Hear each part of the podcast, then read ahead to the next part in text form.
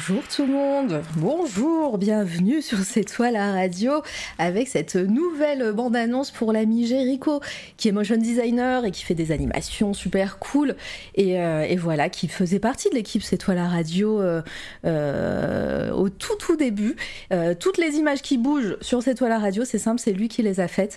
Voilà donc c'est avec grand plaisir que je l'intègre que je l'intègre en mode pub sur au début de la veille, ouais, tout simplement, euh, que je l'intègre dans, bah, dans les pubs de C'est toi la radio. Voilà, vous allez voir cette petite bande-annonce pendant euh, quasiment bah, jusqu'à la pause de l'été, hein, donc euh, jusqu'en juillet, sur toutes les interviews qui vont passer prochainement, ainsi qu'évidemment la mixtape de, de, de, de, de je sais, j'ai perdu les, les, les, termes, mais, mais voilà, mais en tout cas, n'hésitez pas à mettre mixtape, point d'exclamation, mixtape sur sur le chat, vous avez les liens et euh, vous pouvez aller acheter tout ça sur, euh, euh, sur Bandcamp.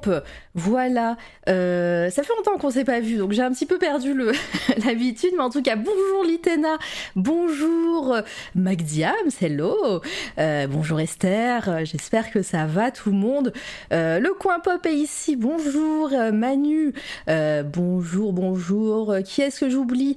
Bonjour Fello, bonjour Métos, merci pour vos follow d'ailleurs, hein, c'est adorable, merci pour le soutien. oh my god, Lyon, bonjour à toi ou à vous. En tout cas, merci pour le follow et bienvenue tout le monde. Jericho est ici, bienvenue. Euh, Lourwing, euh, bienvenue à toi, bonjour. Euh, beaucoup de nouvelles personnes, donc hein, bonjour Armoise, bonjour Illustrateur, euh, et je crois que je arrive au bout, quasiment. Euh, Mike Diam, c'est 100K, mais c'est toi la radio. Bah oui, c'est de la radio! On ne voit pas, mais oui. Alors parce que je n'ai pas fait de, scène, toujours pas fait de scène entre l'interview et euh, et l'invité, mais pour l'instant j'ai pas encore annoncé mon invité, donc euh, c'est normal. Donc euh, pour l'instant c'est merci d'avoir regardé, mais un jour je ferai cette scène euh, entre les deux. À chaque fois c'est le souci, euh, mais c'est pas grave. En tout cas, bienvenue tout le monde. Pour les personnes qui ne connaissent pas C'est toi la radio, va falloir que je t'arrange ça. Mais oui, bah attends, j'attends d'avoir un petit peu le budget, hein. Mais oui, c'est prévu, rico. Euh, moi c'est Mara, ici on fait des interviews d'artistes, de créatrices euh, et de plein de gens trop cool. Euh, voilà, pour les nouvelles personnes qui sont là, on parle, on parle d'art et on découvre plein d'artistes super cool. Voilà, et bonjour Mohamed, merci et merci pour ton follow un petit peu en off la semaine dernière, je crois, ou début de semaine, je sais plus. Merci beaucoup d'être là. Aujourd'hui, nouvelle interview, je suis très heureuse d'ailleurs de, de, recevoir la personne qui m'attend là derrière. Euh, je lui ai dit tant que je t'ai pas dit bonjour, personne t'entend. Donc pour l'instant, je ne dis pas bonjour, mais en tout cas, je suis très heureuse. Il stream, il est illustrateur, il fait de la musique, il fait de la BD euh, en stream, et j'ai grand plaisir de recevoir Jules Naleb aujourd'hui. Bonjour Jules. Salut, salut le chat. J'étais mort de rire de l'autre côté. mais oui, je sais. J'ai dit, je vais le faire, euh, je vais le je vais lui faire du suspense. bon, comment tu vas? Ça va super. Que, Salut le chat. Est-ce que tout le monde t'entend? Ouais, est-ce que vous m'entendez bien? Ouais, parce que sinon je peux encore augmenter. Salut, le... salut le chat, salut les soleils, salut ouais, les, tout ça, le soleil. salut les radios. Allez. Volta est ici, Inimu Allez. aussi. Euh, coucou tout le monde. Que du beau monde. Ouais, bienvenue, bienvenue toutes les personnes. Alors, euh, vous allez voir, hein, ça va être une interview un petit peu fleuve, un peu longue. Hein, donc, euh, euh, vous inquiétez pas, les rediffusions seront, euh, seront disponibles en podcast, euh, ici même pendant un certain temps. Euh, merci Laure pour ton resub, c'est adorable, merci beaucoup. et ah c'est adorable, Laure. Ouais, l'assure. et du coup, voilà, et ça sera en rediff, donc vous inquiétez pas, c'est fait pour. Et si vous avez des questions pour Jules, n'hésitez N'hésitez pas à les poser sur le chat, je les retransmettrai. N'hésitez pas à utiliser euh, les points de chaîne euh, pour les mettre en surbrillance les questions, comme ça je les verrai d'un coup euh, facilement. Ça sera plus simple vu que vous êtes assez nombreux et nombreuses ce soir. Bonjour Edouard. et puis et puis voilà. Est-ce que t'es prêt, Jules? Ouais, je suis prêt. Ouais, tu, euh, tu vas voir, euh, ça, va, ça, va, ça va passer vite, ça va bien se passer tout ça. Alors déjà, euh, question que je pose à, un petit peu à tout le monde à chaque fois en début, hein, c'est la même. Tout, les gens qui écoutent les, les, les rediffs de C'est toi la radio doivent en avoir marre à chaque fois. Je, je pose la même question de la même manière, mais pour les personnes qui ne te connaissent pas, les personnes dans le chat et ceux qui vont t'écouter dans le futur, est-ce que tu peux te présenter, s'il te plaît, un petit peu? Euh, Alors moi, c'est euh, Jules Naleb. Je suis, euh, comment je pourrais dire, un dessinateur de bande dessinée, en gros. Mhm. Mais je fais d'autres choses. J'aime bien explorer des univers, on va dire. J'aime bien construire des mondes et explorer des univers, on va dire ça. Et hum, ça fait. Je vais avoir 30 ans vendredi. Oui euh, Et ça fait, euh, je dirais, une petite dizaine d'années que je fais ça, quoi. Ok, bah ça, ça voilà. T'étais tout jeune quand t'as commencé à faire de la BD ou à hum, dessiner?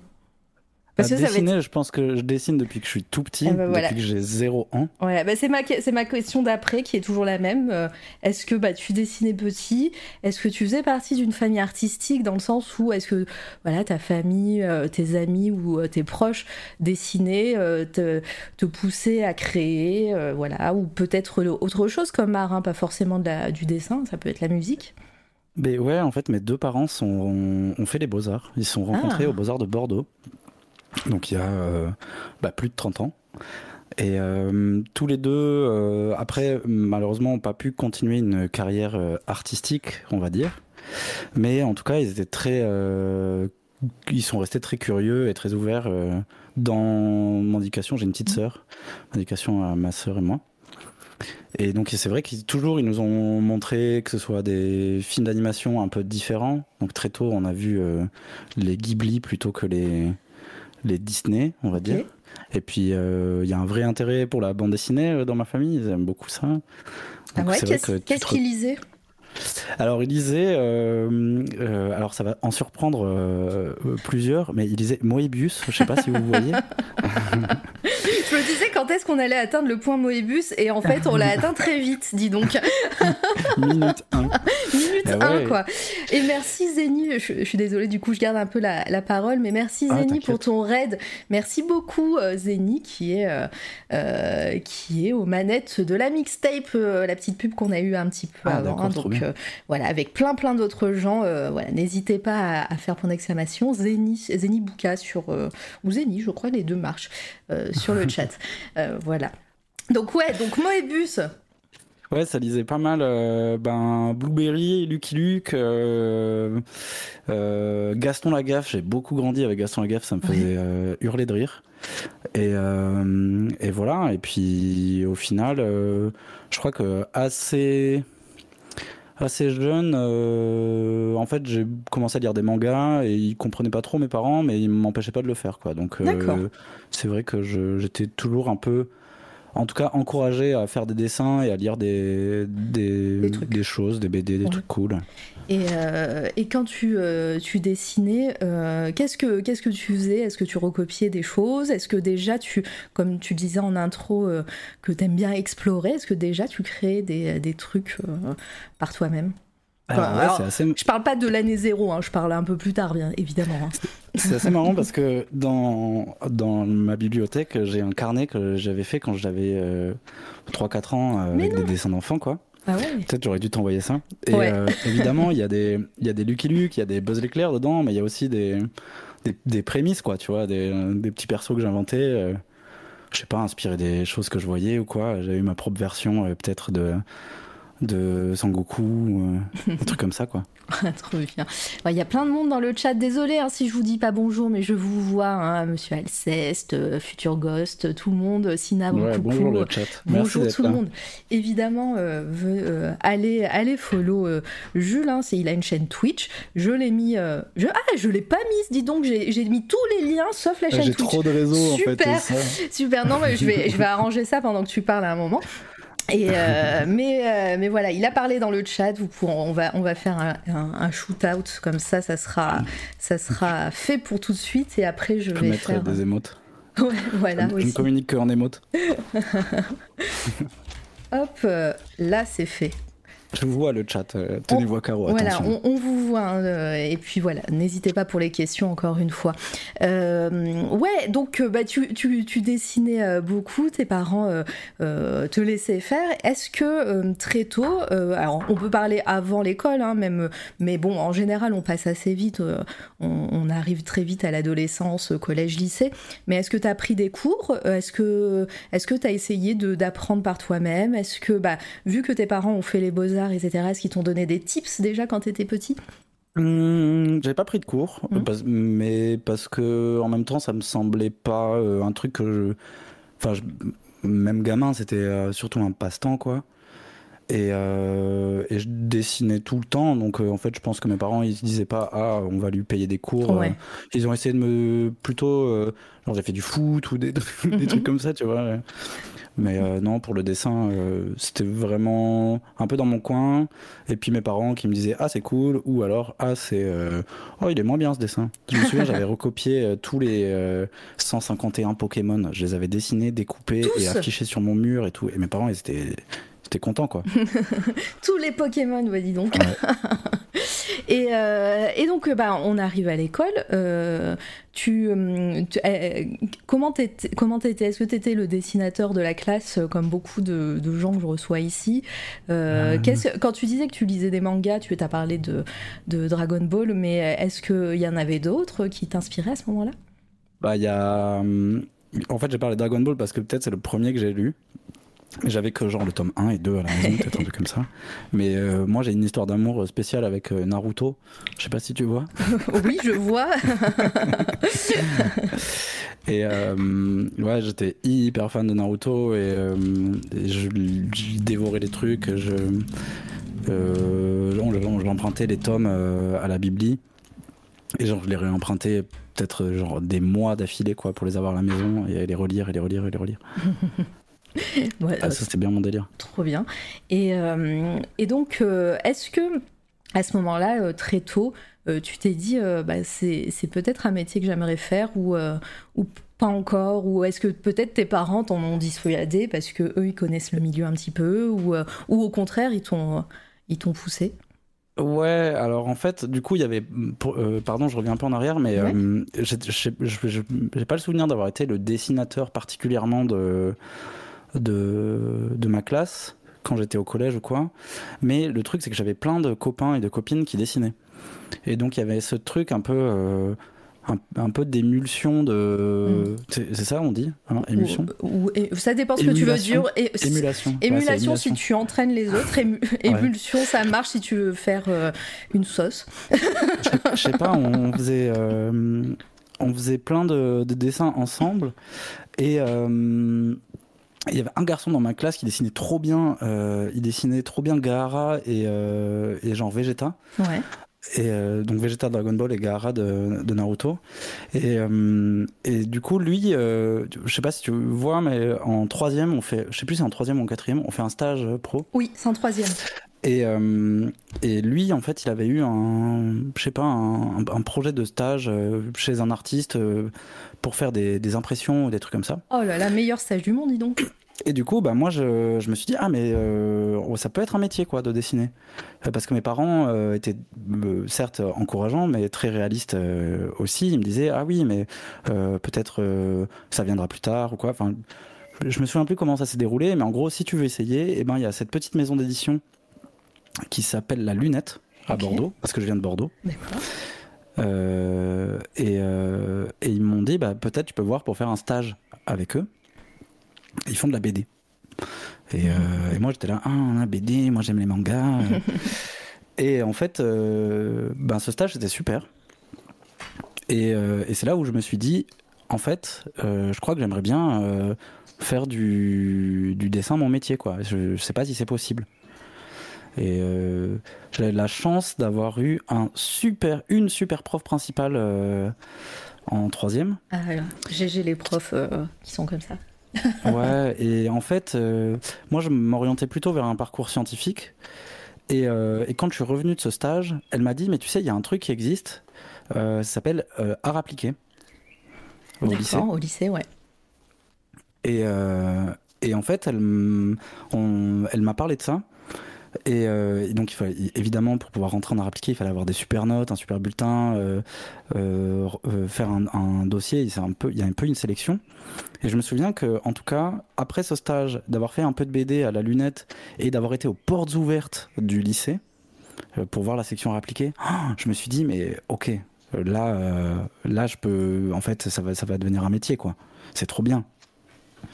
Euh, et, je pense que ouais, ça c'est un, gros tournant pour moi. En fait, cette prof, euh, bon, je vais drop un name, euh, mais elle s'appelle Madame Reader et je serai Madame Reader, c'était ma prof d'anglais, qui était ma prof principale, et Monsieur Hertzmann, qui était mon prof de maths. Les deux, franchement, je leur dois tout quoi parce que c'est eux qui m'ont poussé au cul et qui m'ont dit mais si fais ça ça existe et tout Puis c'est assez rare pour le notifier quand même. Euh. Ouais, et franchement, euh, et je me souviens que le, mon, mon prof de, donc Monsieur Asman, le prof de maths, il m'avait dit le jour où tu fais une bande dessinée, envoie-la moi. Et donc là, je suis en train de bosser sur une bande dessinée, donc je pense qu'une fois qu'elle sera terminée, je vais essayer de lui envoyer. Oh. Je, me souviendrai toute, toute, ma vie, quoi. C'est trop mignon. Bah voilà, et, ben bah GG à eux. Euh, on pourra leur faire un clip si tu veux, tu pourras leur envoyer l'enregistrement de cette interview pour, euh, pour ça, parce que ben on est au tout début de, ta vie et, euh, et bah, ça a beaucoup compté, et mine de rien, des années plus tard, bah, tu vois où t'en es. Ouais, voilà, 13-14 ans, franchement, euh, t'es es complètement paumé et t'as deux personnes, bon c'est sûr, c'est des figures d'autorité, mm. mais euh, qui aussi ont rassuré mes parents en disant que c'était possible, que ça se faisait, tout ça. Et, je me souviens quand j'ai été accepté en art appliqué, donc euh, on recevait les, les réponses, je pense, un petit peu avant le brevet. Et je me souviens d'avoir explosé en classe euh, et que ma prof d'anglais, Madame Reader, m'avait dit mais, Jules, euh, calme-toi là, qu'est-ce qui t'arrive? Et je lui dis ah Madame, j'ai été pris en appliqué. Et elle aussi, elle s'est mise à sauter de joie. Enfin, c'était trop bien quoi. C'est trop mignon. Il y a Monsieur Alceste, il fait ça fait toujours plaisir les élèves qui viennent partager leur réussite. Euh, à, Monsieur Alceste est, prof également, donc c'est vrai que ça doit ben, faire plaisir. les profs, franchement. Oui, parce que encore une fois, c'est rare et surtout dans, dans, tous les artistes que j'ai eu, on a eu pas mal de d'artistes euh, et de personnes invités qui nous ont euh, indiqué que voilà, ils avaient eu des profs assez horribles, donc euh, ça fait toujours plaisir d'avoir des good vibes comme ça. ouais, ouais j'avoue que ça c'était c'était bien clé pour la suite quoi. Merci Litena qui a fait le clip, merci les profs. Ah Adorable et beaucoup d'actrices. et, et oui, ça c'est c'est super cool. Donc, bah, suite à ça, tu as, été accepté en art appliqué. Donc, euh, bah, est-ce que tu peux nous expliquer un petit peu pour les personnes qui ne connaissent pas le, euh, euh, le parcours? On, a eu pas mal de gens aussi qui ont fait ça, mais c'est vraiment un parcours au lycée qui est axé, en plus des cours généraux, on va dire, axé sur les arts. Donc, qu'est-ce que ça t'a apporté cette, cette période-là pour toi dans ta vie? Eh ben, il faut savoir que moi j'étais euh, assez bon euh, au collège. Mhm. Je me reposais pas mal sur mes lauriers. Euh, je ne travaillais pas. Et, donc j'avais sauté une classe en fait au, au collège. Au collège, ok. Et donc en arrivant au lycée, euh, j'étais vraiment un bébé quoi. Il faut savoir que déjà tout, euh, tout le monde, euh, quand on est en seconde, je crois on a 15 ans, un truc comme ça. Ouais. Euh, moi j'ai une puberté hyper tardive et j'arrive à 14 ans, je mesurais 1m42. je m'en souviens, hein, c'est une blague récurrente dans ma famille. je mesurais 1m42 et je chaussais du 42. donc c'était chelou de passer d'un établissement ZEP un peu euh, pourri de banlieue à euh, un lycée prestigieux euh, dans le centre de Bordeaux. Mhm. Et moi, ça m'a un peu mis une, une gifle. Alors c'est sûr que le parcours à appliquer, donc pour les gens qui connaissent pas à appliquer, maintenant c'est ST2A je crois que ça s'appelle. Ouais. À l'époque c'était STI à appliquer. Et en gros tu as un parcours général en seconde avec 8 heures de cours d'art. donc c'est de la recherche appliquée et un autre truc, je me souviens plus. Après, en première, tu as 16 heures d'art, en plus du parcours général. Mhm. Et, euh, et, en terminale, tu as 30 et quelques heures d'art. De, d'art dans ta semaine, enfin par semaine quoi. Voilà, Donc c'est. Ouais, c'est énorme, surtout que bah, tu as un bac à préparer, tu as, les autres matières, surtout bah, à l'époque il n'y avait pas ces histoires trop de contrôle continu. Donc, non, mais il n'y avait pas du tout. Ouais, voilà, donc voilà, c'est assez intense. Et donc en, seconde, je suis. J'étais pas trop dégueu, je crois, en classe. Euh, j'ai rencontré des, évidemment donc tous les, je passais d'être dans les plus grands du collège à être vraiment le plus minus du lycée quoi. Et euh, il y, y, avait des, évidemment des dynamiques qui se créent dans les classes et des trucs comme ça. Et j'ai eu un peu du mal à trouver ma place parce que en fait euh, à cet âge-là, euh, le, la différence de maturité, euh, pour utiliser des, mots un peu grossiers, euh, elle se ressent vachement, je trouve. Ouais. Mais oui, et puis dans, dans ces années-là, enfin, pour tous les adolescents qui arrivent au lycée, c'est c'est un cap assez dur, hein, de, ne serait-ce que personnel, voilà, plein de changements, c'est c'est un peu normal. Donc toi, qui en plus arrive avec un an de moins que tous les autres, ça, ça a dû être assez difficile ne serait-ce qu'émotionnellement pour toi Ouais, c'était un peu galère de se faire des potes. Mmh. Et, euh, et puis, euh, il y avait ce délire aussi où. Euh, donc, comme c'est un lycée avec une section spécialisée, tu pouvais avoir accès à l'internat. Et moi, mes parents, ils, juste, ils n'avaient pas assez d'argent pour payer l'internat, donc mmh. je faisais quand même les trajets le, le matin. Et j'habitais hyper loin. Et mais ça fait que tu rates quand même tu auras des délires, quoi. Et je me souviens qu'en seconde, j'avais vraiment du mal à, ouais, à me faire des potes, à, m'intégrer. En classe, j'étais un peu largué parce que tout le monde était. Euh, je pensais que j'avais reçu une éducation artistique entre guillemets, mais en fait, il y avait des gens euh, dans ma classe qui avaient plus potassé que moi, quoi. Clairement, mes parents, ils, ont un intérêt pour l'art. Ils m'ont transmis cet intérêt pour l'art. Mmh. Moi, avec juste mes connaissances sur la BD, j'étais pas terrible, quoi. Il y avait des gens qui étaient là, qui savaient qu'ils voulaient faire du design plus tard. Moi, je savais même pas ce que c'était le design. et, euh, et du coup, en première, j'ai fait euh, un truc euh, que je. En vrai, je peux, je peux que recommander ça, mais j'ai fait un truc qui s'appelle l'école buissonnière. et donc, je partais le matin et je n'allais pas au lycée. D'accord, tu as, as, complètement. voilà, fait, fait, je sais pas, j'allais dire, fait acte de rébellion pour ça, mais parce que tu, euh, tu, te sentais mal forcément toi dans ta peau et dans ta vie au lycée? Ouais, voilà. Enfin, je, pense que aussi euh, j'étais paumé quoi. Mm. Euh, c'est généralement on justifie ça comme ça chez les jeunes quoi. Et c'est vrai que bah là c'est où j'ai en fait j'ai rencontré plein de gens à ce moment-là en faisant l'école buissonnière, en traînant avec d'autres personnes que j'avais rencontrées d'autres lycées. ouais, on zonait quoi, on faisait pas grand chose, hein, mais des fois j'allais un peu euh, pour pas avoir trop d'absence, j'allais quand même en, classe ou quoi, mais il y a plein de fois où, ouais, où je séchais quand même pas mal euh, les cours, quoi. Et donc j'ai euh, redoublé.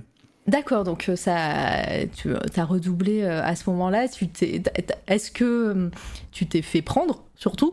Est-ce que parce que voilà parce qu'au niveau des notes ok mais est-ce que ça t'a fait un, un électrochoc on va dire? Ouais, ben j'avais des, des, profs, encore une fois, c'est une vraie chance, mais qui étaient quand même assez bienveillants et qui, euh, euh, qui essaient de comprendre, quoi. Et mais moi, j'avais pas, je sais pas, j'étais un ado rebelle un peu, un peu à la con, tu vois. Et mes parents, ils étaient saoulés par moi. Euh, moi, j'étais saoulé par eux. Euh, du coup, euh, si ça pouvait leur faire une petite pique de pas aller à l'école, ben voilà quoi. ouais, en plus, voilà, c'était tout bénéf, on va dire. Et artistiquement, est-ce que cette période-là, après, on va avancer plus vite, mais ça t'a bloqué? Est-ce que toi, tu dessinais toujours de ton côté ou tu faisais autre chose artistiquement? Hein? Moi, je euh, je ne ferme pas juste euh, au dessin, mais euh, ou est-ce que, au contraire, le fait de voir d'autres gens, de pas aller à l'école et tout, ça t'a en plus débloqué quelque chose au niveau artistique Tu dessinais de ton côté, tu créais des choses? Hmm, franchement, je saurais pas trop dire parce que c'était. Il y a un, truc un peu de. presque de traumatisme, enfin c'est un gros mot, hein, mais de traumatisme dans le hmm. sens où je faisais tellement n'importe quoi que j'ai un peu oublié cette année-là, quoi. Et euh, je me souviens plus trop en vrai. Je pense que je faisais pas grand chose. Je jouais aux jeux vidéo, je traînais avec des gens. tu vois, c'était pas très productif, mais dans aucun sens du terme, quoi. Je produisais pas au lycée et je produisais pas euh, personnellement, quoi. D'accord, je vois, je vois. Et bah, suite à ce redoublement, tu, tu, tu, repars. Donc là, tu, tu, te retrouves avec des personnes qui ont ton âge. Exactement. Voilà. comment ça se passe? Eh ben, ça se passe bien mieux. Alors, une, euh, c'était, j'ai redoublé dans une classe qui était déjà bien soudée parce que la majeure partie des personnes qui étaient en seconde ensemble euh, étaient tous et toutes à l'internat. Et donc, moi, j'arrivais, j'étais un peu un ovni. Mais c'est un ovni du même âge. Et en fait, il y a une autre euh, personne qui est une de mes meilleures amies encore aujourd'hui, qui est pareil, arrivée en première en même temps que moi. Donc, on était deux, deux chelous. et en fait, bah là, ça a tout changé pour moi. C'est-à-dire que c'est clair, j'étais avec des gens de mon âge qui avaient un peu plus les mêmes délires. Je me rendais compte aussi que c'était des gens qui avaient grandi avec des mangas comme Naruto ou quoi. Donc, euh, enfin, je sais pas, il y avait une meilleure connexion. Et, euh, et voilà. Et puis, en fait, bah, après, c'est vrai qu'il y a eu quand même un, mm. un, sérieux remontage de bretelles de la part de mes parents. Donc, je me suis appliqué à, à faire mieux. Ouais. Et voilà. Ok. Et, euh, et au final, euh, ces années après, euh, qu'est-ce que qu'est-ce que ça t'a apporté? Est-ce que tu t'es dit bon, ok, ça, ça m'aide, je sais ce que je veux faire après, plus tard. Est-ce que techniquement, ne serait-ce que voilà par, je sais pas, l'histoire des arts, apprendre à dessiner et tout, est-ce que ça, tu sens que ces moments-là ont été bénéfiques? Ouais, ouais, à fond. Euh, en fait, j'ai retrouvé ce côté un peu euh, groupe de personnes qui dessinent. En seconde et en première, avant de redoubler, euh, c'était galère d'avoir des potes qui dessinent. Et là, dans la classe, il y avait plein de gens qui aimaient dessiner et on faisait ça ensemble et c'était trop bien. Et donc, en fait, en termes de progrès, on va dire, là, je me suis amélioré en dessin, j'étais plus intéressé aussi. Et. Et c'est là où je me suis où, c'est revenu le truc ah ouais ça pourrait être un métier quoi et, euh, et, je me suis intéressé à plus de trucs aussi parce que les gens m'intéressaient davantage et donc euh, aussi tu vois on s'inspire dans la même classe donc il y avait des gens euh, qui commençaient à parler même en en première ou en début de terminale, des arts déco de Paris, des sections illustration en DMA ou des trucs comme ça. Mhm. Et donc là, tu, tu, tu, commences à axer un peu plus ton. En tout cas, moi, ça, ça a fonctionné comme ça. Quoi. Je me suis dit, ah ouais, ben, je pourrais repenser à tout ça. Quoi. Ouais, t'as as senti qu'il y avait quelque chose qui, euh, qui pourrait t'intéresser en tout cas. Et du coup, comment ça s'est passé? Euh, euh, Conseiller ou conseillère d'orientation, t'as cherché toi-même des écoles? Est-ce que voilà, ça a été assez évident pour toi où tu voulais aller? Parce qu'après, on, on sait ici hein, que souvent les écoles plus axées art ou design ou, et tout, c'est des écoles privées, donc chères. Donc comment, comment ça s'est passé ce, bah, la, suite, quoi, le post-bac?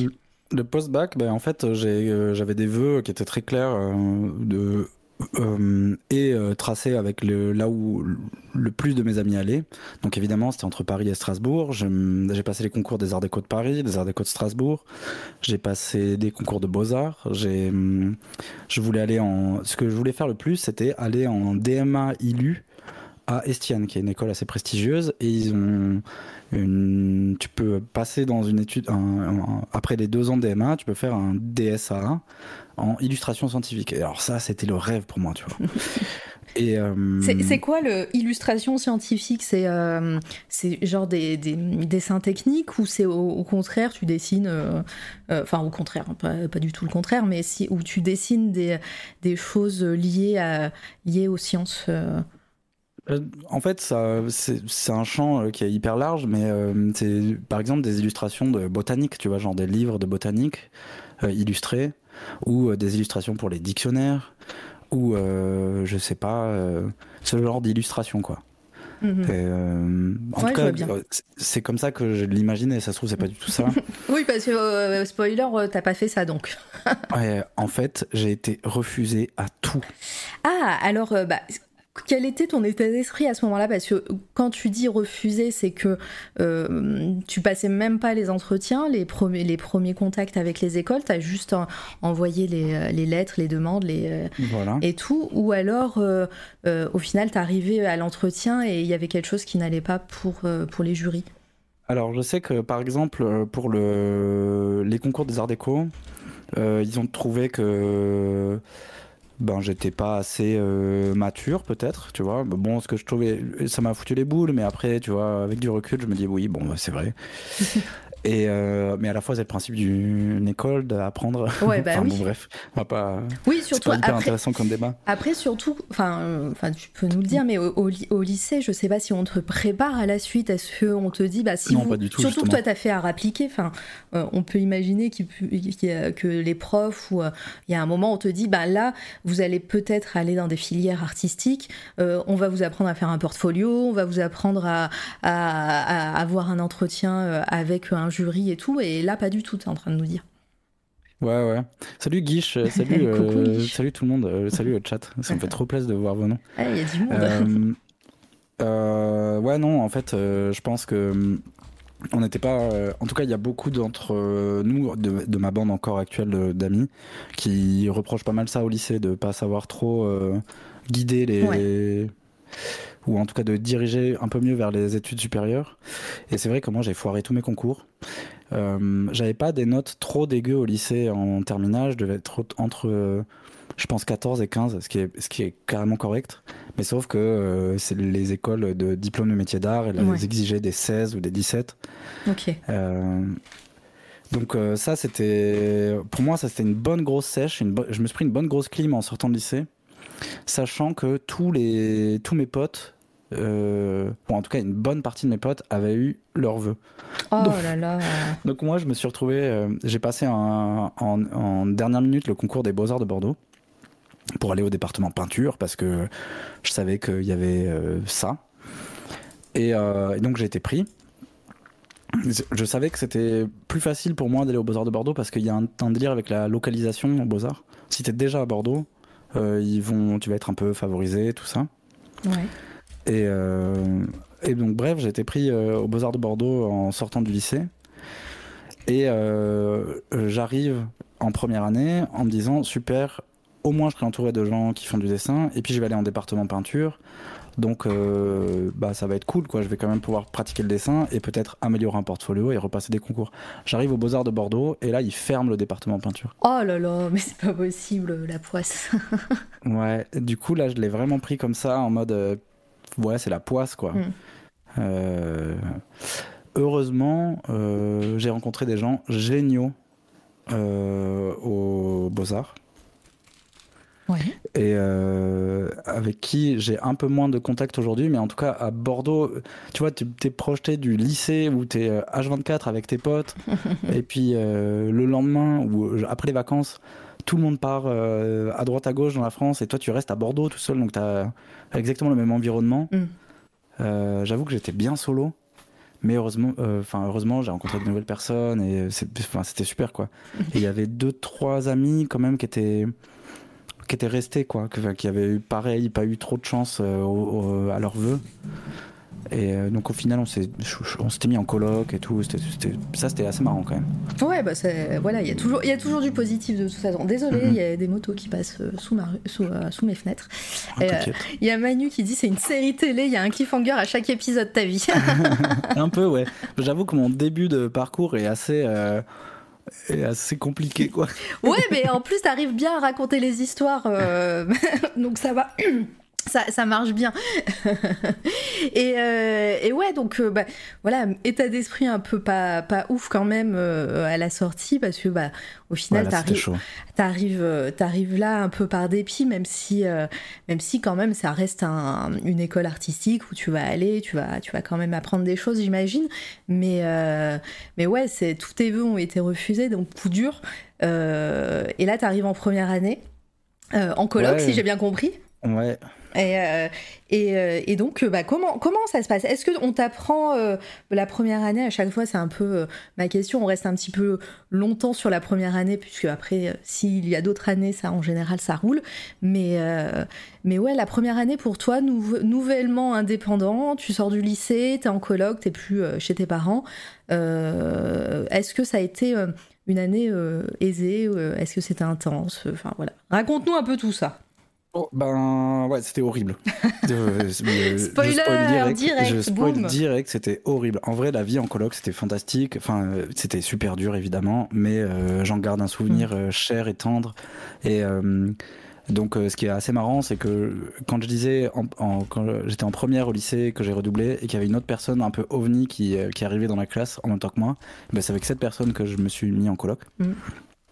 Et et euh, elle reste une des meilleures personnes euh, que j'ai rencontrées dans ma vie et, euh, je l'adore quoi. Et on s'est mis en coloc et en fait ça a pas trop matché. Il y a toujours le quotidien avec, avec quelqu'un, c'est là où, en général où, où, tu te rends compte de choses. ouais, moi je pense que j'étais super dur à vivre, j'étais triste, j'étais dégoûté, j'étais dans mm. une école qui me plaisait pas. Euh, je rencontrais des gens avec qui je faisais un peu les 400 coups, euh, donc euh, j'allais pas trop à l'école des beaux-arts, même. En fait, j'allais que aux ateliers qui me plaisaient. Donc j'allais en dessin, j'allais en, en, vidéo, j'allais en, en, son, mais par contre, tous les trucs de ouais, perform art performatif ou le ou un peu le, les cours de ciné, on va dire art. Ouais. J'y allais pas trop non plus. Ouais, art vidéo, tu veux dire, des trucs comme ça. Et mais à la fois, euh, j'ai traîné avec des gens qui faisaient un max de dessins. Et, euh, et donc ça, c'était super cool. C'est un peu toujours, euh, ouais, la, la, fête au dessin, quoi.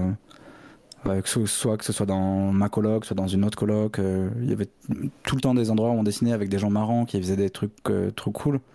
Et donc ça, ça, ça permettait de faire des choses chouettes. Et à ce moment-là, quand, quand nous on était dans notre coloc, il euh, y a une autre copine qui est, qui est venue habiter avec nous en fait parce que elle, euh, pareil, elle n'avait pas eu ses vœux.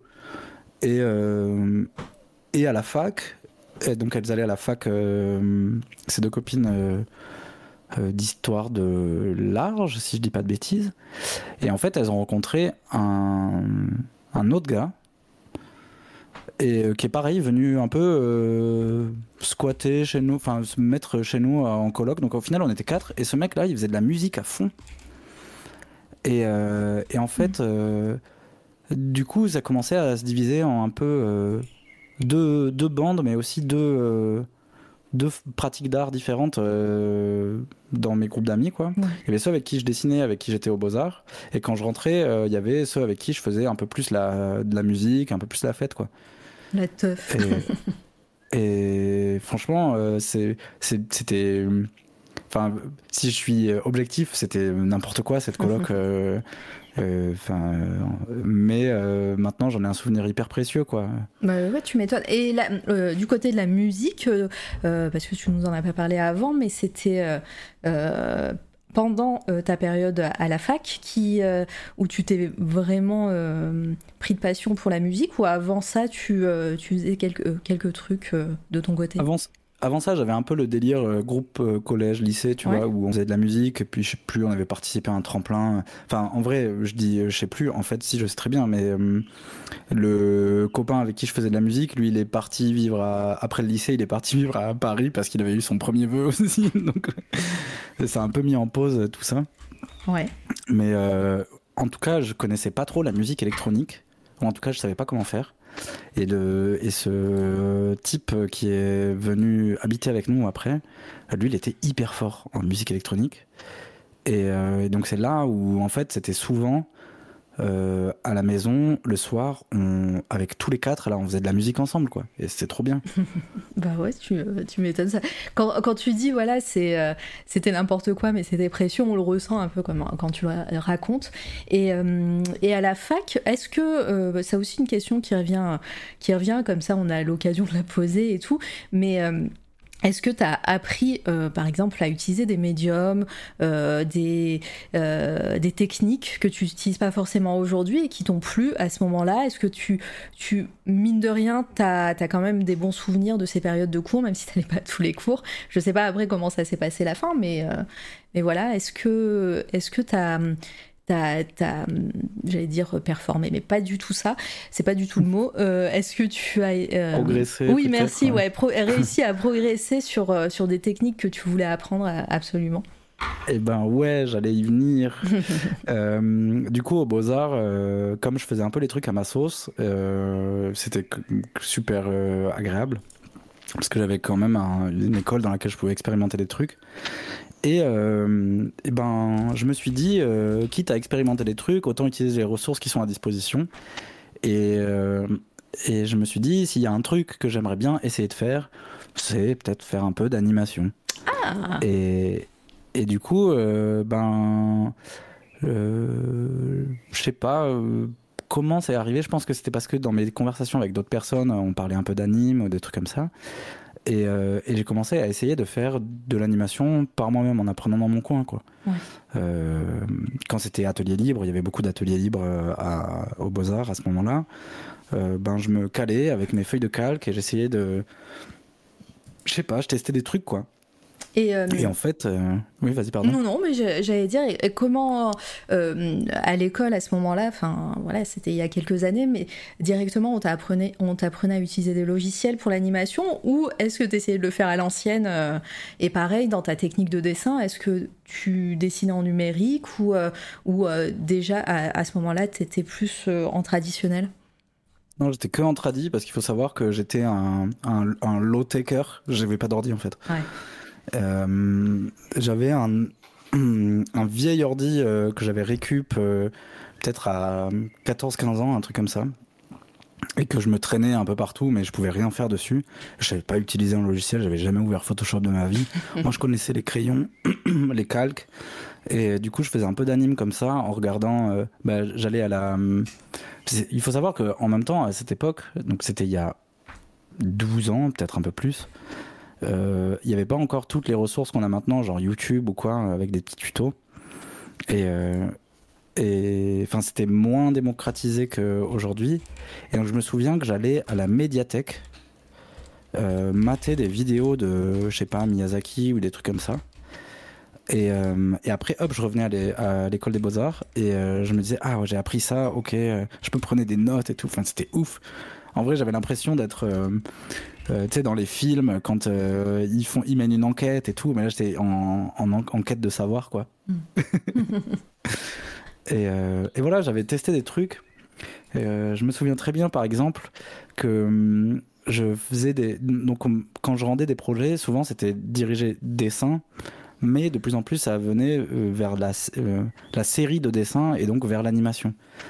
Et, et, je me souviens très bien d'avoir été rendre visite à des amis à Paris donc euh, évidemment c'est trop classe, t'arrives à Paris, euh, euh, eux ils vivent à Paris dans une coloc qui est trop bien, où ils sont étudiants en ILU et tout.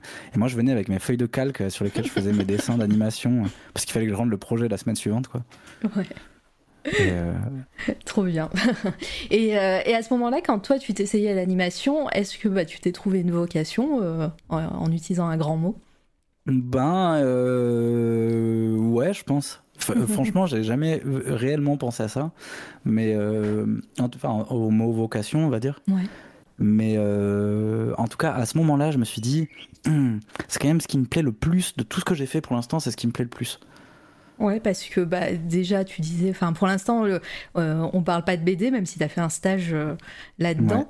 Mais, mais ouais, c'est ce qui te, ce qui t'animait, pour le coup, le plus. Ouais, pas mal. ouais, t'as vu Attends. Et, euh, et est-ce que, est-ce que euh, bah, à l'école, à la fac, il euh, y avait, je sais pas, un parcours, une filière qui, qui te proposait ça ou, ou est-ce que toujours c'était de ton côté? Non, c'était toujours de mon côté. malheureusement, l'école des beaux arts proposait pas ça. mais bon, en bref, pour, faire court, je suis pas resté à l'école des beaux-arts. Enfin, j'ai fait un an à l'école des beaux-arts. Et après, ben, j'ai pas mal parlé avec mes parents en leur disant euh, en fait, euh, je pense que c'est plus de. Parce qu'on savait que cette année au Beaux-Arts, c'était une année de transition, parce que moi, j'allais repasser des concours après. J'ai repassé euh, le concours des Arts Déco à la fin. Et, et, je me suis replanté. Enfin, bah, j'ai été encore accepté à aucune école. Et, et donc, le deal, c'était que je prenais une année. Donc, après cette année des Beaux-Arts, j'ai pris une année de rien, où j'ai bossé. T'as bossé, t'as fait un taf alimentaire, tu veux dire Ou euh, t'as bossé ta euh, technique? Ah, ok.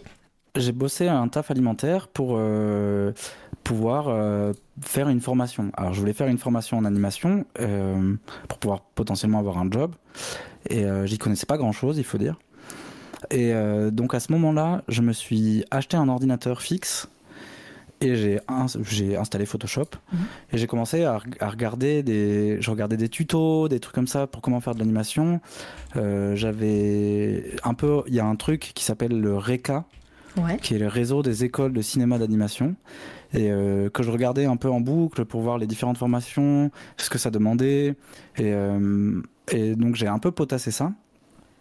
Et il y avait une école de fous qui avait l'air de fous malades qui s'appelle les Gobelins euh, de fou malade, euh, justement, oui. et je me disais, mais c'est trop bien, moi j'ai hyper envie de faire ça. Et euh, donc je suis allé aux portes ouvertes, je crois, cette année-là. Et, et quand je suis revenu, j'avais évidemment des étoiles dans les yeux. et là, mes parents, ils m'ont mis un stop tout de suite en me disant, c'est excessivement cher. Ouais. Et en plus, c'est la vie à Paris, donc. Euh, ça sera encore plus cher. Mais par contre, il y a euh, cette école à, Angoulême qui s'appelle l'MK, qui est moins cher, qui est plus abordable. Et puis, euh, le loyer, on, je sais pas, on regardait le loyer à Angoulême, c'était c'était plus abordable. Quoi. Oui, ça va. En dehors du festival, ça va. Et les loyers. Oui, c'est sûr. En dehors du festival, c'est très abordable. Le festival, c'est un scandale à quel point c'est cher. Mais oui. Et du coup, alors c'est assez marrant parce que hum, pendant cette année euh, sabbatique, je suis parti habiter à Montpellier. C'était une expérience euh, horrible pour moi, mais euh, j'ai bossé, j'ai détesté la ville. Désolé pour les Montpelliérains et Montpelliéraines. Je suis sûr que votre ville a beaucoup à apporter, mais moi c'était c'était assez trash. Pour pour la petite anecdote, le troisième jour où je suis arrivé à Montpellier, je me suis fait casser la gueule et vider les poches. et euh, avec euh, dans mon, et carotte mon téléphone. Et dans mon téléphone il y avait euh, bah, les contacts que je devais appeler pour bosser à Montpellier. Donc voilà c'était un peu un départ un peu de merde. Du coup à ce moment-là de ma vie j'enchaînais un peu les départs les faux départs comme ça tu vois genre je me j'arrive au lycée je redouble je sors du lycée, j'ai aucune école, je hum, tente des trucs, ça marche pas. Euh, j'étais vraiment pas hyper euh, euh, dans la réussite, quoi. Tu prenais ton élan, on va dire. et... Mais en même temps, je pense que c'est parce que je savais pas trop où je voulais aller et ce que je voulais faire, et donc j'avais du mal à m'affirmer, je pense, dans, dans des directions. Hmm. Et, et en fait, en revenant, donc Montpellier, c'était catastrophique. Je me souviens, c'est une, une, honte que je me garderai toute ma vie. ma mère qui vient me chercher avec son compagnon, ils viennent me chercher à Montpellier, quoi. Ils me disent, Jules, rentre. Là, tu. ça suffit maintenant. T'arrêtes tes conneries, tu vas te poser, tu vas te poser chez nous, tu vas bosser, tu vas préparer des concours. Et euh, voilà, je sais pas, j'étais dans un délire où euh, parce que j'avais pas de blé évidemment, mhm.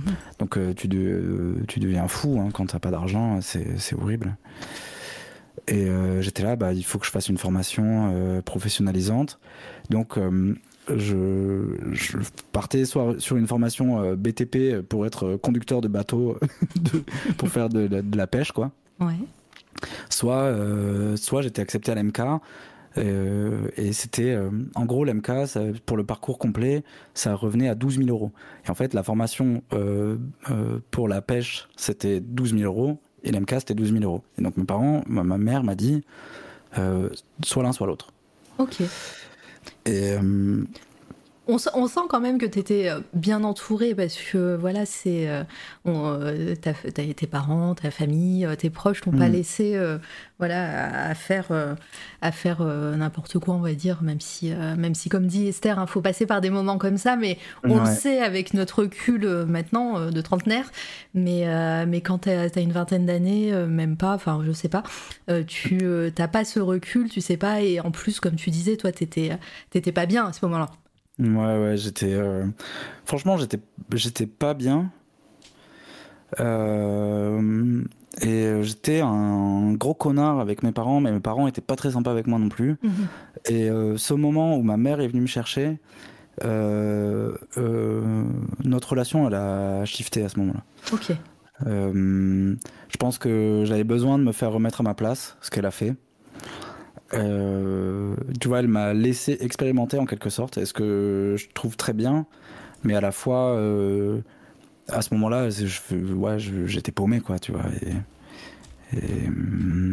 Et, donc, en fait, quand je suis revenu chez eux, euh, j'ai, je sais pas, j'ai eu un moment, j'ai repensé à à Naruto quoi. J'ai eu un moment shonen et euh, j'ai mis mon bandeau de ninja et je me suis dit allez Jules cette fois-ci c'est la bonne.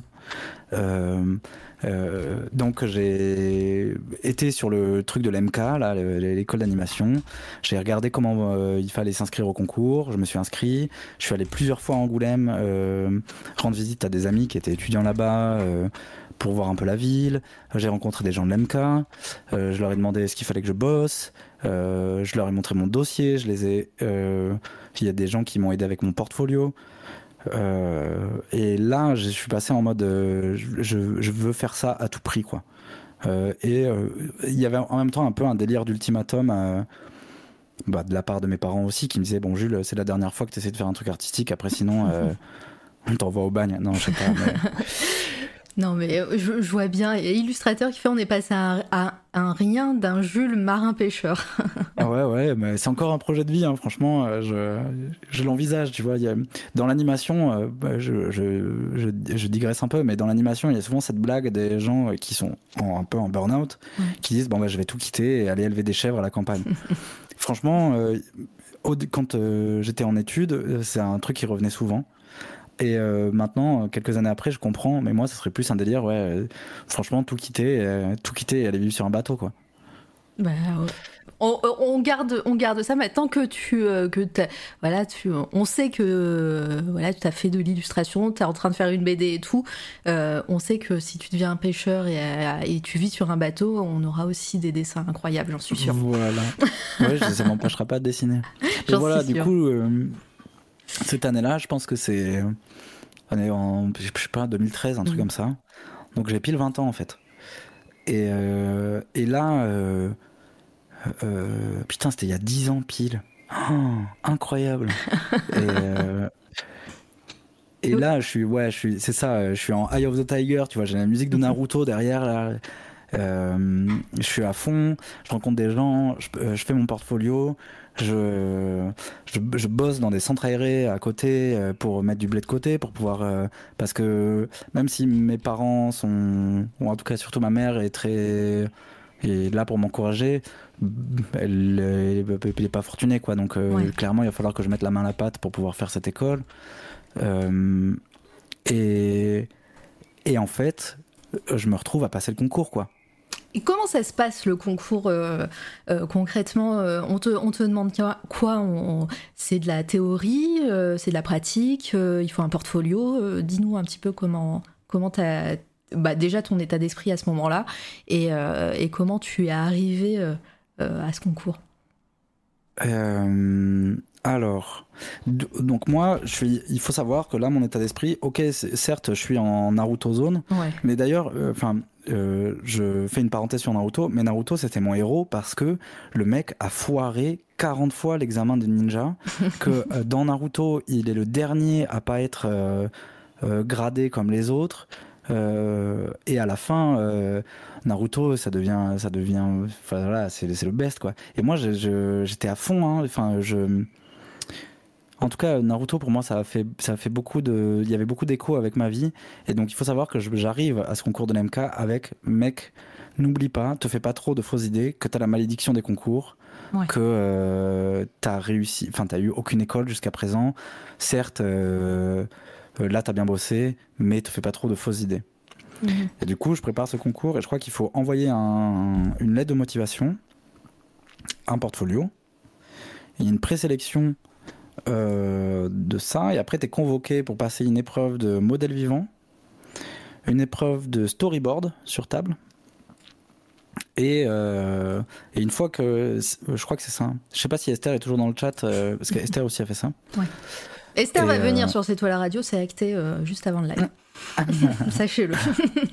trop bien. Je sais cette histoire comme si je connaissais pas déjà la fin, c'est trop entraînant. et, euh, et, après, tu peux, si je me souviens bien, tu passes un entretien euh, oral, quoi. Bref, je suis donc j'envoie mon portfolio, j'envoie ma lettre de motivation, je suis sélectionné pour la première épreuve. Ok. Euh, Deuxième épreuve, modèle vivant. Euh, j'ai pas l'habitude de faire ça. Je m'étais un peu entraîné. Euh, là, pour le coup, tu vois, on parlait de tout à l'heure de est-ce que j'avais pris des cours ou quoi. Je suis allé euh, faire un cours de modèle vivant. sur, sur ta région? Ouais, voilà, sur Bordeaux, je, crois que j'avais fait un cours et c'était trop bien. Et donc là, je me suis dit, ok, on est dans une école de cinéma d'animation. Euh, euh, moi, euh, je sais pas pourquoi j'ai pensé ça. Il faut que je me démarque. Il y a tellement de candidats et je suis sûr qu'il y a tellement de personnes fortes, surtout. je vais raconter un truc avec, avec le modèle vivant.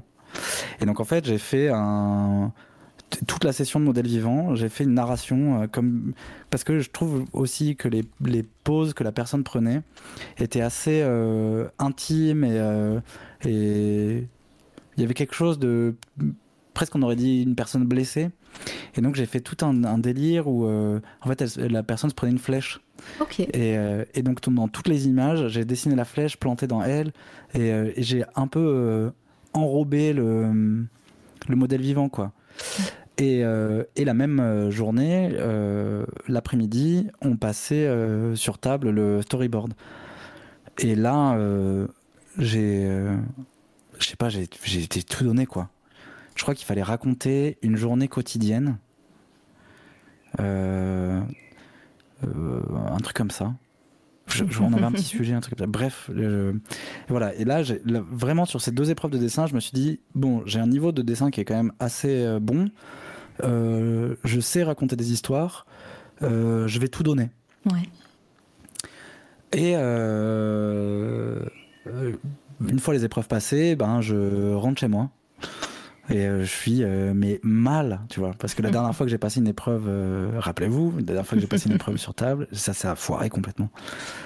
Et euh, je crois, euh, donc t'attends peut-être un mois, un peu moins. Alors avant, avant que tu donnes euh, la, réponse, on va faire un petit cliffhanger suspense.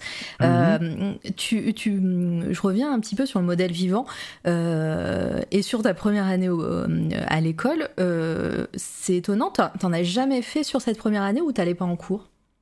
Non, non, il n'y avait pas de modèle vivant au Beaux-Arts de Bordeaux. Ok. Bon, bah c'est étonnant parce que ça fait partie des choses, euh, enfin, en tout cas pour moi, euh, assez, euh, pas nécessaire, mais en tout cas assez automatique si tu fais une école d'art, quoi. en général, tu as des cours de, de modèle vivant. ouais. C'était peut-être plus tard, hein, tu, tu, me diras. En fait, euh, comme je disais, au, Beaux-Arts de Bordeaux, l'année où je suis arrivé, ils ont fermé le département peinture. Et il y avait qu'un cours de dessin en première année. Mais en fait, maintenant, les Beaux-Arts de Bordeaux, c'est beaucoup axé, euh, euh, on va dire, technique d'impression ou art, performatif. Et donc, ils ont, je pense qu'ils sortaient un peu ces, ces choses-là. Je sais qu'il y avait des cours de modèle vivant qui étaient possibles en nocturne au Beaux-Arts de Bordeaux, mais qui étaient payants. Ouais. Et, euh, et moi, bah, étudiant, j'avais pas de blé, donc euh, je. Oui, non, je, je, comprends totalement. Donc, ok, c'était pour avoir la précision euh, justement sur ça. Je trouvais ça étonnant que tu en aies, tu en aies jamais eu, quoi. Même, même si le département de peinture avait fermé.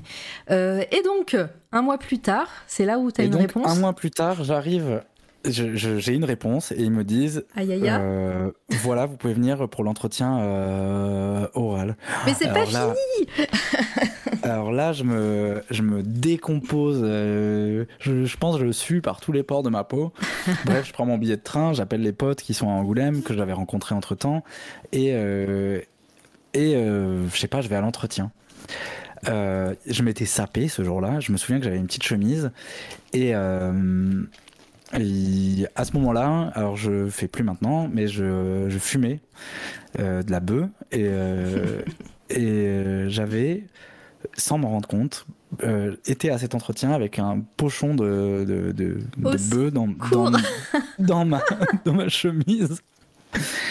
Et je trouvais que dans l'école, c'était bizarre, ça sentait la weed partout et tout. Et en fait, elle était sur moi. Et j'étais là, mais n'importe quoi. Laure, mais Jules Le mec sabote, mais de ouf.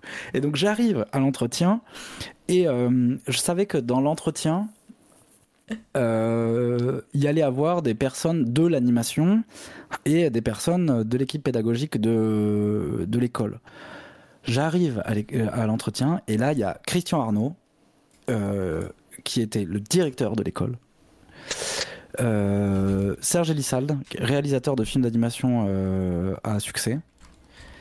Et une personne qui fait du son sur les, sur les films. Ouais. Et, euh, et, moi, j'arrive dans cette pièce avec mon odeur de weed sur moi, ma clé, et donc à l'entretien oral, tu vas montrer un peu plus ton taf et tout. J'arrive avec ma clé USB et, euh, et il, s'assoit, enfin, je m'assois et il me parle direct du modèle vivant. Et il me, il me parle direct de ah, euh, mais donc euh, toi, t'as fait une narration avec le modèle vivant. J'étais le seul à avoir fait ça, donc il m'avait dit ça. Et moi, j'étais là, eh merde, je plus la weed. Ils vont me parler de, du modèle vivant que j'ai foiré. Et, là, à ma grande surprise, euh, Christian Arnaud, donc euh, le légendaire directeur de l'MK, me dit j'ai adoré. Oh. Euh, et, et, là, ils ressortent mon portfolio et ils me disent mais d'ailleurs, enfin ton, t'as as fait beaucoup d'études avant J'étais bah non, j'ai fait un an de de beaux-arts où je vous avoue que j'y suis pas trop allé parce que je voulais plus faire de l'animation et que j'ai commencé à me diriger vers ça. Et ils m'ont dit mais parce que quand même, euh, euh, là, tu sais, euh, ton niveau de dessin est bon. avec ma clé USB, je leur montrais des petites animations que j'avais fait dans mon coin.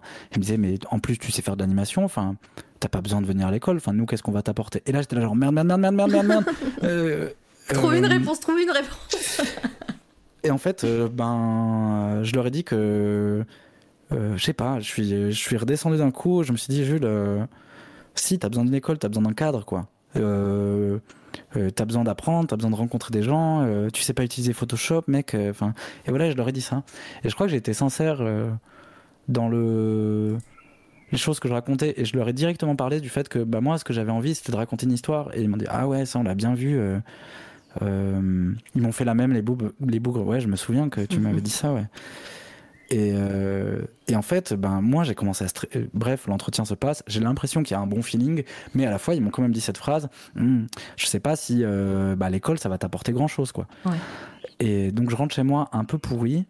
Euh, T'aurais dû dire bah, si, si je vais pas à l'école, donnez-moi du travail. Ouais, je sais pas. non, je fais je sais pas. Non, bah, je crois que je leur ai dit un truc comme ça d'ailleurs, genre, je pense que certes, euh, euh, oui, je travaille dans mon coin, mais je pense que l'école, ça peut m'apporter un cadre et ça peut me professionnaliser aussi, parce que je suis pas du tout pro. Et, et en fait, euh, donc je sors de l'entretien et je me dis quand même c'est chelou cette histoire de weed et tout. Putain j'espère qu'ils ont pas senti c'est moi qui sens la weed ou c'est l'école qui sent la weed. Je, je reviens chez mes potes, je sais pas, je, je, leur raconte un peu l'entretien et puis comme c'était au mois de mai un truc comme ça, il fait hyper beau à Angoulême au mois de mai. C'est verdoyant en plus c'est hyper accueillant, c'est magnifique. Et euh, je me, j'enlève ma chemise pour remettre un t-shirt. et là, je me rends compte du coup du, de, du pochon de weed. Euh, il faut savoir que du coup, j'ai donné ce pochon de weed à mes potes et je n'ai, euh, j'ai arrêté de fumer en fait à ce moment-là. Ça t'a bloqué. je me suis dit, c'est, c'est trop con. Si je foire l'entretien à cause de ça, je m'en voudrais toute ma vie. Mm. Et quelques, je crois, quelques semaines après, euh, j'ai euh, reçu une réponse positive. Vous êtes admis à l'MK. Allez. J'étais là en dinguerie, quoi. GG. Voilà, donc mon speech leur avait, euh, leur avait plu. Je me souviens plus s'il y avait une petite appréciation ou pas sur le, sur le, le, mot, mais en tout cas, je me souviens très bien d'avoir attendu, parce qu'on, je crois qu'on savait, on savait à peu près la date de quand les résultats allaient tomber. Et je me souviens d'avoir spammé le, le F5 de, du, du, site de l'MK et, euh, et qu'il y avait ma mère et mon beau-père avec moi à côté de l'ordi. Et, je sais pas on a eu une explosion de joie en mode super. Et, et, cette explosion de joie elle a duré peut-être euh, je sais pas une minute un truc comme ça. Et d'un coup ma mère qui est une personne très pragmatique a dit bon bah voilà maintenant il va falloir payer hein. du génie les mamans, elles ont toujours des punchlines comme ça. oh, merci encore pour les subs, merci beaucoup euh, et, euh, Manu et tout, euh, t'assures. et le et le mécène anonyme, hein, je, je, vous vois, hein, je merci beaucoup. mais c'est incroyable, du coup, faut payer et il faut commencer. Est-ce que est-ce que c'est aussi est-ce que ça ça t'a plu déjà euh, et, comment, bah voilà, comment t'as as intégré un petit peu cette, euh, cette formation de ton côté? Eh ben, euh, du coup, il y a eu un, je sais, je sais pas pour quelle raison. Je je sais plus exactement pour quelle raison, mais je me suis retrouvé à hmm, peut-être avoir une réponse un peu tardive ou quoi. Mais en gros, euh, je me souviens que ça a été le speed pour euh, trouver un appart à Angoulême après. Ouais. Et j'ai trouvé un appart, j'ai pris cet appart, et quand je suis arrivé dans cet appartement, je me suis fait une promesse. Et je me suis dit, là, tu payes une école. Il euh, y avait ma maman qui me donnait un peu de sous, et moi j'avais un peu de sous d'avoir travaillé. Et je me suis fait la promesse d'y aller et d'apprendre le plus possible et que même si les cours me plaisaient pas, que j'essaierais d'en prendre euh, euh, ouais, le, le, plus possible parce que mon objectif, là j'étais en mode shonen, tu vois, j'étais dans mon petit appart, dans mon premier appartement solo parce qu'il faut savoir entre temps j'étais dans plein de colocs, bref.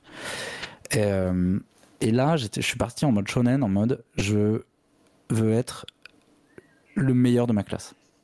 D'accord.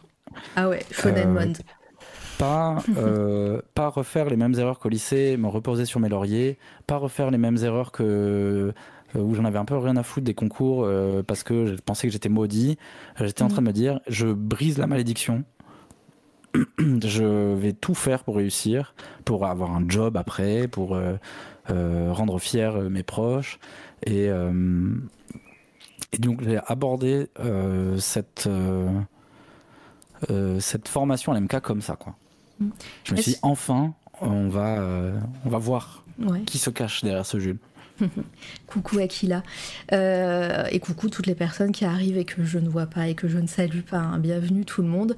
Euh, est-ce que mine de rien, euh, parce que tu dis, voilà, là tu as envie voilà, d'apprendre et de, et, de briser la malédiction, mais mine de rien, l'année déjà où tu as, as fait une césure entre les beaux-arts et, l'école là, le fait aussi que bah, pour toi c'était c'était peut-être la poisse ou des échecs ou je sais pas, est-ce que, mine de rien, ça t'a pas aidé, fait réfléchir et, euh, et, comme je le disais avant, ça t'a pas donné de l'élan? Ben, si, et puis à ce moment-là, tu fais quand même un. ouais, tu fais un espèce de bilan, quoi. Tu prends du recul. Euh, bon, à 20 ans, on n'est pas les boss à faire des bilans, hein, mais. Euh, clairement, là, je me suis Enfin, ça a été un peu aussi euh, enclenché par mes, par, par, mes parents, quoi. Mais je me suis mis un coup de pied au cul et je me suis dit, bah voilà. Euh, enfin, je me suis réveillé un peu en me disant, euh, bah tu vois, t'as bossé, tu t'es investi, tu tu peux le faire, quoi. et c'est là où aussi je me rendais compte que, bah oui, je manquais de maturité pour les mm, écoles précédentes, je manquais aussi de discipline, on va dire, euh, c'est un gros mot, discipline. Euh, euh, mais je pense que j'étais trop volatile, quoi, tu vois. Et, et, là, ouais, clairement, en tout cas, j'ai enclenché une nouvelle les gens ils disent ça sur internet un nouvel arc de ma vie. et pour rester dans la métaphore manga quoi. et ouais et puis je me suis dit ben peut-être t'as juste été un, un, mec un peu con, un peu borné, un peu voilà, il faut, faut, faire différemment parce que en fait, ça t'a rien apporté, ça t'a mis des bâtons dans les roues. Euh, j'étais un peu ouais, dans ce délire euh, auto-sabotage. quoi. Mhm. Je, vois, en fait, je vois bien. à ce moment-là, tu vois, maintenant je m'en rends compte. Enfin, à, ce moment-là aussi, je m'en rendais un peu compte. Mais euh, ouais, c'était trash quoi. Euh, si vous avez des questions hein, dans le chat, euh, j'insiste, mais euh, n'hésitez pas. Je sais que vous êtes toutes et tous sages et, vous écoutez attentivement Jules, hein, mais n'hésitez pas si vous avez des questions sur cette partie de sa vie. On arrivera à son actualité bientôt, hein, mais, mais en tout cas, voilà. utilisez les points de chaîne pour le mettre en avant et, et, je, et je mettrai tout ça moi-même en avant sur, sur le stream. et donc, bah, arrive ce moment-là de, voilà, de, de l'école. Euh, tu décides de, te mettre sérieusement à travailler, euh, tu as envie de faire l'animation. Euh, comment ça se passe? Ben Là, je me dis, je crois que. Je crois qu'aussi on avait regardé un peu avec ma maman, que j'en parle beaucoup, je l'embrasse très fort, hein, je l'aime beaucoup, elle est majeure dans ma vie, évidemment.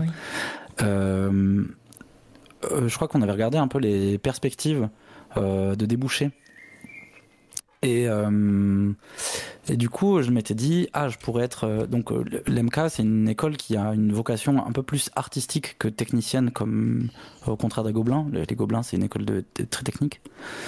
Et, et, donc, dans cette école artistique, on nous, a, on nous forme davantage à être réalisateur, réalisatrice que des monstres de technique.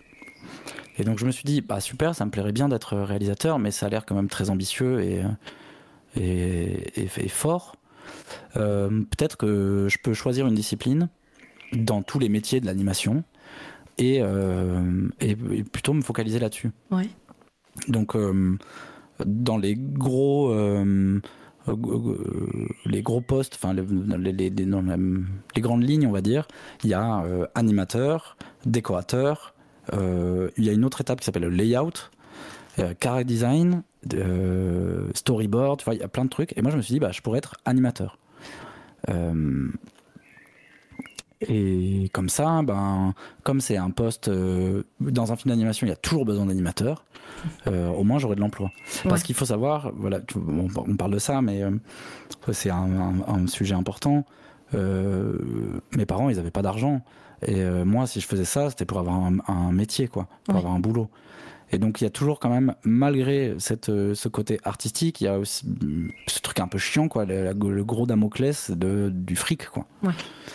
Et euh, en tout cas, j'ai envisagé ça en me disant, bah, sans doute, la meilleure débouchée à la fin de l'école, c'est d'être animateur. Comme ça, j'aurai un job. C'est pas le job qui paye le mieux dans l'animation, mais au moins c'est un job. Il y en a toujours. Et euh, du coup, ben, je suis allé à l'MK premier jour en me disant bah, je vais devenir fort en animation quoi. Eh ben, avant que tu continues, justement, Armoise a une question. Euh, est-ce qu'il y a eu des découvertes qui sont devenues des inspirations de ton travail pendant euh, ton passage au lycée, puis aux Beaux-Arts et puis à cette école d'animation? Euh, Alors, je pense les grosses découvertes, euh, la grosse découverte du lycée pour moi, c'est euh, donc comme je disais plus tôt, euh, moi j'ai grandi avec Moebius, donc je suis tombé dedans quand j'étais petit, tel Obélix.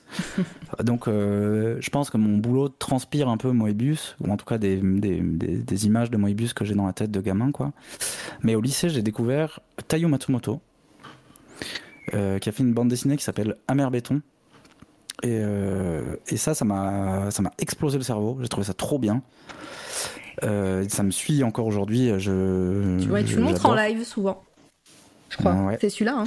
Matsumoto, je monte pas trop parce que euh, ah, en ce moment, comme je, comme je fais une BD, euh, j'essaie de pas trop regarder justement les trucs parce que sinon après je vais faire pareil quoi. Je t'ai vu montrer une BD. Ah, c'était peut-être Akira que t'as as montré. Ok.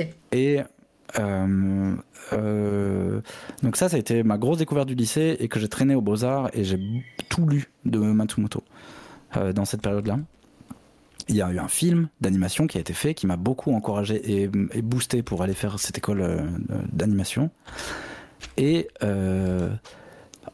par là, j'ai commencé à m'intéresser à, à, des nouvelles, enfin à d'autres films d'animation que les mainstream Ghibli et Disney. Et donc vers je sais pas, 17-18 ans, j'ai vu un film qui s'appelle Ghost in the Shell et, euh, qui m'a encore une fois explosé le cerveau et, euh, et qui est, je pense, une de mes une des raisons pour laquelle je fais de la SF aujourd'hui, c'est Ghost in the Shell et Blade Runner. Donc Blade Runner qui est un film de Ridley Scott de 1982 et Ghost in the Shell qui est sorti en 95 je pense, c'est la réponse euh, à, à Blade Runner quoi. Donc c'est tout ça c'est très lié. Et euh, et donc ça, ça a été les trucs qui m'ont bien euh, et qui me suivent encore aujourd'hui et que c'est des trucs que je peux citer euh, très facilement dans le dans, dans, mes références. Et puis après, ben j'ai vu le film Akira à cette période-là et là seulement récemment. Enfin, et j'avais lu les bandes dessinées Akira, mais je pense que j'avais pas trop compris. Et là, récemment, euh, je les ai tous relus. Akira, c'est hyper bien. Euh, qu'est-ce que j'ai d'autre comme rêve qui m'a suivi vachement euh, Je pense qu'en tout cas, ça, c'est le, les trucs les plus majeurs, quoi. Oui, mais c'est très bien. Après, on, peut-être au fur et à mesure, tu nous en diras d'autres, hein, mais je pense que c'est une, une chouette réponse là déjà pour, pour le moment. Anaël qui dit Akira à la base. Salut tout le monde, coucou.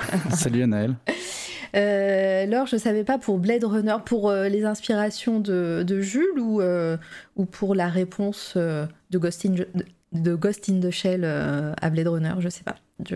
N'hésite pas à compléter. Pour les deux, ok. c'est très bien. ouais, c'est rigolo. Euh, et donc la suite euh, de tes études, euh, pareil, là tu, tu sens que c'est hum, une évidence pour toi maintenant, au-delà du, du, du, truc pragmatique d'avoir un travail, de, pouvoir bah, subvenir à tes besoins. Est-ce qu'il y a ce moment où tu te dis, ok, vraiment, je kiffe faire ça? Ouais, ouais, à fond. Euh, donc, euh, premier jour d'MK, c'est la rentrée. Euh, il faut savoir que l'MK, c'est une école qui est un ancien hôpital qui est situé au bord de la Charente. C'est hyper bucolique comme cadre. Il y a des arbres partout, il y a un grand parc. on est 40 nouveaux et nouvelles étudiants étudiantes à attendre que les portes ouvrent. Et là, se présente à moi une jeune fille incroyable et j'ai le cœur qui me tombe dans l'estomac quoi. Et c'est Esther. Oh. Et euh, Attention, on aura, on aura son point de vue euh, dans pas longtemps, enfin, dans un moment donné sur cette radio. mais, mais oui, c'est trop mignon. le moment émotion.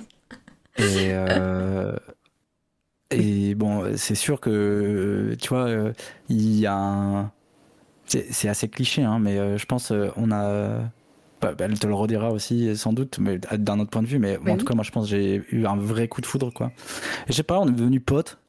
Et, euh, et donc, il y avait un autre type qui s'appelle Thomas Carretero, avec qui euh, je bosse encore. Enfin, pas vraiment je bosse, mais en tout cas, c'est un mec euh, que je compte parmi mes, mes meilleurs amis et qui qui vit encore en Angoulême et on se voit tout le temps et enfin voilà et c'est avec ce trio on était, euh, on était euh, le, la Team 7 de Naruto, quoi. Euh, et la donc. Team 7 de Naruto. bah, c'est vrai, hein. Oui, oui. Je, je vois bien. Et.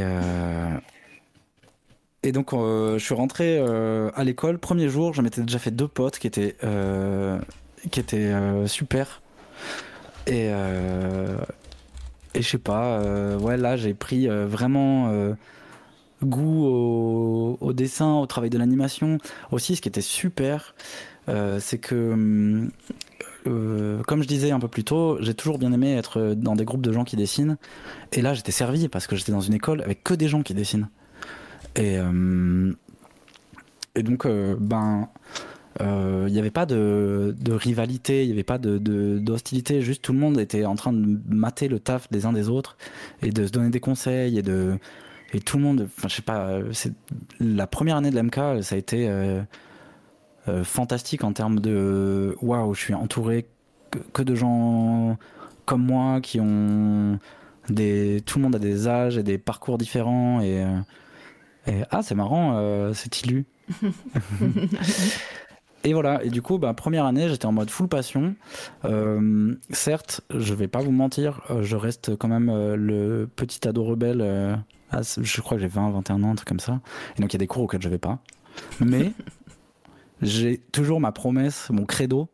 Et donc, je vais pas aux cours, mais je suis à l'école en train de bosser. Et je reste à l'école tous les soirs pour m'améliorer, pour rencontrer les étudiants de troisième année, pour. Et là, vraiment, euh, euh, c'est un truc de, ouais, c'est un truc de fou, quoi. Et là, je rencontre plein de gens. Euh, avec Esther, on, on tombe très amoureux et on commence à, je sais pas, à moitié vivre ensemble. Et donc, je, je, deviens un peu plus. j'ai l'impression d'avoir un peu plus une, une, direction, quoi, à ce moment-là. Et ça change la vie, quoi. Oh, les pages, quoi. Ouais. à l'écran, euh, il y avait d'abord la couve de, une couve potentielle pour ma première BD, et ça c'est la BD que je fais actuellement, comme vous voyez. Je, je, fais un florilège depuis tout à l'heure avant d'arriver de, d'arriver à tout, ces, tout, ça, mais euh, ça, ça défile. Hein, Prenez-en plein les yeux, les, les amis. Mais, euh, mais ouais, là c'est en plus cette, cette page, elle a été finie très très récemment en plus. Hein. Ouais, ouais, ouais, la semaine dernière ou la semaine d'avant. Euh, j'ai gagné un pari, euh, d'ailleurs, une prédiction avec grâce à celle-ci. Ah. Je suis blindée de euh, thunes hein, chez toi, sache-le. Trop bien. Oui. Et... Continue. Et donc, évidemment, un parcours tout droit tracé, vous, vous doutez bien que ça correspond pas à ma vie. Donc euh, évidemment, les cours que je sèche, ça passe pas euh, inaperçu, même si je suis à l'école et que tout le monde sait que je suis à l'école et que je bosse comme un fou. Je me fais convoquer dans le bureau du directeur. Ah. Au moment de passer en deuxième année, qui me dit que j'ai trop séché de cours. Et donc, euh, en vrai, j'étais pas le seul. Il y avait un, donc mon comparse Thomas, Thomas Carretero, notre Team 7. Donc, Team 7, il faut savoir aussi que euh, Esther était euh, de loin la meilleure de la classe et que nous on était euh, avec Thomas bon deuxième, tu vois. Mm. Et donc ça les faisait chier que qu'on soit comme ça et que on, pourtant on n'assiste pas aux cours de, de 3D par exemple. Je, je, séchais pas mal les cours de 3D parce que ça m'intéressait moins. Mm. Et et donc, en, en mi-parcours, on est convoqué dans le bureau du directeur qui nous menace de nous virer parce que euh, on vient pas assez en cours et que en plus euh, si on veut passer en deuxième année en deuxième année 2D donc en deuxième année dans cette école tu choisis 2D ou 3D euh, ben il va falloir qu'on soit un peu plus assidu. Et et, et, donc on aille en 3D sinon il nous contraint d'aller enfin c'était absurde il nous contraint d'aller en 3D et là je me dis putain la malédiction revient j'ai pas été sérieux, j'ai fait mes conneries, j'ai fait des conneries. Enfin, en vrai, j'avais pas fait de conneries, j'allais pas en cours, quoi. Euh, c'est pas bien, Jules. Et là, je me suis dit, je suis dans la merde, je peux pas l'annoncer à ma famille que j'ai un une espèce d'ultimatum au-dessus de la tête. Et dans le moment où je commence à me dire ça, il y a euh, des gens de ma classe qui trouvent que c'est injuste. Et euh, notamment un type je suis jamais reconnaissant pour ça, mais qui a fait une, pétition. Oh. Et euh... le team spirit, quoi. Ouais, et là, je me suis dit, euh, donc, suis dans un environnement où les gens font attention les uns aux autres et s'encouragent et sont prêts à se mobiliser, quoi. Alors, on n'a pas du tout parlé de ça parce que c'est une période un peu, c'était une période un peu flou encore. Euh. Mais quand j'étais à Bordeaux, après le lycée, euh, je faisais partie de beaucoup de milieux militants alternatifs et où j'avais trouvé euh, ce, cette espèce d'entraide, cette ouais, cohésion d'équipe pour des, pour des grandes causes. Et après, j'ai arrêté parce que c'était trop d'investissement. Et à l'école, je retrouvais ça.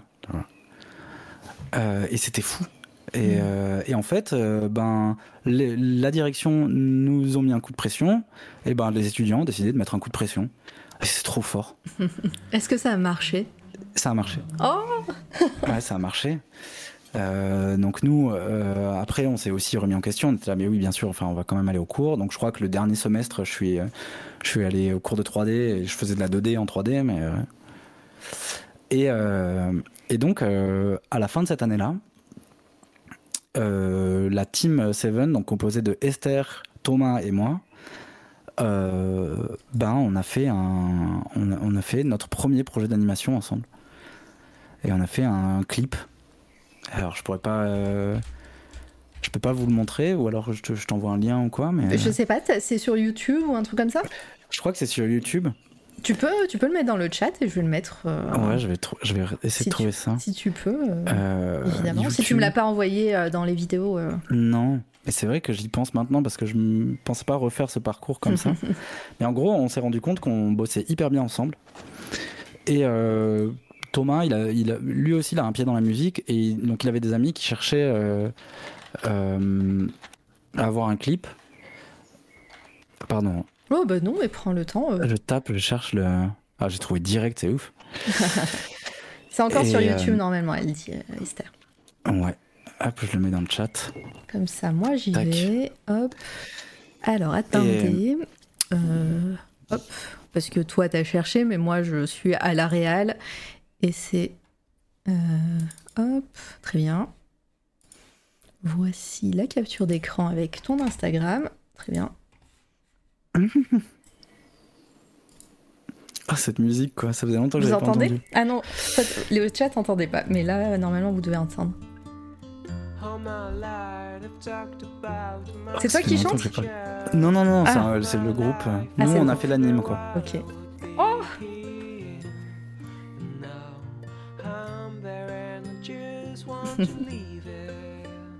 on, peut, on peut le regarder entièrement hein, si vous voulez, ça fait dure 3 minutes 38. On va rester sur ça et après tu continueras ton histoire. Ouais, ouais carrément.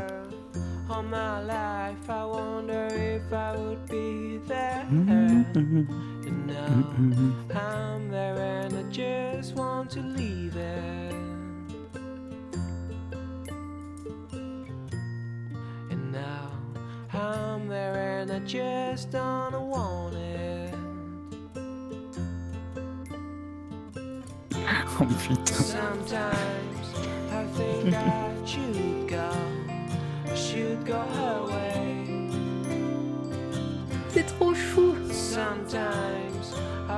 I should take another way.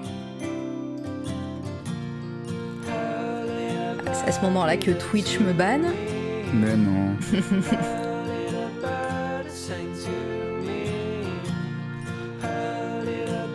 ah.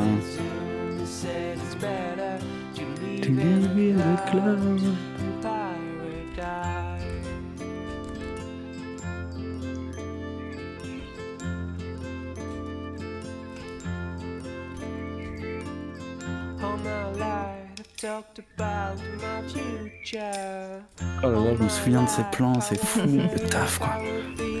C'est un taf énorme quoi.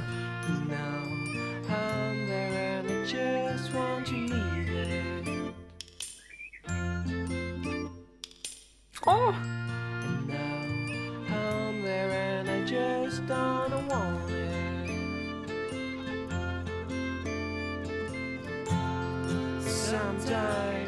Ah, bien vu, il est. C'est clair.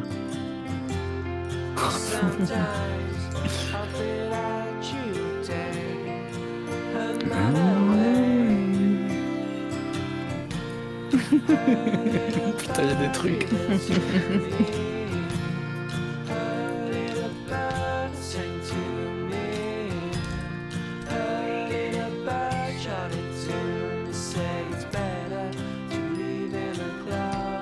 Ah ouais, le travelling de fin quoi.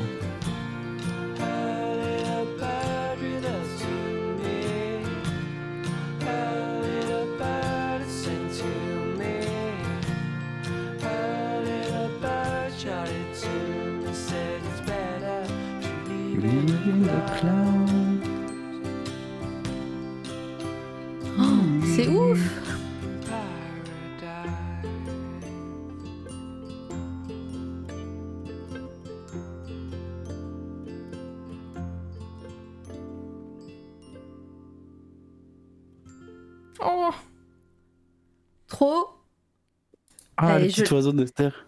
Je laisse, je laisse les crédits. Bravo bah, C'est trop cool On le remettra euh, quand Esther viendra, évidemment. voilà, ça sera le moment. Mais euh, trop bien, le chat a, adoré, apparemment, c'est cool. Euh, bah, Qu'est-ce que tu retiens de, ce moment-là? C'est un, taf incroyable, surtout pour enfin, voilà, quasiment une première presque. Bah ouais, c'était une première. Ouais, parce que bah, t'avais fait un, deux, trois trucs pour, pour l'entrée à l'école, mais là, et du coup, voilà, c'était la première fois qu'on faisait un projet d'animation avec euh, Esther et Thomas. Il faut savoir que Esther et Thomas ne viennent pas non plus d'école d'animation. Thomas, il était en ILU euh, à, Paris et Esther, elle était en ILU aux Beaux-Arts de Bologne. Et donc, on était tous les trois un peu euh, les espèces de pas vilains petits canards, mais en tout cas, on était ceux qui n'avaient pas du tout de formation d'animation et on avait quand même fait un projet de 3 minutes 30 en projet de fin, fin de première année je me souviens qu'on faisait des, des heures euh, à, l'école en plus et tout pour euh, pour bosser. On bossait chez moi dans mon petit appart. Euh, enfin, j'en retiens en tout cas un truc. Tu vois, aujourd'hui, ça me cringe un peu parce que c'est vieux, ça a vieilli. c'est, je dessine plus du tout comme ça. Mais je trouve que on a, pour moi, ce moment, il est important dans le sens où on a été ambitieux et ambitieuse et on n'avait rien à foutre. Ouais même si tout le monde nous disait ah mais c'est trop dur, ah mais vous allez galérer et tout, euh, en fait on l'a fait et, euh, et j'ai trouvé, euh, je trouvais qu'on avait une, ouais je sais pas une bonne énergie et un bon, ouais, une belle vision quoi. Puis le, le, travail en équipe comment comment ça s'est passé? Parce qu'au final voilà vous étiez super potes plus et vous vous faites ça bah, ensemble parce que bah, déjà vous vous kiffiez euh, tous les trois, mais en plus, euh, voilà, c'est aussi un taf. Euh, comment, comment ça s'est passé ce travail d'équipe? Ben, ça s'est hyper bien passé. Mm. je dois dire que, en fait, c'était surtout aussi un des premiers projets en équipe mm. que je faisais de ma vie, aussi intense. Et, et, ça donnait un peu une perspective de ce que ça pouvait représenter la vie de d'artiste animateur, tu vois. Et, et en fait, ça m'a plu. Je pense que Esther, ça lui a plu aussi. Et je pense que Thomas, ça lui a plu. parce que après, euh, les années suivantes, du coup, je vais t'envoyer nos petites règles. Je pensais pas qu'on parlerait de ça, mais enfin, c'est trop bien. et euh, on, on a continué à faire des projets ensemble, quoi. Ah, trop bien. Bah ouais, vas-y, on voit. Hein. Je mets, je mets en, en, illustration, là, sans problème. Ben ouais. Et du coup, on arrive en deuxième année où, finalement on a pu être accepté en section 2D avec euh, Thomas et, Esther. Et euh, donc là, on passe d'une promo de 40 à une promo de 15-20, où on n'a plus de cours euh, généraux, ou très peu, et on est dans une salle avec que du matos pour faire de l'animation. Donc là, c'est le gros rêve, quoi. Nous, je crois qu'on s'était mis tous les trois à côté. Et, euh, et l'idée, c'était, bah, on a bien bossé sur ce projet et euh, c'était cool. Du coup, les prochains projets, on va les faire ensemble. Mm. Et donc, en deuxième année, je crois, je me demande si. Waouh, j'ai failli faire tomber ma bouteille d'eau ah. sur l'intégralité de mon ordi. Non, on veut pas. Donc il y a eu un premier projet euh, euh, qui a été euh, mandaté par l'institut. je sais je sais plus ce que c'était, mais en gros, c'était une personne qui venait. je vais structurer ma pensée. La deuxième année, à l'MK, on a plein de petits ateliers où l'idée c'est de faire plein de petits courts-métrages. Euh, ce qui est hyper intéressant cette année-là, c'est aussi de découvrir qu'il y a des projets que tu peux faire euh, avec euh, l'ambition, euh, une ambition monstre, mais que tu vas pas réussir à amener au bout.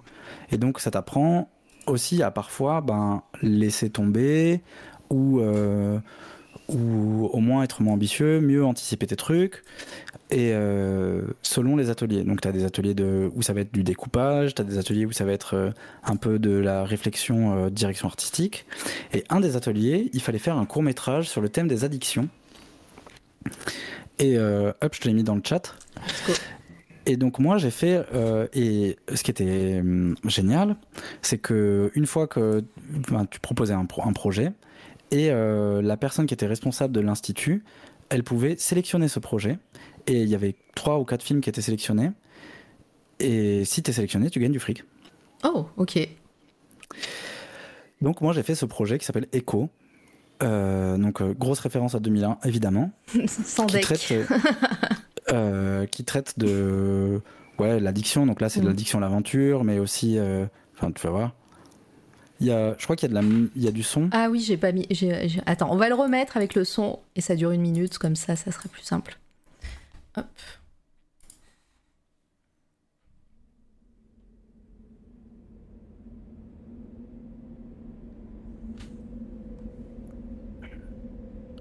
Pas si vous l'avez le son. Si, c'est un dark ambient là, pour l'instant. Ouais.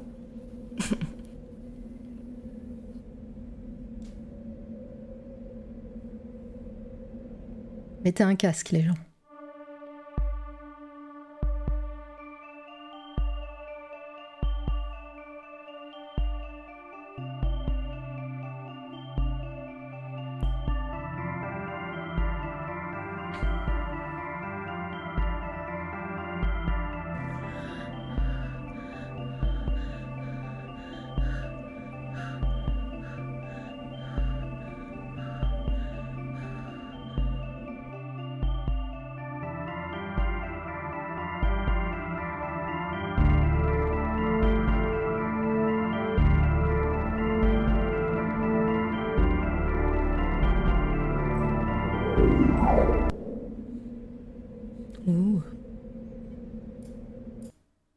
Attends, je, relaisse les crédits.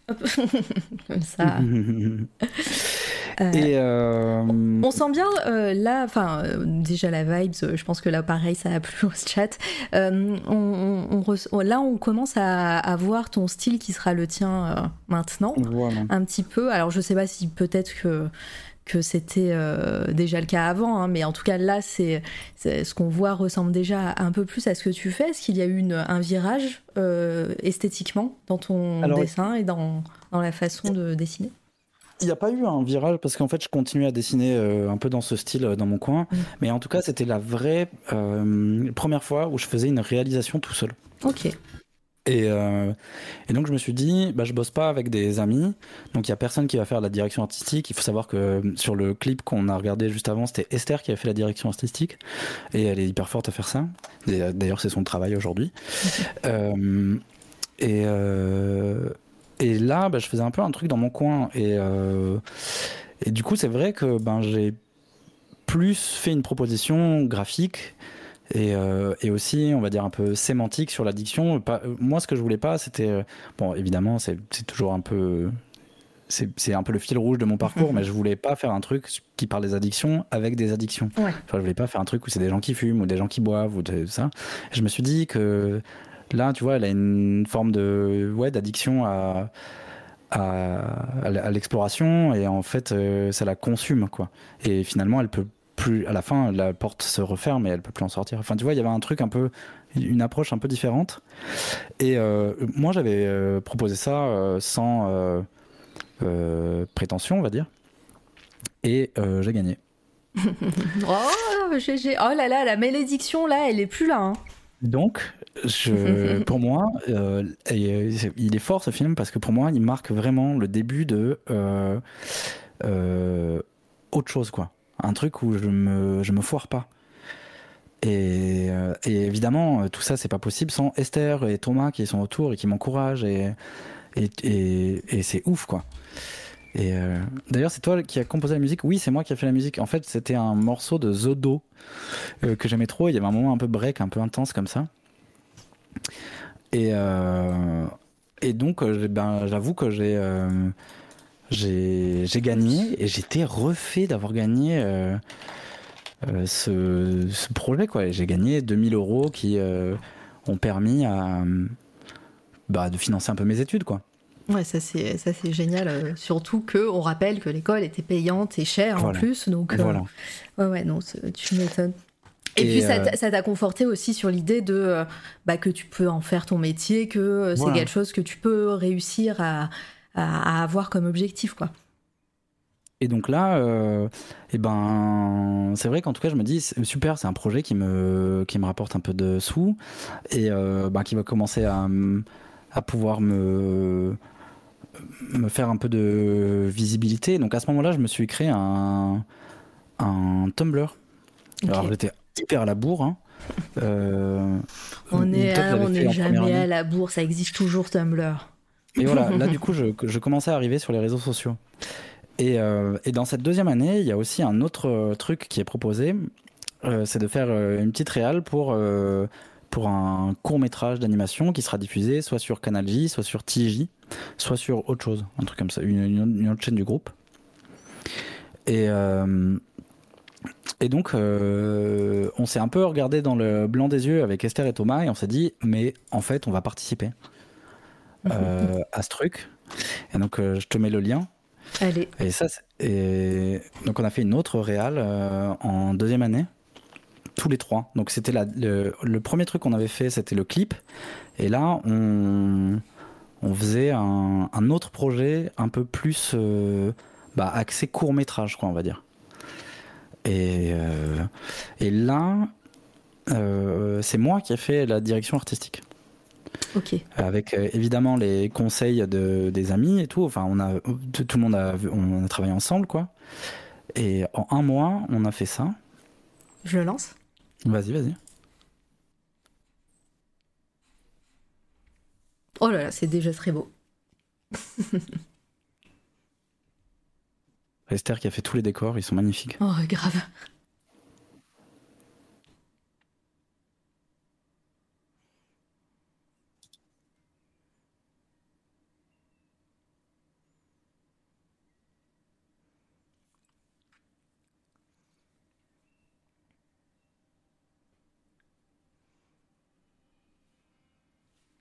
Ah, il n'y a pas de son. Pardon les gens, je vous mets le son.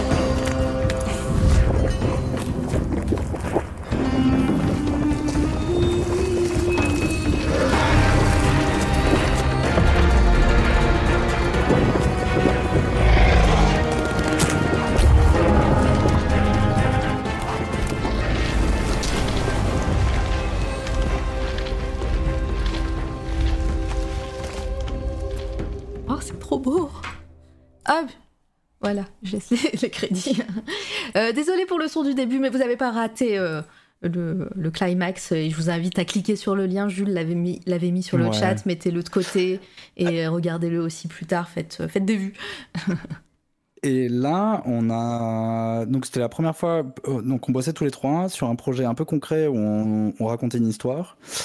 on a bossé avec un compositeur Ok, donc là, euh, t'es pas, pas sur euh, la musique.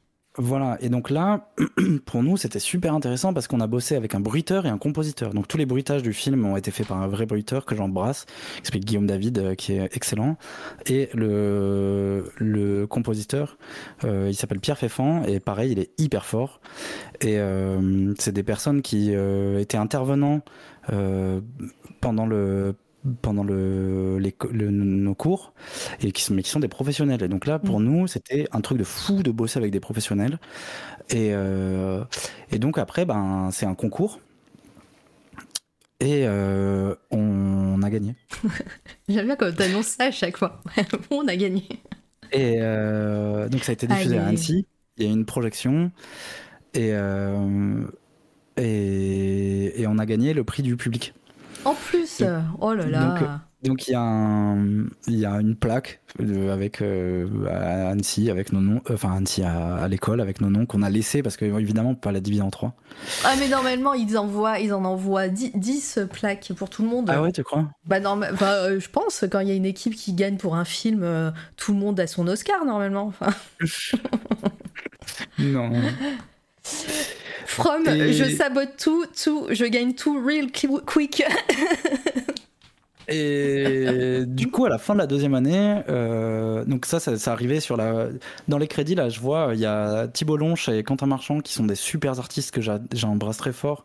Euh, Quentin Marchand qui est un de mes meilleurs amis aujourd'hui, qui, qui euh, avait aussi participé au concours, sauf que l'équipe avec laquelle il bossait, ils ont eu, ils ont pas réussi à finir le film dans les temps. Et je me souviens qu'il nous avait filé un, un, coup de main pour l'anime. Euh, est hyper fort aussi. Euh. Et donc voilà, là, ça confortait un peu plus l'idée de, après avoir fait Echo, on faisait Vestige et qu'on pouvait être des réals, qu'on pouvait avoir des idées et qu'on pouvait bosser ensemble. À la fin de la deuxième année, tu es censé faire un stage à l'MK. Et, euh, et, moi, je suis allé faire un stage chez Passion Paris. Ok, c'est une euh, boîte d'animation? C'est une boîte d'animation qui est très prestigieuse et, euh, et donc j'ai un peu postulé partout pour avoir des stages et c'est les premiers qui m'ont répondu en mode ouais il y a pas de souci viens et tout et donc là moi j'étais en mode ok j'ai un stage à Paris dans une boîte de ouf. Et et c'était trop bien et là, je mettais un pied dans le milieu professionnel de l'animation. Donc, j'ai bossé sur un épisode de Gumball. Ok. Avec euh, euh, des, des, personnes d'un collectif qui s'appelle euh, Souviens-t'en-en. Et, et, donc là, j'ai rencontré des, des, des, pros, quoi. Et puis après, j'ai bossé avec un type qui s'appelle Jack-Antoine Charlot, qui a fait euh, le clip de Relax de Mika. D'accord, ok. Et, euh, et c'était une expérience folle pour moi. Et je rencontrais aussi des étudiants, étudiantes de, de Gobelin. Et donc, euh, pour moi, c'était un peu. bah, j'étais en stage avec des étudiants, étudiantes de Gobelin, quoi. Tu vois, je me disais, mais j'avais la pression, mais à la fois j'étais fier de moi, tu vois, quelque part. Bah ouais, c'est euh, de rien. Euh, ça a tourné et puis et puis tu as, travaillé pour ça et en plus bah, tu, tu, kiffais ce que tu faisais quoi donc ça, je pense que ça fait un cercle vertueux dans ces cas-là tu voilà tu t'engraines presque à faire ce que tu aimes et à, et à proposer le meilleur de toi-même aussi sur ça Ouais, de ouf. Et là, surtout, je, bah, j'étais technicien, donc animateur, donc je me disais, bon, bah, c'est exactement ça que je veux faire. Euh, j'étais en stage, mais sauf que le stage était rémunéré, donc euh, je gagnais de l'argent avec ça. Je me suis dit, mais il y a, y a, un monde où, où c'est possible, quoi. Ouais. Et euh, donc, c'est, j'ai fait trois mois de stage à Paris, j'avais un petit appart. Euh, qui était trop bien. Esther était en stage à Londres, aussi dans une boîte de prestige de fou malade. Et euh, mais elle te racontera. Ah ouais, tu, euh, tu spoil un petit peu, mais tu teases en même temps, donc c'est bien. Ouais. Et euh, je sais pas, on avait nos vies. Elle était à Londres, moi j'étais à Paris. On se voyait, je sais pas, un week-end sur deux. C'était trop bien, quoi. Et à la fin de ces stages, t'as un peu le, bah, le retour à la réalité où tu te dis, bah merde, il faut que je, faut que je retourne à l'école, quoi. Faut que et c'est toujours compliqué dans ces moments-là, parce que quand t'as un, parcours, euh, un cursus un peu plus professionnalisant, avec des stages, avec euh, insertion dans, un, bah, dans le milieu professionnel et tout, de, revenir à la réalité des cours euh, académiques et, et, magistraux, quoi. Ah ouais, de fou. et, et en fait, à la fin de mon stage, la boîte m'a proposé de m'embaucher. Oh là là et genre, ils t'ont proposé de t'embaucher après tes études ou maintenant? Maintenant. Ouh là là. Et donc là, euh, bah là j'ai un gros dilemme quoi, qui s'offre à moi. C'est, vrai que ben un job euh, tout de suite euh, avec ces gens-là, avec qui je venais de faire trois mois de stage. Moi, j'étais trop chaud, tu vois, à Paris et tout.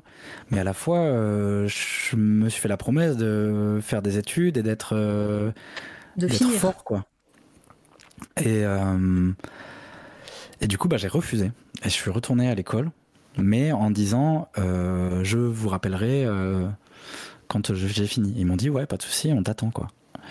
Donc, ah, ils, ont, ils, ont, ils ont dit quand même On t'attend.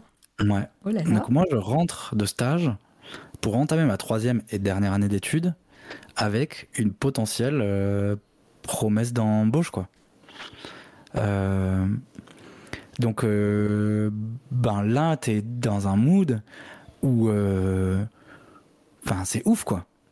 Ah et. Faut savoir que ben, Esther, elle a eu plus ou moins la même propale euh, par la boîte à Londres à ce moment-là, quoi. Ouais. Donc tu vois, on revenait tous les deux. d'expérience professionnelle ultra formatrice, où on a été reconnu pour nos valeurs et notre travail. Et, et, là, je me suis dit, mais la malédiction, mais c'est ciao, quoi. Après, euh, euh, ne restons pas sur nos acquis, Jules. Ce que j'ai appris de tout ce parcours d'études, c'est quand même il ne faut pas se reposer sur ses lauriers. Mm. Donc, euh, j'arrive en troisième année. La troisième année d'études à l'MK, tu fais un film. il faut savoir que souvent, cette année, elle est assez compliquée parce que à la fois tu es en recherche professionnelle euh, et, du coup, tu es livré à toi-même. Donc, euh, c'est souvent des projets de films qui sont lancés, mais jamais des films bouclés, des films terminés. Euh, moi, je me suis dit, en arrivant à un troisième année, mec, tu vas bosser en sortant de l'école. Il faut que, même si tu vas, as une promesse d'emploi, il faut que tu donnes tout et, euh, et, que tu, que tu finisses ton projet. Et euh, là, donc, euh, la Team 7 avec Thomas Carretero a un peu. c'est un peu splitté parce que Thomas il était déjà sur un autre projet à côté lui il, était, se dirigeait plus vers du VJing ou, ou de l'édition et donc il était moins là mais c'est là où il y a Quentin Marchand donc, qui était au générique du petit court métrage d'avant euh, qui, euh, bah, c'est un peu, euh, on l'a un peu inclus dans notre groupe avec Esther, et on était tous les trois en mode shonen, quoi.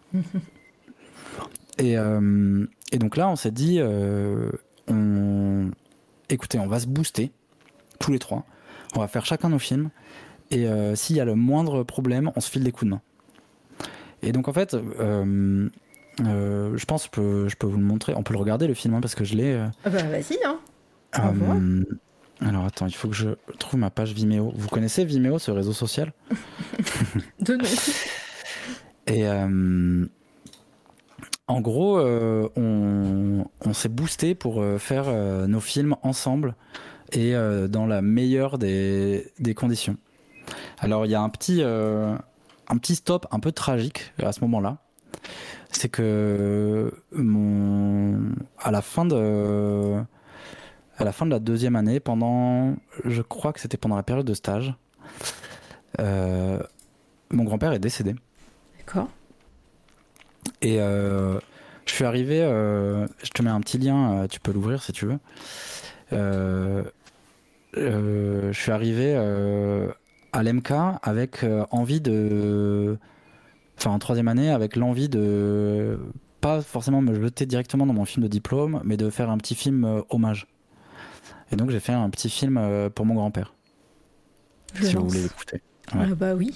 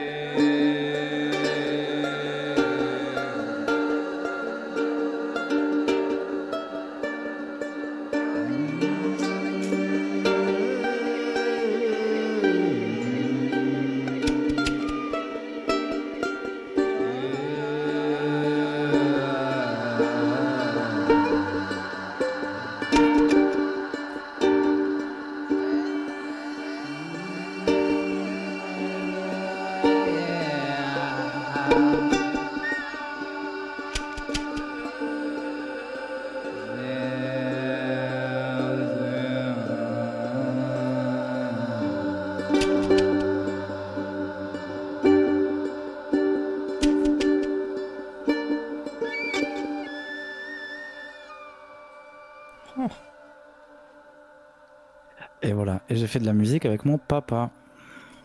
C'est vous deux là qui, qui avez composé là? Ouais. Et la voix, c'est? Oh, C'est moi qui chante. C'est toi. Oh, trop, euh, trop mignon, trop beau. Euh, euh, c'est incroyable. Voilà. Et pareil, on, sent des thèmes qui reviennent et, et le, un style qui, qui se rapproche de tout ce que tu fais maintenant aussi. Et, et on sent voilà, qu'il y a Désolée, j'ai la voix qui tremble. ouais, j'avoue, ça m'a ému de revoir ça. Là. Ça fait longtemps que je n'avais pas vu ce truc. Ben ouais, mon grand-père c'était un mec euh, un peu bizarre, euh, un peu un, vieux bougre quoi. Et euh, il était, il adorait la pêche. Et à la fin de sa vie, un peu comme un, je sais pas, un éléphant, tu vois, il le sent, il, il, est parti quoi. Il est parti vivre en mmh. Espagne, il a tout quitté, femme et enfants. Euh, il a loué une maison au bord de l'eau et il est décédé là-bas. Enfin, c'est un truc romantique de ouf, mais euh, enfin, je trouvais ça tellement incroyable, quoi. Et, et voilà, et je, trouvais que c'était important de rendre hommage et de faire euh, la musique avec mon père. C'était encore plus, encore plus fort pour moi, quoi. Allez, je recoche la case, Nalem m'a mis les, larmes aux yeux, bah ouais. Et euh, Alex qui dit euh, chaque court métrage sont vraiment remplis de poésie. C'est c'est quelque chose que voilà pareil. Euh, bon là en plus là il y a, y a, un thème assez fort, mais sur tout ce que vous avez proposé, je dis vous pour pour la team la team Seven comme tu dis, et, mm-hmm. et pour bah, toi en, en, l'occurrence, c'est c'est quelque chose que que tu veux insuffler. voilà avoir de la poésie, avoir un, quelque chose un peu un peu onirique, je sais pas, mais en tout cas euh, un peu euh, poétique. Ouais, en fait, euh, il y a beaucoup. Ah donc, il faut savoir qu'à cette époque-là, dans l'animation, il commence à y avoir ce débat l'animation pour adultes. Mm. Et il y a beaucoup de, de propositions d'animation pour adultes. mais je suis pas forcément d'accord avec l'image pour adultes que ces gens donnent. Euh, malheureusement, dans le cinéma d'animation mainstream, l'animation pour adultes, c'est du cul, de la violence mm. et, euh, et, des trucs un peu euh, trash, pop. et, et, à ce moment-là, bah, moi je reviens de Paris, je reviens de avoir mis le pied dans le milieu et je me suis aussi rendu compte de la réalité du milieu, tu vois, que c'est des gens qui sont un peu geeks, un peu, peu pop culture et tout, que j'adore, hein. mais, euh, mais en tout cas dans laquelle je me euh, sens pas tant correspondre. Mm. Et, euh, et là, bah, je me dis, moi j'ai envie de faire de l'animation pour adultes. c'est clair, parce que mon, j'ai pas tellement envie de faire des petits cartoons ou des petits trucs pour les enfants, quoi. J'ai plus envie de, ouais, je sais pas, de, de, parler aux adultes ou aux jeunes mm-hmm. adultes. Euh, et, j'ai envie de parler d'amour, quoi. Et euh, je trouve que c'est un truc qui manque beaucoup euh, dans l'animation de manière générale, dans l'animation pour adultes, mm. mais de parler de vrais. je sais pas, tu vois, de ce truc un peu pur, quoi. L'amour, c'est. C'est trop fort. Mm. Et est-ce que euh, parce que là, on, sent une envie de réalisation. Euh, alors, je, fais un petit bond dans le temps sûrement. Euh, on reviendra à, ce moment-là de ta vie après. Mais est-ce que tu as senti un décalage avec la réalité professionnelle, justement, sur ce qu'on. Bah, tu disais, hein, tu as, travaillé sur un épisode de Gumball et, compagnie. Et avec toi, tes envies de faire de la réal plus adulte, plus poétique, plus qui peut parler d'amour et tout. Ouais, carrément. En fait, euh, même j'en parlais euh, quand j'étais en stage, évidemment, euh, et on m'a dit que déjà il fallait que je profite beaucoup du fait d'être en études pour pouvoir faire des courts métrages, explorer et parler de trucs, parce que après une fois dans le milieu professionnel, bah, j'aurais moins le temps. Ce qui est une, qui semble assez évident, mais en fait c'est, j'ai adoré qu'on me donne ce conseil. Mm. Et, mm, et, oui, clairement, ben la boîte dans laquelle je bossais, c'était une boîte de pub. Alors, je bossais sur des courts-métrages et des trucs comme ça, mais euh, on faisait de la pub. Et la pub, c'est pop, ça va dans tous les sens, ça explose, il faut, ça enchaîne et tout. Euh, donc, clairement, ma proposition de faire un truc un peu plus lent, un peu plus contemplatif, qui va un peu plus d'amour, mm. euh, ben, c'est moins bankable, quoi. mais ça m'a pas empêché de le faire. Oui, bah, voilà, t'as bien fait. et moi, je suis chaud. Ce que, ce que je vais faire, c'est que je vais vous donner mon film de diplôme et je vais euh, aller aux toilettes et, et me et chercher on fait de ça. Et ben, parfait, ça fera. Comme ça, les gens peuvent regarder et puis. une euh, petite pause. on, en profite pour faire une pause. Interactive en plus. Tiens, je te le mets dans le chat. Alors ça, euh, donc le court métrage sur mon grand-père, il m'a valu euh, bah, des gentils mots et surtout, euh, bah voilà, tu vois, il y avait des chiffres sur sur Vimeo, mais ça a été un, été un carton. et c'est la première fois que hors cadre d'études, hors cadre d'atelier ou de trucs comme ça, je j'ai un c'est pas c'est pas un énorme buzz, tu vois, mais euh, pour moi, en tout cas, il y a des gens qui, je me rends compte qu'il y a des gens qui sont intéressés par mon travail, euh, en animation en tout cas. Et, euh, en plus, c'est un truc touchant. C'est, tu vois, évidemment, c'est un peu clickbait. Je parle de mon grand-père, de, de, la perte, tout ça. Bref. mais en tout cas, moi, ça me, ça me rassure et je me dis.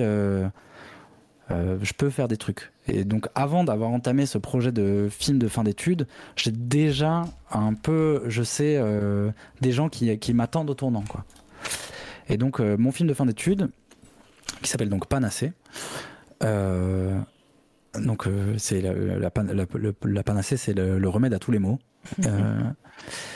il, pour moi, il est hyper majeur parce que il il appuie, il assoit en fait le fait que je veux faire de, bah, déjà des trucs pour adultes, mais aussi de la SF. Et euh, mais pas de la SF, euh, euh, on va dire générique quoi. J'essaye d'avoir une autre proposition.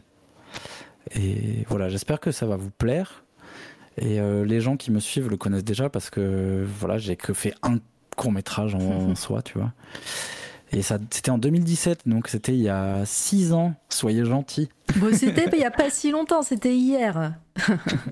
Et voilà, je... Et ben, je te laisse aller euh, te recharger en eau. Et, euh, et, puis nous, on va regarder ça. Ça dure 5 minutes 38, les amis. Ouais. Euh, Saria qui dit J'en profite de la pause pour vous saluer, simplement dire que cette interview est super intéressante, comme d'habitude, finalement. Merci, Saria. Allez, c'est parti, je lance. À tout de suite, à tout le chat. Moi, je reste là, hein, je regarde avec vous. Hein. J'ai lancé? Oui.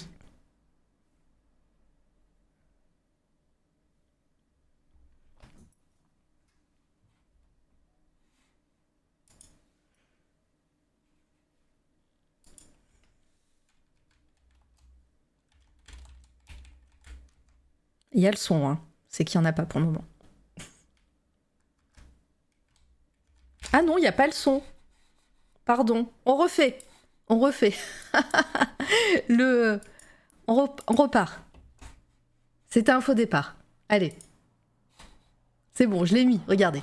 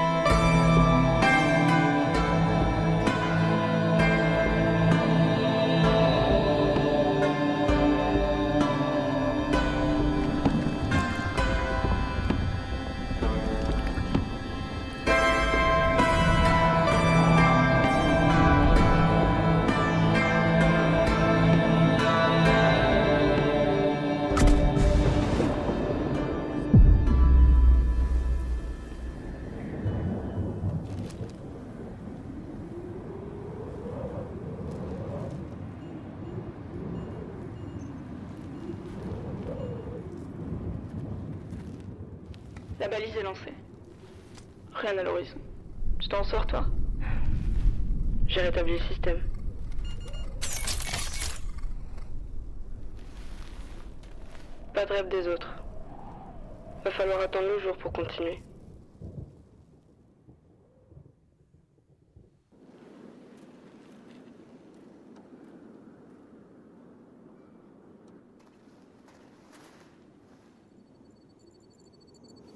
Mes technographes s'affolent.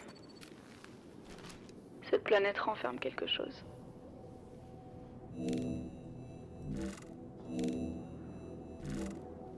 Dirait qu'il y a une anomalie à deux clics d'ici. On va voir ce que c'est Ouais.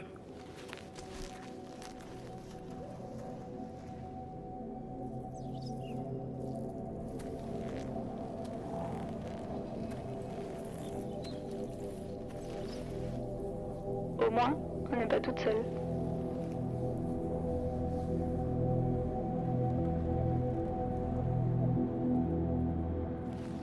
J'ai l'impression que mon armure pèse une tonne. On y est.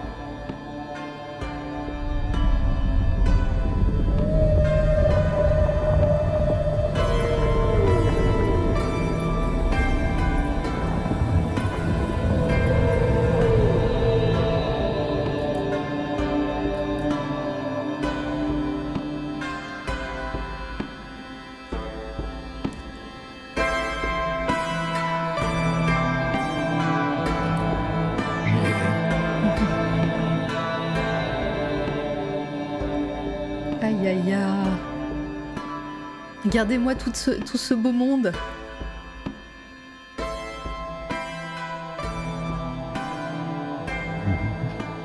Je laisse les crédits. Hein.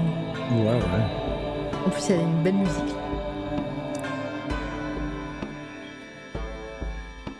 J'achète.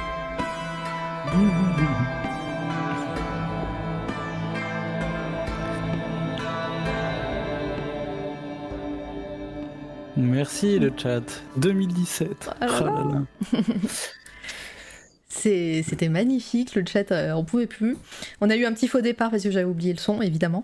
Euh, on, est, on a envie que ça continue. C'est où qu'on achète le Blu-ray? Euh, bah, Parle-nous un petit peu bah, de, ce, de ce projet, de, de ce que tu as voulu, euh, euh, enfin voilà, ce que tu as voulu dire avec tout ça, ce, euh, comment tu as travaillé, euh, comment, combien de temps ça a pris? Tu l'as dit peut-être euh, le temps. Non, non, Non. j'ai pas dit. Mais, euh, mais voilà, tu euh, dis-nous en plus sur, euh, bah, sur ce projet qui est assez incroyable et assez grandiose en plus. Ben, du coup, comme je disais plus tôt, l'idée c'était que, hum, comme euh, après cette année d'études, j'allais être jeté dans le monde euh, impitoyable du travail, il fallait que je puisse démarcher avec, euh, avec quelque chose, quoi. Ouais. Et donc j'ai un peu fait une, ça peut être considéré un peu comme une bande démo technique, quoi. Je voulais, j'ai voulu tout mettre dedans, en faire des caisses. donc euh, j'ai tout fait. J'ai fait les décors, j'ai fait la musique, j'ai fait le l'animation avec des coups de main évidemment. Euh, comme, comme on peut le voir, il y a plusieurs personnes au générique, quoi. Oui. Et euh, mais aussi, je voulais recouper un peu euh, tous les ou regrouper un peu tous les bouts. Donc le personnage qu'on voit au début, euh, bah, c'est le même personnage que dans le petit court métrage pour mon grand-père. Lui là, sur sa baleine. Ouais. Euh, euh, c'est ma sœur qui fait le doublage euh, de. Ah, j'allais demander justement qui, euh, qui parle. Euh, c'est ma sœur et Myriam, une amie, très bonne amie aussi. Euh, c'est. Vous vous souvenez quand je parlais de ma première coloc à Bordeaux après les études et que j'avais rencontré un gars qui faisait de la musique euh, Ben c'est lui qui fait la musique euh, de la partie un peu. C'est un chat ça. de la partie un peu un peu rêveuse on va dire. Et et voilà, et puis bah, ça a été huit mois de taf intense, mais à la fin, euh, j'avais fini mon film. Et donc, euh, je, je suis parti de l'école en ayant terminé, quoi. Comme je disais un peu plus tôt, souvent les gens ils entament des projets qui finissent après en post-études. Moi je voulais terminer ça. Et t'as fini l'école en ayant terminé et en étant diplômé? Euh, Ouais, ouais. Ah. Alors, c'est un... en vrai, le diplôme dans les écoles comme ça, il vaut pas grand-chose. Oui, je sais bien, mais, mais t'as fini. Voilà. Ouais, j'ai fini. et. Et voilà, donc ce film, c'est l'histoire de deux euh, exploratrices qui euh, sont perdues euh, et qui sont à la recherche de nouvelles terres d'accueil.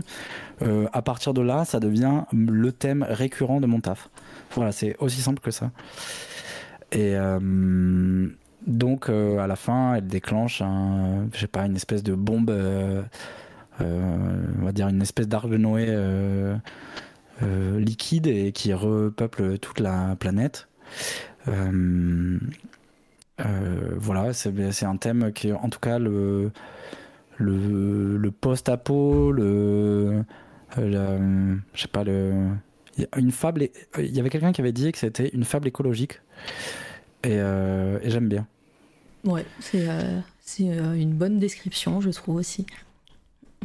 et, et voilà, pour les gens qui me suivent, et qui voient mon travail euh, en ce moment, ben, les personnages sont exactement de la même couleur que les personnages que de ma bande dessinée actuelle. Euh, ouais, il y a une ligne directrice et un truc que, tu as eu à ce moment-là que tu as gardé tout au long de, mm. de, tes futurs projets. quoi. En fait, à partir de là, j'ai commencé à écrire une histoire. Ah Que j'avais pas fait euh, depuis le début. Et donc c'est pour ça que pour moi ce film c'est un peu un gros tournant parce que euh, euh, je m'étais jamais posé pour écrire et pour me dire bon bah voilà je peux je peux faire ça. Ça m'a pris huit mois quasiment tout seul. C'est pas parfait mais au moins il y a un début et une fin. Est-ce que je peux maintenant écrire une vraie histoire un peu longue qui, qui peut aller plus loin quoi? Euh, et, dans ta tête, cette histoire, elle, est toujours animée? Hmm. Pas forcément, bah, peut-être? Dans, dans l'idée, euh, ouais. Sauf que, voilà, il y a Kerry Owen qui dit qu'elle taf en 8 mois. Euh, franchement, c'est, c'était, c'était dur. Bah ouais, c'est quasiment une année presque. voilà, c'est une bonne partie de l'année en tout cas. Et voilà, c'est une nouvelle montagne à gravir, quoi. Ouais, une année, tu fais 5 minutes d'animation, quoi.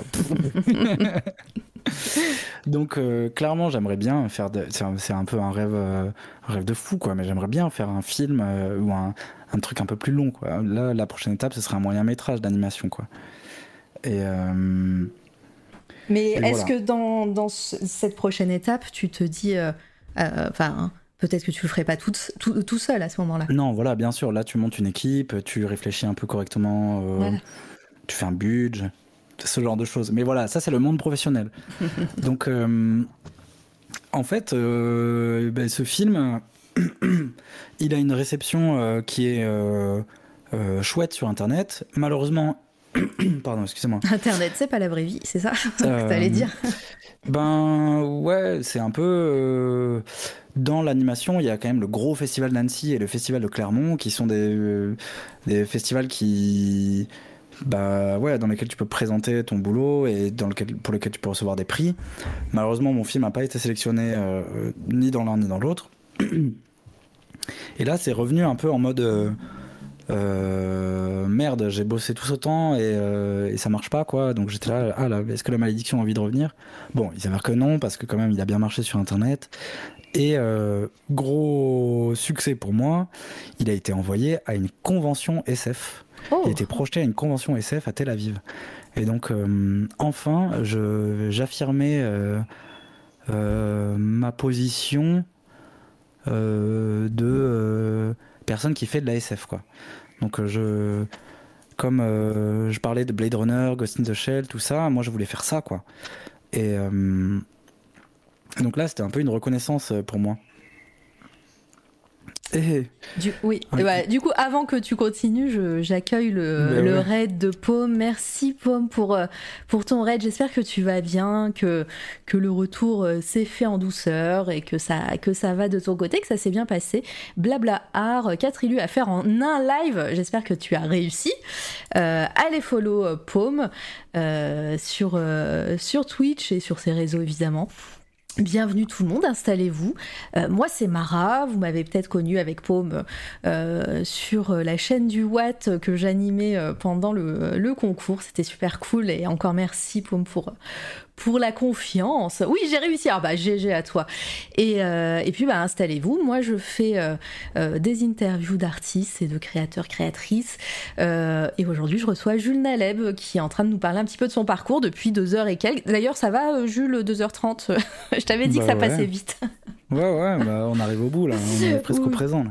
Oui, on est presque au présent, mais voilà, installez-vous, je vous invite à aller follow ce que fait Jules, il stream également, hein, il est sur Twitch, donc euh, on, va follow tout ce, tout ce beau monde, et, merci encore pour ton raid et ton soutien, Paume, bienvenue tout le monde. Et, euh, on continue, là, on, sort de l'école euh, d'animation de Angoulême, et, et Jules allait nous parler un petit peu de la suite. Euh, Art Alex qui dit Perso, je suis de la génération des mondes engloutis et le coup de crayon m'y fait penser. Ce, serait-ce une French touch Les mondes engloutis. Alors attends, les mondes engloutis, est-ce que c'est. Euh, euh, mondes engloutis, fais voir. Alors, je, crois que je connais pas, mais. Ouais, c'est de, la, de la SF. Ah oui, ça me dit quelque chose. Mondes engloutis créé par Nina Wallmark. C'est pas français. je, moi, je connais, de, je connais de nom, mais je, ce n'est pas ma génération, justement. Si, c'est français, bien sûr. Nina Wallmark. D'accord, bah peut-être, ouais, c'est une French Touch, euh, French Touch de l'anime, quoi. euh, putain, ça a l'air beau. Euh, moi, ma référence, c'était plutôt les maîtres du temps. Euh, un vidéo. euh, les maîtres du temps de. Alors là, c'est pas bien, Jules. Les maîtres du temps. Je suis sur le coin, euh, sinon. Hop. Des René Laloux. Euh, c'était un peu ma ref pour ce projet. 82, encore une fois, hein, c'est une année assez fastueuse niveau, niveau pop culture, cinéma et tout ça. Hein, tu parlais de Blade Runner, euh, je sais plus. Les années 80 à fond, quoi. Euh, mais notamment cette année-là, 82, euh, c'est une grosse année. Hein. Regardez ah. sur, sur Google, vous allez voir. hop. il y a les maîtres du temps, il y a Blade Runner, il y a Nausicaa, il y a. voilà, tu vois. Je suis pas né en 82. Ça se trouve, en fait, secrètement, je suis né en 82. secrètement. Et, et en fait, voilà, donc je finis ce projet, je, j'ai un bel accueil euh, sur Internet euh, et au diplôme, ça se passe très bien. Euh, Esther aussi a fait un film super, mais dont elle te parlera. pareil, très bon accueil. et donc là, tous les deux, bah, on décide, on se rappelle de cette promesse d'emploi et on décide de emballer nos sacs à dos et on monte à Paris. Et, euh, et du coup, euh, là, à Paris, c'est un peu euh, reality hits hard. donc nous, on est un peu la fleur au fusil. super, on a fini nos études, on se barre d'Angoulême. Enfin, fini les études. Ciao, bye. Vive la vie active. et, et là, bah, ça a été pour moi un peu six mois de galère parce que j'ai pas réussi à trouver de job. D'accord. Et quand tu dis t'as pas réussi à trouver de job, c'est que t'avais des refus, c'est qu'on on te répondait même pas ou... On me répondait même pas. Ok. Alors que. Et, et, le, et la promesse d'embauche, pardon mm-hmm. Attends, je l'ai pas oublié celle-ci. donc, on est convoqué, enfin convoqué, on est invité dans ce studio avec Esther pour parler un peu de cette promesse d'embauche. Et euh, nous, euh, il se passe quelques mois avant que ce rendez-vous ait lieu. Et, euh, nous, ben, on arrive à Paris et on cherche du taf et on galère un peu à trouver du taf. quand je dis un peu, c'est vraiment on galère à trouver du taf, on n'a pas de taf. Mhm. Et donc on attend un peu cette, cette, cet entretien. Et à cet entretien, on nous propose euh, d'être euh, potentiellement réalisateur, réalisatrice pour la boîte. Ok. Pour faire des projets de pub et des trucs comme ça. Il faut savoir que après avoir cherché du taf et, euh, rien trouvé, tu prends quand même un sacré coup à l'ego. Quand tu finis un projet, c'est t'as un espèce de blues, mais c'est horrible quoi. Tu, tu as l'impression que tu es plus bon à rien, que tu sais plus faire et compagnie. Et évidemment, si tu trouves pas de travail, tu commences à te comparer et à chercher tes défauts. Et donc, quand euh, cet entretien, euh, je sors de l'EMCA, E-M-C-A, qui était à Angoulême, qui est à Angoulême. Et, euh, et du coup, cet entretien, il arrive un moment où on a un peu la trouille avec Aster et surtout moi. Et donc je refuse d'être réalisateur pour la boîte. Ok. Euh, je me sens pas les épaules. Je me rends compte que ce que ça demande comme, euh, comme travail et comme euh, investissement, ça me fout la trouille. Et je me dis, ben peut-être que en toute, je, crois qu'on est très honnête à ce moment-là avec le, la personne qui nous fait l'entretien et on dit que bah on peut-être qu'on va faire un peu nos billes avant quoi.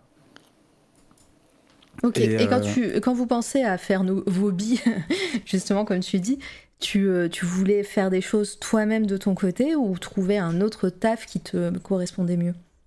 En fait, euh, je je voulais. en fait, c'était la panique, j'ai l'impression. Ouais, c'était la panique. En fait, quand tu commences à comparer, tu as vraiment l'impression que t'es pas fort. Et tous mes concurrents, en tout cas à Paris, c'est concurrents, c'est avec des guillemets. Hein, euh, bah, c'est des gens qui sortent de Gobelin, qui sortent de hum, d'écoles un peu prestigieuses ou qui, ont surtout un peu plus de bouteilles que moi et, euh, qui euh, sont meilleurs, faut pas se le cacher. Et je le prends très personnellement.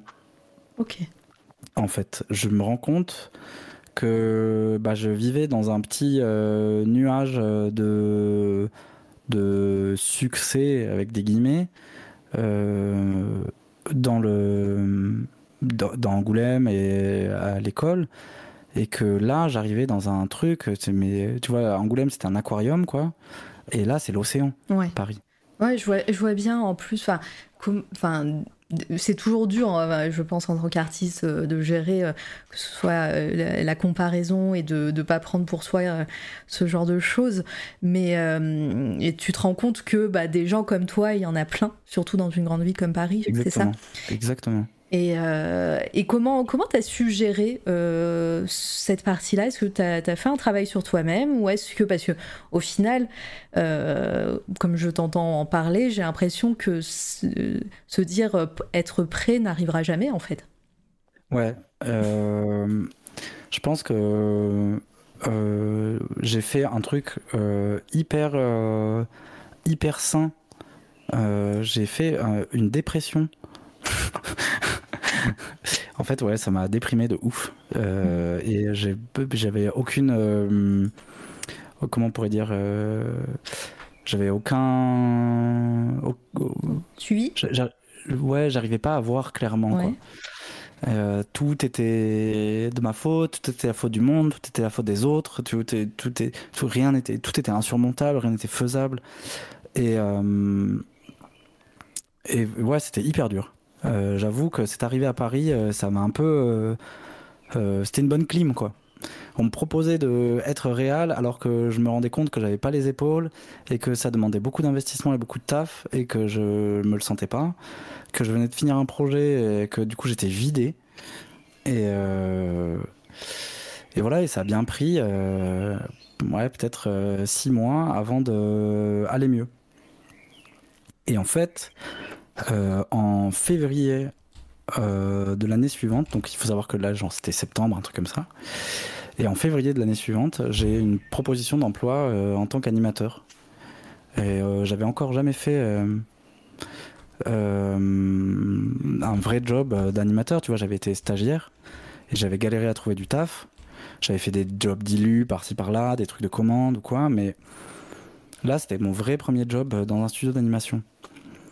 Et, euh, donc j'ai fait ce job qui était super d'ailleurs. Et euh, mais ça m'a permis aussi de réaliser que euh, bah, j'avais pas de niveau et que la vraie raison pour laquelle j'avais pas trouvé de taf ou de ou que j'avais pas eu de proposition d'emploi d'animation, c'est parce que j'avais pas le niveau. Quand tu dis pas le niveau, c'est le niveau technique, avec les logiciels et tout ça? Mmh. Parce que euh, à Paris, en fait, les étudiants et étudiantes qui sortent de Gobelin étaient très forts techniquement, et surtout, bah, les studios se les arrachent. Parce qu'évidemment, c'est des, des, personnalités graphiques Puis et ils sont sur place. Voilà. Mmh. Et moi, ben, j'étais un peu un ovni, sachant que, en plus, comme je viens d'une autre ville, j'ai pas du tout un cercle de gens euh, qui se refilent un peu des tuyaux, parce que ça marche comme ça l'animation, tu vois. C'est euh, quand même un petit milieu. Et, euh, et du coup, à partir de là, hum, je pense février, février, mars, un truc comme ça, je me repasse en mode shonen. et T'as eu un revival de, de, ta, de, de, comment tu étais en arrivant à l'école, c'est ça? Tu t'es dit, euh, j'ai pu le faire une fois, je peux le refaire? Ouais. Et là, euh, je me suis un peu. Euh, ouais, mis un coup de pied au cul pour être meilleur. Et puis, surtout, je me suis dit que je les six mois d'avant je retombais un peu dans ma période pré pré école quoi où j'étais en mode bah j'en ai rien à foutre c'est le tu vois c'est la faute des autres c'est euh, putain, je suis maudit. Euh, et, euh, et là, bah, je me suis dit, bah non, en fait, mûris un peu, tu vois. En fait, c'était ça. C'est prendre du recul, mûrir un peu, bosse, donne, mets toutes les chances de ton côté. Et, et là, bah, j'ai commencé à avoir un peu plus de jobs d'animation, de, de postes avec un peu plus de responsabilité, mais aussi j'ai vécu euh, ma première euh, désillusion. C'est-à-dire que je me suis rendu compte que ce dont j'avais rêvé euh, en, en animation, le fait d'être pouvoir faire de l'animation pour adultes qui parlent d'amour et de trucs comme ça, eh ben ça n'allait pas être possible. Et, et que en fait, bah, c'était un milieu de travail qui était très comment on pourrait dire compétitif c'est un gros mot mais en fait ouais je suis en compétition avec d'autres dessinateurs dessinatrices et il y a plus mais tu, quand tu parce que ça fait plusieurs fois que tu parles de compétition et tout est-ce que tu ressens euh, toi-même cette compétition ou est-ce que tu euh, tu te la tu te la mets toi-même cette euh, cette compétition? Est-ce qu'on te dit clairement bah lui ou elle est meilleur que toi? Euh, alors, euh, on me le dit, on me le dit pas comme ça, mais euh, c'est clairement, c'est clairement ça. Il faut savoir que quand tu postules pour un job d'animation, tu, tu passes un test mm. pour savoir si t'es, euh, si t'as le niveau ou pas. ah, salut mes infos sur Twitch. et et du coup, bah, quand tu reçois une réponse à ce test, on te dit vous n'avez pas le niveau ou ça va pas le faire, quoi. Euh, et, donc moi j'en ai passé plusieurs des tests et j'en ai passé plusieurs où la réponse était vous n'avez pas le niveau. Et donc euh, là c'est le, le système de compétition en fait on est mis parce que c'est un milieu de c'est le travail quoi. Donc euh, tu es mis en compétition avec d'autres travailleurs éventuels d'autres animateurs animatrices éventuels. Et et voilà, et, c'est vrai qu'après, ben, soit tu décides de euh, être détendu par rapport à ça et te dire bah oui c'est la réalité du milieu soit tu fais un peu le fier et la tête de mule comme moi et tu et tu décides que tu prends à cœur et tu décides que c'est une compétition quoi. Ouais je, je, vois bien et, euh, et comment se, se, passe la suite? Est-ce que alors petite petite parenthèse à ce moment-là parce que je, je, vois qu'on commence à arriver sur sur, euh, sur le, le, présent, disons. Euh, est-ce que tu continues, est-ce que tu fais de la musique euh, de, de, de, ton côté, autre que la musique de tes courts-métrages et de tes projets? Hum, à ce moment-là, je crois que j'ai pas trop le temps. Ouais.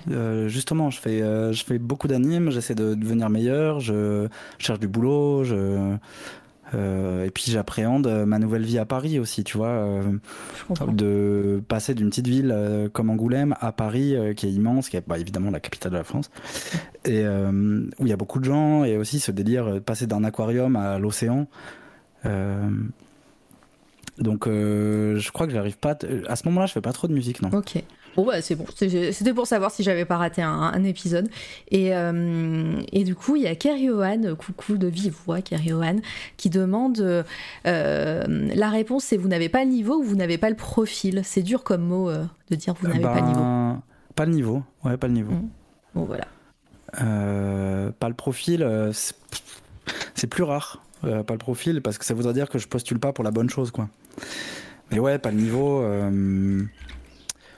pas le niveau. Le dernier truc auquel j'ai postulé, euh, euh, j'ai postulé pour bosser sur un, long métrage d'animation. J'ai fait un test et ils ont mis hyper longtemps avant de me répondre euh, à ma réponse de test pour me dire finalement que j'avais pas le niveau, mais qui me proposait un truc genre une, une, mise à l'essai quoi. Et, où en gros je serais moins payé. Et, et j'aurais les superviseurs qui regarderaient mon taf tous les soirs pour inspecter, voir si je fais les choses bien ou quoi. Euh, donc j'ai gentiment refusé. Ça peut se jouer sur un style de dessin en BD par exemple, mais j'imagine que c'est différent en animation. Euh, ouais.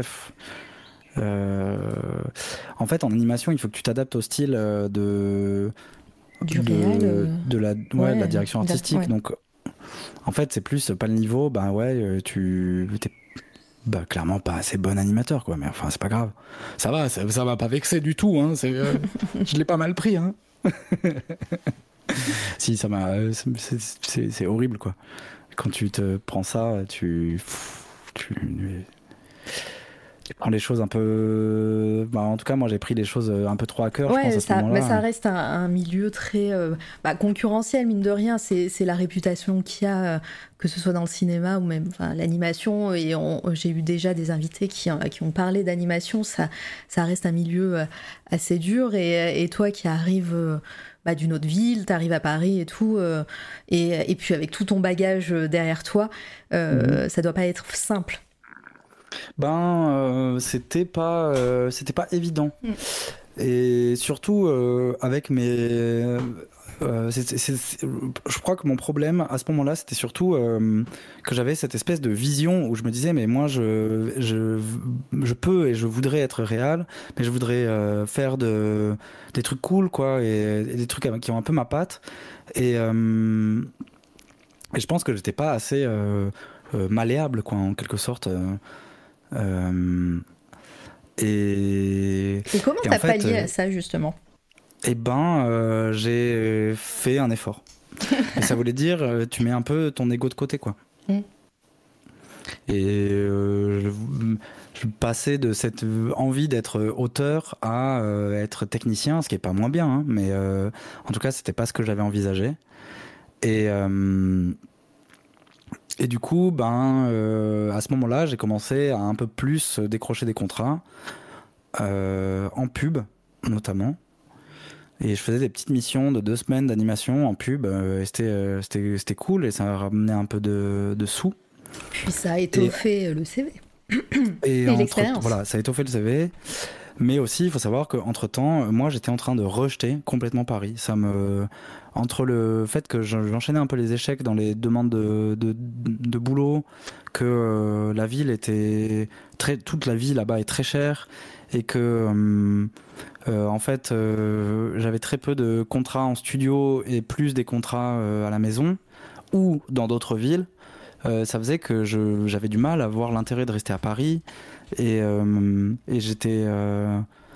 Ouais, en fait, à partir du moment où on est arrivé à Paris, je crois, avec Esther, j'étais en. Et un genre de burn-out slash dépression, quoi, tu vois. Mm. Donc là, ça c'était aussi une grosse réalité bien dure, quoi. Ouais, je vois. Je vois. Et, et le L'adaptation, parce que tu as dit tu t'es adapté, tu, euh, tu es devenu un peu plus malléable, euh, j'utilise tes mots. Hein. Euh, ça a marché un temps ou, ou tu t'es senti bridé? Ben, je me... Évidemment, tu te sens bridé, mais ça marchait un temps. Et donc jusqu'à ce que je sois embauché pour bosser sur J'ai perdu mon corps, donc, qui est un, long métrage d'animation qui a été fait à Lyon, à Xilam à Lyon. Et euh, donc j'enchaînais un peu les petits jobs. Et là, c'était un gros contrat de genre 4 mois, un truc comme ça. Euh, et donc je suis allé bosser à Lyon. Et, euh, et là, je sortais du côté un peu fancy de la pub parisienne pour aller dans un studio d'animation euh, où tu bosses avec d'autres gens qui sont un peu comme toi, euh, qui font ça pour le taf alimentaire, quoi. Et qui sont moins des espèces de de superstars euh, hyper puissantes. Alors évidemment, il y en avait plein hein, qui étaient trop fortes, trop fortes. Tu vois, ça, ça, ça empêche pas. Mais à Paris, c'est vrai que dans le milieu de la pub, t'as vraiment que des superstars de l'animation qui sont trop fortes, trop fortes, qui qui ouais, je sais pas, qui envoie de ouf, et mm. toi, t'es là, bah, j'aimerais bien moi aussi un jour être comme ça, mais aussi, tu prends conscience de tes limites.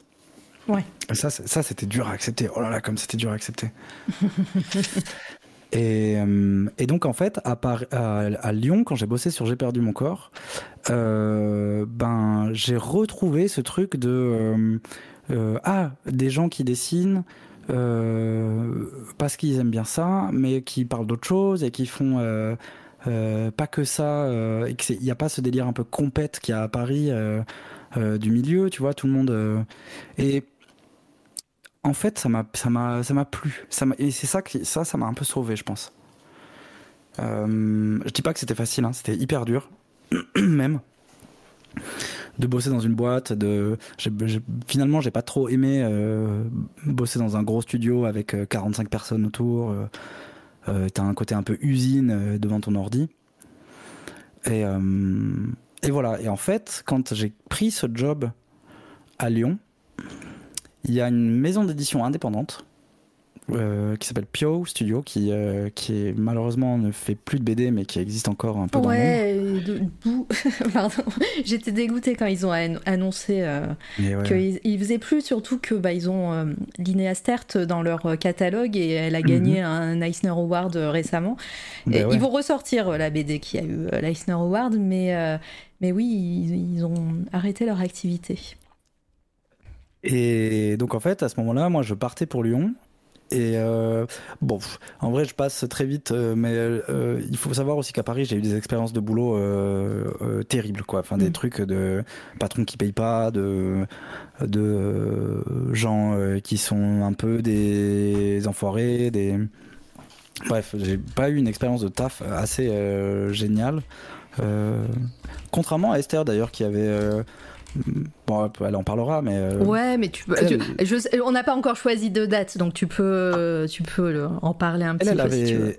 Elle avait une meilleure stratégie. Euh, elle avait fait, elle avait visé direct des tafs alimentaires et donc en fait, elle avait trouvé une boîte où elle bossait régulièrement et c'était, je crois que c'était un peu plus confortable pour elle. Euh, mais parce que Esther est aussi une personne plus intelligente que moi et, et, qui sans doute a compris plus vite qu'il fallait mettre un peu son ego de côté et alors que moi, je, je sais pas, je bombais le torse et enfin bon bref. voilà, et donc Paris c'était très dur pour moi. Je me retrouve à Lyon pour bosser sur J'ai perdu mon corps et là pile quand j'arrive à Lyon, il y a Pio qui me propose de faire une BD. Donc je me dis mais super quoi. Euh, et, euh, et et donc à ce moment-là, euh, j'ai un peu une nouvelle perspective. Ouais, t'as as une petite graine qui pousse. Dans, dans, ta tête. et je, c'est vrai qu'en tout cas la, la, désillusion du milieu de l'animation que je fantasmais, que je rêvais un peu genre Miyazaki, tout ça, euh, ça j'avais beaucoup d'aigreur dans le dans le cœur. Et là, ce projet de bande dessinée, ça me ça me chauffait bien quoi. Donc en fait, à Lyon, euh, Esther venait souvent me rendre, rendre visite et euh, j'avais écrit tout un tout un scénario et tout et j'étais là mais ça, revenait enfin dans cette, ce délire où ah ouais j'écris un truc et il y a quelqu'un qui s'intéresse et du coup ben je vais en faire une BD et ça va être un projet perso et ça va être trop bien et euh, dans, dans, ta, dans, dans ta tête, comment, comment ça se passe? Parce que le métier de, d'auteur de, de, BD, dessinateur de BD, euh, c'est un autre métier. Comment comment tu as essayé de gérer ne serait-ce que le, euh, le découpage des cases, le storytelling dans, tes, dans, dans une histoire? Voilà, créer une histoire, l'animer, c'est quelque chose. En faire euh, faire quelque chose qui, ne, qui, qui est en image euh, dans un livre, euh, c'en est une autre Ben ouais, carrément, tu vois. en tout cas, j'étais très heureux d'avoir cette proposition, mais là, instantanément, je me suis pris une douche de doute, quoi. Ouais. Tu veux. et j'ai été très sincère avec les personnes qui m'avaient écrit. Je leur ai dit, mais voilà, moi j'ai jamais fait de BD, donc euh, je suis chaud, mais euh, ça va être dur et tout. Et en fait, euh, ben je sais pas, ils ont été hyper sympas, ils m'ont fait confiance, ils m'ont dit mais si, ça va le faire et tout. Je me souviens, il y a un artiste qui s'appelle Freddy Carrasco qui avait fait une bande dessinée avec eux cette année-là ou l'année d'avant. Et je me souviens que je l'avais écrit. Je lui avais dit ah il faut que je fasse cette BD, euh, j'ai un peu la trouille. Euh, il m'a dit euh, Don't sweat about it. Il m'avait juste répondu ça. et donc ça veut dire ne te, te, prends pas, en gros, te prends pas la tête quoi. Ouais. Et euh, c'est un, un, vrai bon conseil. Je trouvais qu'il était un peu. Euh, oh, mec, t'aurais pu faire un effort et, dire des trucs un peu, un peu plus, mais bon, bref. Un peu plus profond, s'il te plaît, un truc qui va pas me remplir de doutes encore, mais bon. C'est euh, vrai que c'est des vrais bons conseils, mais quand, quand tu les prends, enfin, quand tu les reçois plutôt, tu, tu te rends pas compte, en fait. bah ouais, si, je m'en fais. ouais, ouais. Si, j'ai la pression, mais mais ouais, c'est dur de voilà de d'essayer de, de, réussir à, ne pas s'en faire. Et hum, en tout cas, ben, je suis revenu de Lyon avec un euh, donc Lyon, ça a duré jusqu'à peut-être donc euh, j'ai fait genre juin, euh, juin, septembre, un truc comme ça, ou juin, octobre. Et je suis revenu de Lyon avec un projet quoi. Et donc c'était trop bien. Tu vois, je savais qu'il fallait que je fasse une BD. Pendant l'été euh, où je bossais, euh, Esther venait souvent et j'écrivais un scénar et on en parlait et tout, et c'était trop bien. C'était un moment un peu, un peu doré euh, aussi, ça. Et et j'avais écrit donc toute cette histoire qui accessoirement n'a pas été validée par l'éditeur. Euh, et, donc j'ai réécrit, il y a eu plusieurs versions de l'histoire, bref, jusqu'à arriver à Eon 6, donc la BD, euh, que, la première bande dessinée que j'ai faite euh, avec Pio. Et à ce moment-là, je me suis dit, ben, je vais, je reviens d'une ambiance studio 3000 pour bosser pendant un an sur, sur une bande dessinée. Personnelle en plus Personnelle. Ouais. ouais. Donc il faut que je trouve un système. Et euh, donc en octobre 2018 euh, euh, est née la chaîne Twitch Jules Naleb. Voilà. Tu fais partie des meubles en fait sur Twitch. On a l'impression que ah. c'est tout récent, mais en vrai, t'étais là bien avant nous. et ouais, ouais. Et donc parce avait j'avais un copain qui s'appelle Gauvin, Manhattan, ouais. qui, qui. Il manque plus que lui d'ailleurs pour un retour. Hein. Ouais, bah, je pense pas que je pense pas que ça arrivera. Mais en gros, il... commençait à faire un projet de BD aussi et il faisait ça sur Twitch et il m'a dit bah tu devrais trop faire ça. Et j'étais là bah bah ouais, de ouf. Et en fait, bah, j'ai fait ça sur Twitch euh, tout 2019, enfin pas tout 2019, c'est pas vrai. Euh, j'ai créé la chaîne en octobre, j'ai commencé à bosser un peu euh, aux recherches, tout ça en live. Et j'ai surtout commencé à faire des lives de BD à partir de euh, avril 2019. Et, et là, c'était trop bien parce que on était. En vrai, à ce moment-là, il n'y avait pas encore grand monde qui faisait de la BD sur Twitch. Je me souviens, il y avait Slan Meta, Volta. Je crois que tu étais déjà là. Volta a commencé plus tard en 2019, il me semble. Il y avait Gauvin et il y avait Yessi qui arrivait. Et donc là, on était un peu tous les 4-5 à se, à se, bah ouais, se galvaniser quoi. Tu vois, on, on se créait en fait une nouvelle, une nouvelle bulle. Et ça, j'ai adoré en fait. Euh, il y a toujours, tu vois, dans, le, dans la conversation qu'on est en train d'avoir, il y a toujours un, peu ce truc où moi je cherche, euh, bah, c'est clairement un endroit euh, où être bien, quoi. Ouais. Avec des gens, hein, finalement. T'aimes bien, avoir bah, cette émulation de avec d'autres personnes, même si bah là c'est pas c'est pas du travail d'équipe, mais être entouré en tout cas. Ouais, je pense qu'il y avait ça aussi, tu vois, genre à Paris, euh, quand j'arrive à Paris, Team Seven, elle, elle existe plus, quoi. Mm, mm. Esther et moi, on bosse plus ensemble, euh, on bosse tous les deux, mais on bosse plus ensemble. Quentin Marchand, il bosse dans son coin. Euh, Thomas Carretero, il est resté à Angoulême. Donc, tu vois, il as cette espèce de truc de nostalgie, et moi, je me suis dit, bah, c'est ça grandir. Mais en fait, quelque part, je cherche tout le temps un peu mon petit, mon petit paradis magique quoi. Mm. Le tas qui dit c'est là que je t'ai découvert en avril 2019 mais je streamais pas encore. D'accord, ok ok. Et, euh, et, donc en fait bah, j'ai trouvé ce petit paradis magique sur, euh, sur Twitch et c'était trop bien. Et euh, mais à l'époque Twitch c'est pas ce que c'était maintenant et il y avait quand même des gens un peu bah, je sais pas, malveillant, on va, je vais utiliser ce mot. Hein, ouais. Et en fait, avec Gauvin, on s'est rendu compte qu'on avait beaucoup, beaucoup de pression. Euh, il y avait des streams qui étaient avec des gens bizarres, qu'il fallait qu'on banne et tout. Enfin, et, euh, mm. et je me souviens qu'à la en, en, tout cas, c'était super de streamer cette BD. J'ai adoré. Je trouve qu'on a beaucoup rigolé. J'ai rencontré plein de gens euh, trop cool. pareil, ça fait parler du projet, donc c'est génial et tout. Et, mais à la fois, moi je suis dans un 28 mètres carrés à Paris, que je paye euh, beaucoup trop d'argent, euh, et je bosse là toute la journée. Et je vis là avec Esther, qui bosse là toute la journée aussi. Et là, hum, l'intérêt de vivre à Paris, pour moi, devient euh, moindre, quoi. Ouais.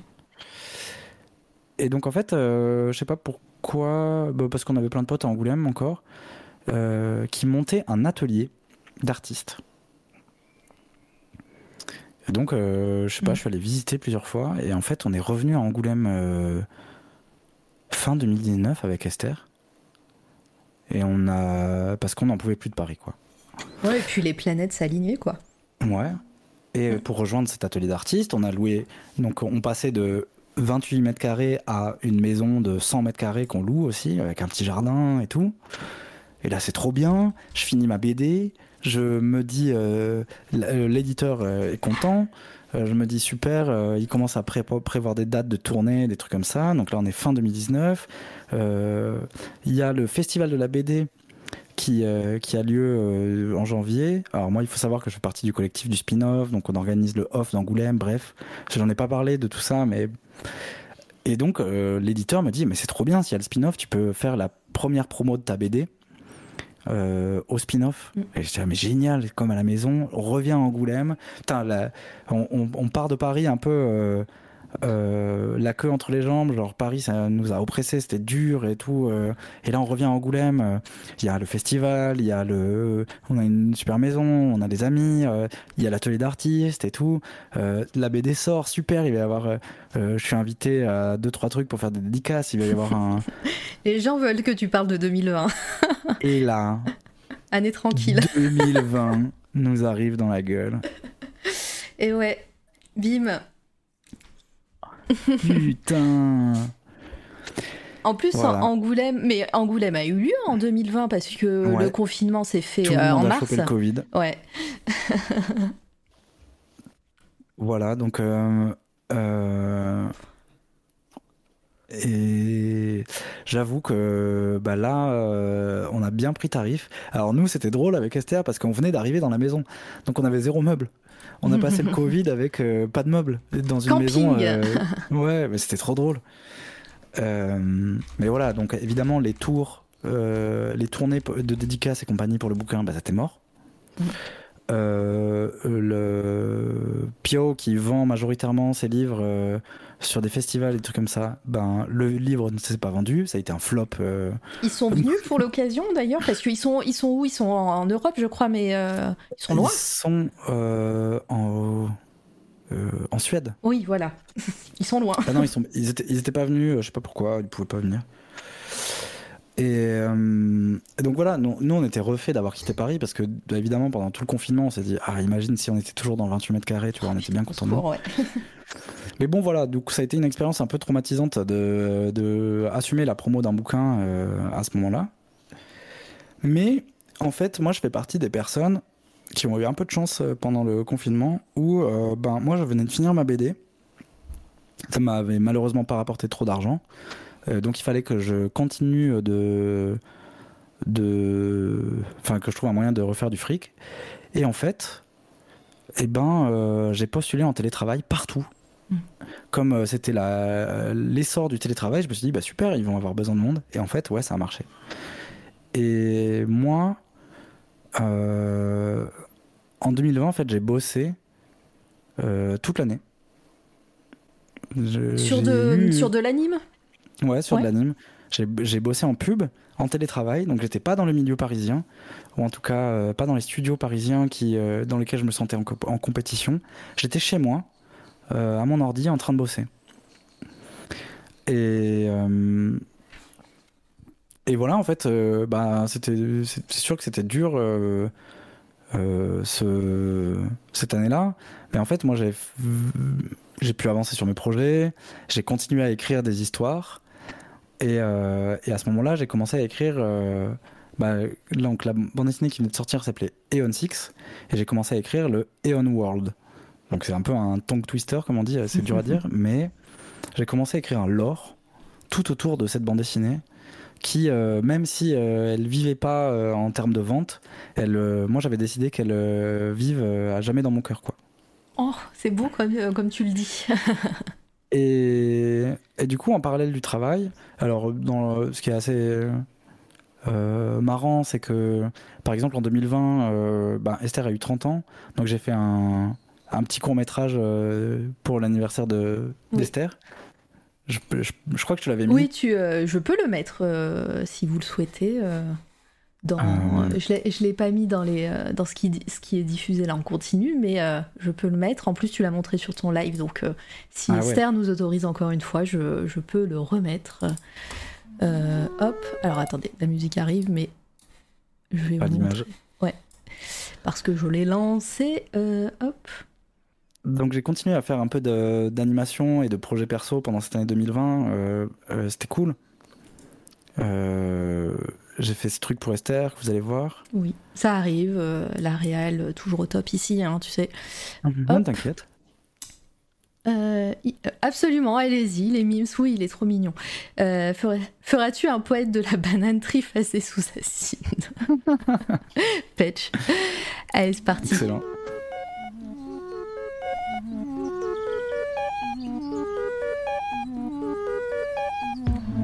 Je t'ai pas trouvé là-bas dans l'herbe haute.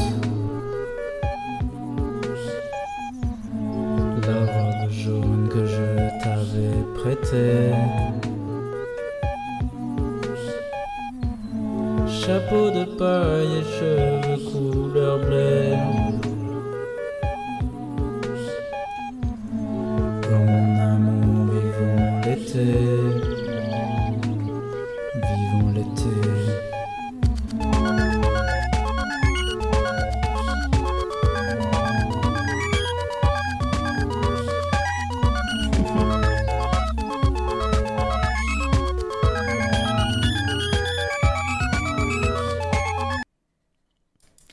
DJ Cut, mais euh, c'est fait. Trop mignon. Donc ouais, pour, pour ces 30 ans, euh, toujours euh, de l'anime, toujours poétique, toujours contemplatif, c'est trop mignon. Et voilà, j'ai fait un clip pour Squeezie. C'est vrai. À la, fin, de l'année 2020, je suis retourné à Lyon pour bosser. Euh, quand le, le, le, les confinements étaient terminés, j'ai j'ai j'ai participé à un clip pour Squeezie. On peut le regarder si vous voulez. Bah, si tu l'as, vas-y. Ah hein. Alors attends, comment ça s'appelle déjà? Squeezie clip? Ah, tout, ça s'appelle. Ah, attendez. Tac, tac, je te le mets dans le chat.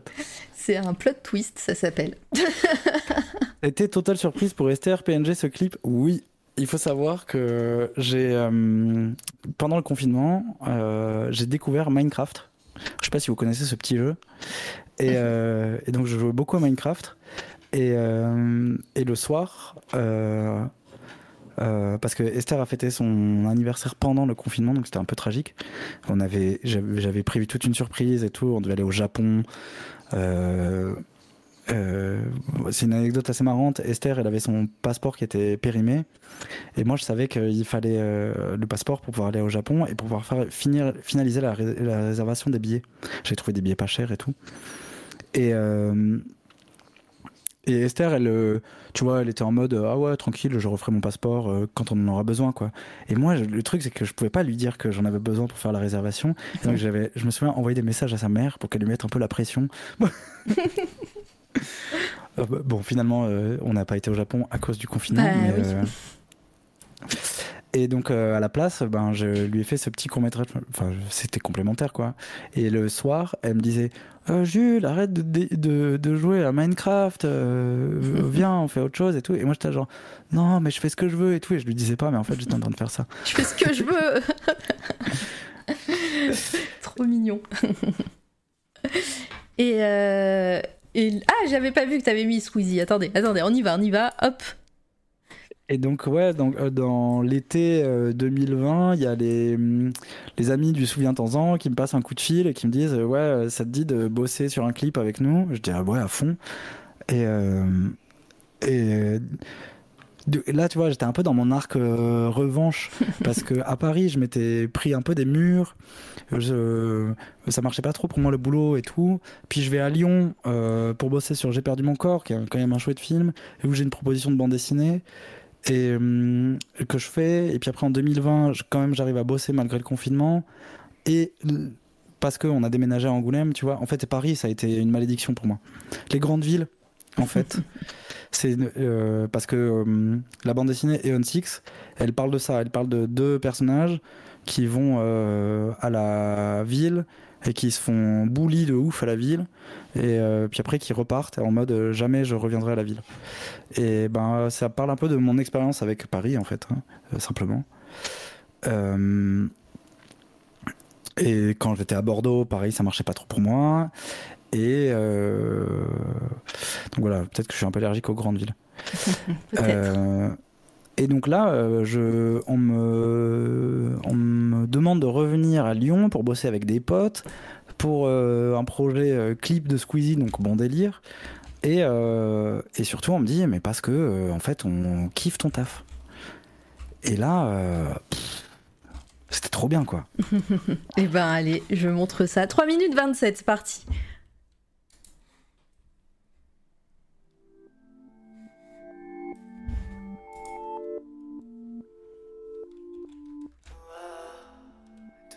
La musique est pas. Euh, vous n'êtes pas obligé d'être fan. Hein.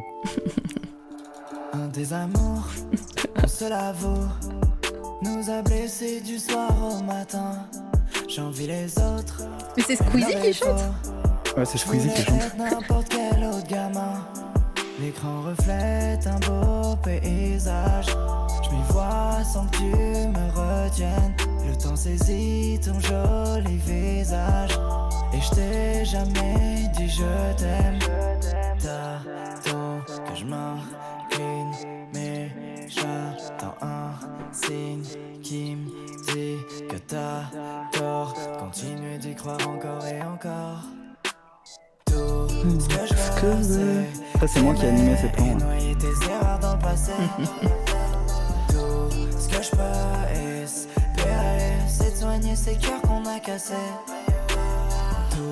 ce que je veux, c'est t'aimer et noyer tes erreurs dans le passé. Tout ce que je peux espérer, c'est de soigner ces cœurs qu'on a cassés.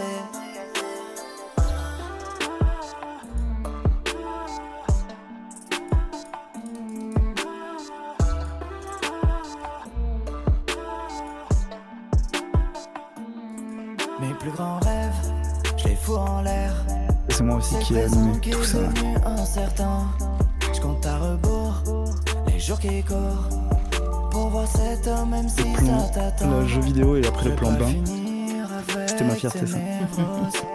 Je brûle de ta jalousie. Je réussis tout, mais tout nous oppose. Mes pas se sont alourdis. Tout ce que je veux, c'est t'aimer et noyer tes erreurs dans le passé. Veux Ravi qui a animé ce plan, il est hyper fort. c'est de soigner ces cœurs qu'on a cassés. Tout ce que je veux, c'est t'aimer et noyer tes erreurs dans le passé. Trop marrant de réécouter ce son, ouais. Ce que je peux espérer, c'est de soigner ces cœurs qu'on a cassés.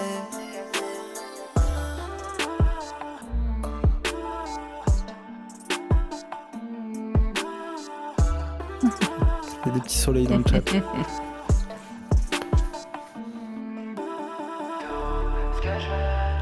voilà, on arrive un peu à la fin. euh, Attends, Ouais. parce, que, parce que je pense que le son sera coupé sur la rediff, donc euh, attends euh, avant de.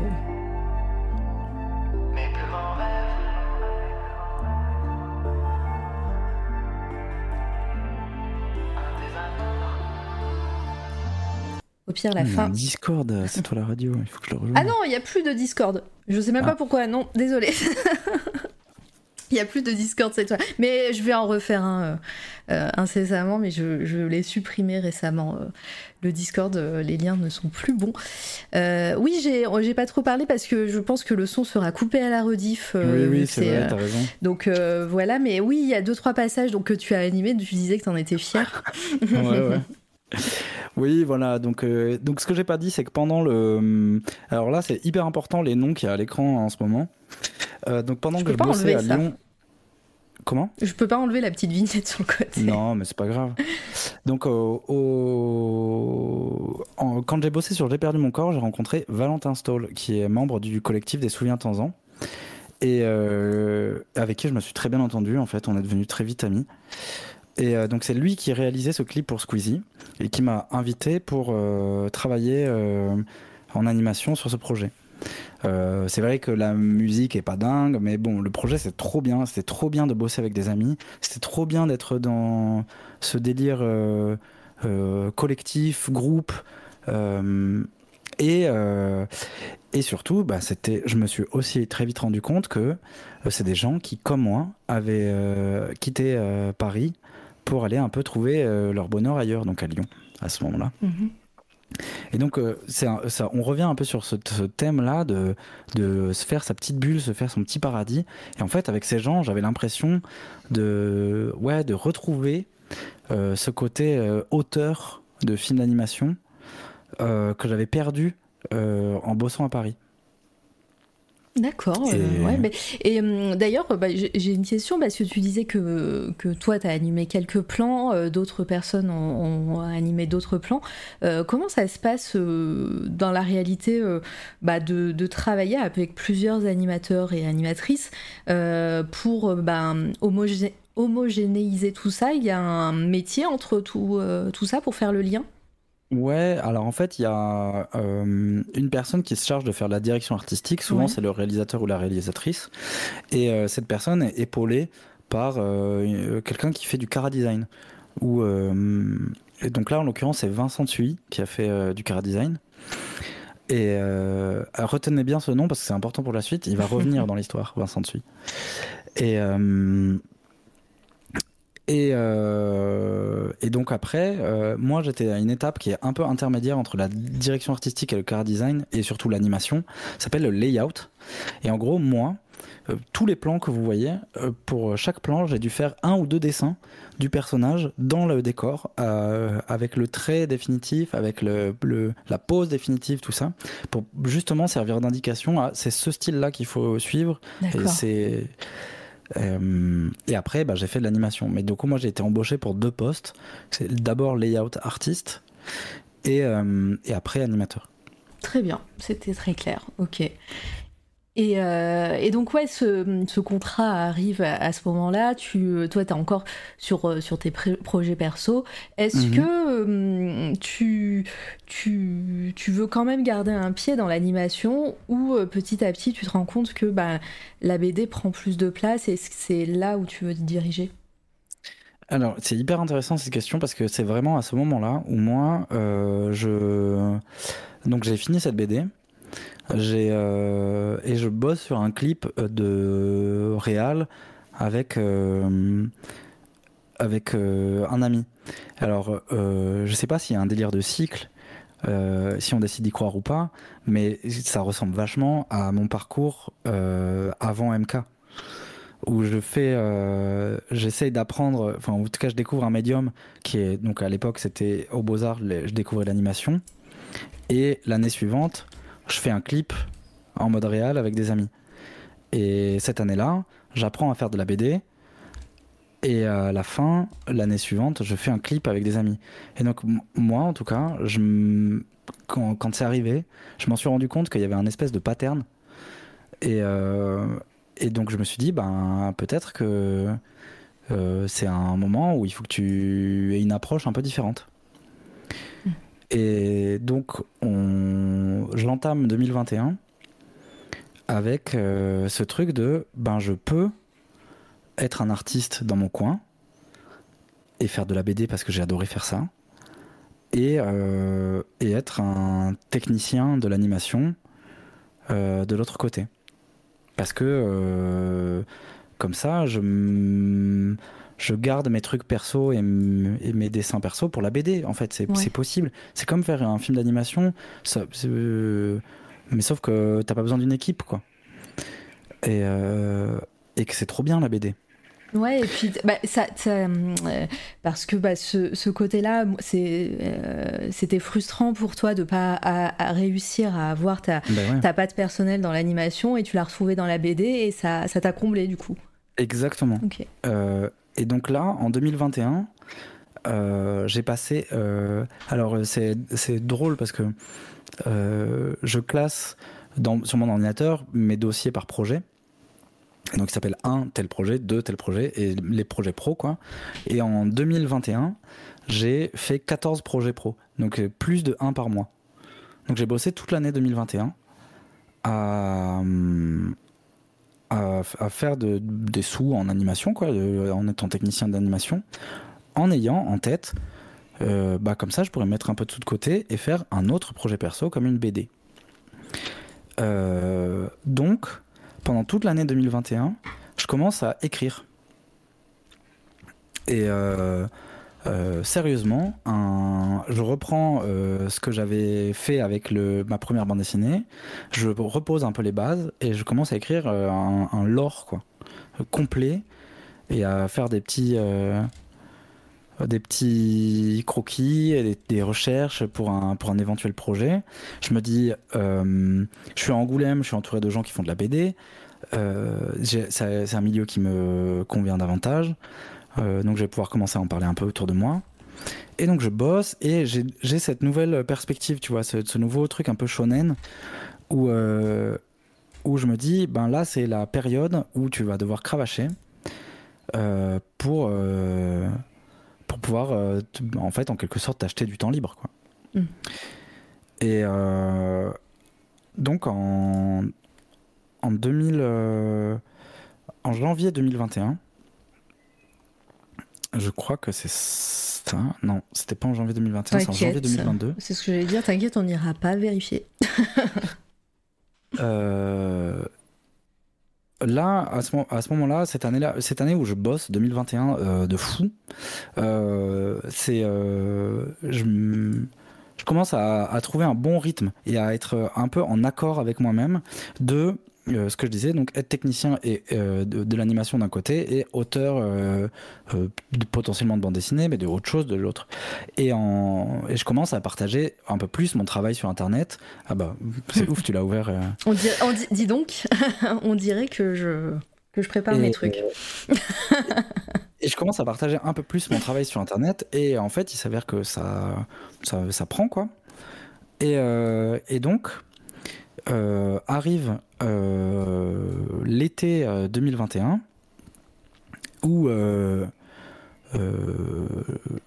sais pas, je, je, suis en petite vacances et là m'écrit un certain Vincent Tsuy.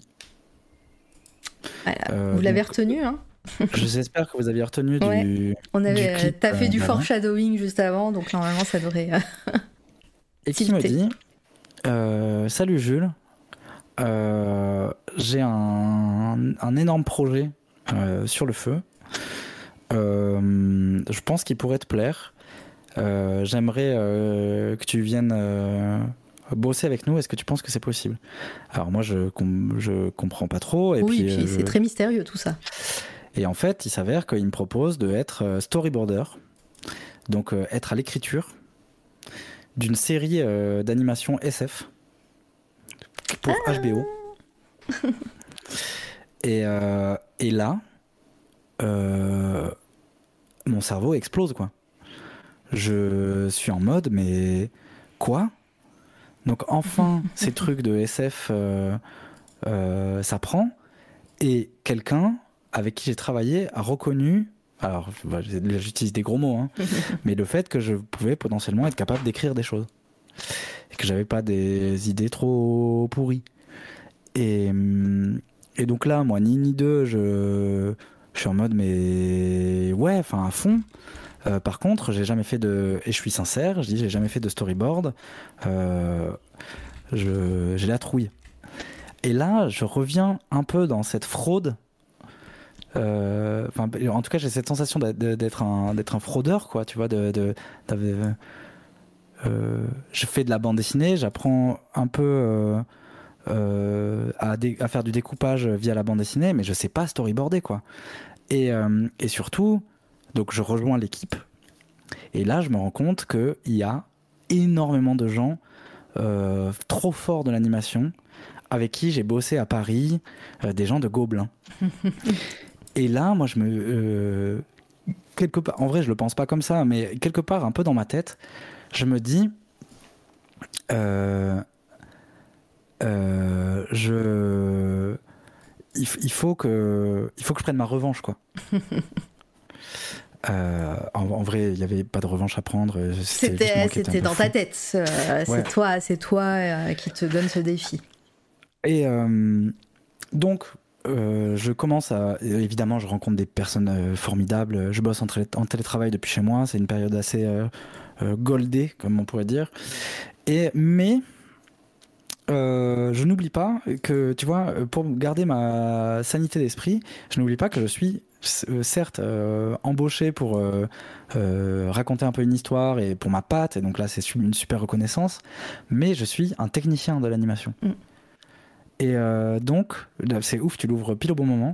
mais donc, j'ai continué à écrire en parallèle et je me suis imposé un challenge de euh, poster un dessin par jour sur Instagram. Par jour Et tu les faisais au jour le jour ou c'est tu prenais de l'avance et tout euh Ouais, ouais, je les faisais au jour le jour. Euh, et, donc à toutes mes pauses de, de, boulot, euh, ou le, matin avant de bosser, ça me faisait un petit warm-up. Le, soir, euh, je restais une heure de plus dans mon bureau pour continuer de bosser, ou alors je carburais bien au taf pour avoir du temps pour faire ça. Et en fait, là, regardez, d'ailleurs cette image c'est un exemple parfait parce que c'est de la BD quoi. Mm. Et ça commence en fait à me, à me travailler un peu de refaire euh, une BD. Et donc, euh, alors, je recommande pas euh, de faire ça parce que c'est en vrai c'était un rythme hallucinant à tenir. Ça en plus le taf. Mais bon, ce qui était bien, c'est que je passais pas mes journées devant l'ordi à faire que des trucs pour les autres. Je fais des trucs pour moi. Et en fait. Et ça, c'est un bon conseil en vrai de euh, tu recommences pas mais tu, tu, tu gardais ce, ce côté créé pour toi créer ton univers en plus de travailler euh, pour les autres exactement et et en fait, ben, tout ça, c'était pour étoffer encore une fois mon histoire. Pour, je me suis rendu compte que ma, moi, je suis pas un écrivain, donc euh, ma façon d'écrire, c'est par le dessin. Donc ça m'a permis aussi d'explorer plein de trucs, des idées, des trucs comme ça.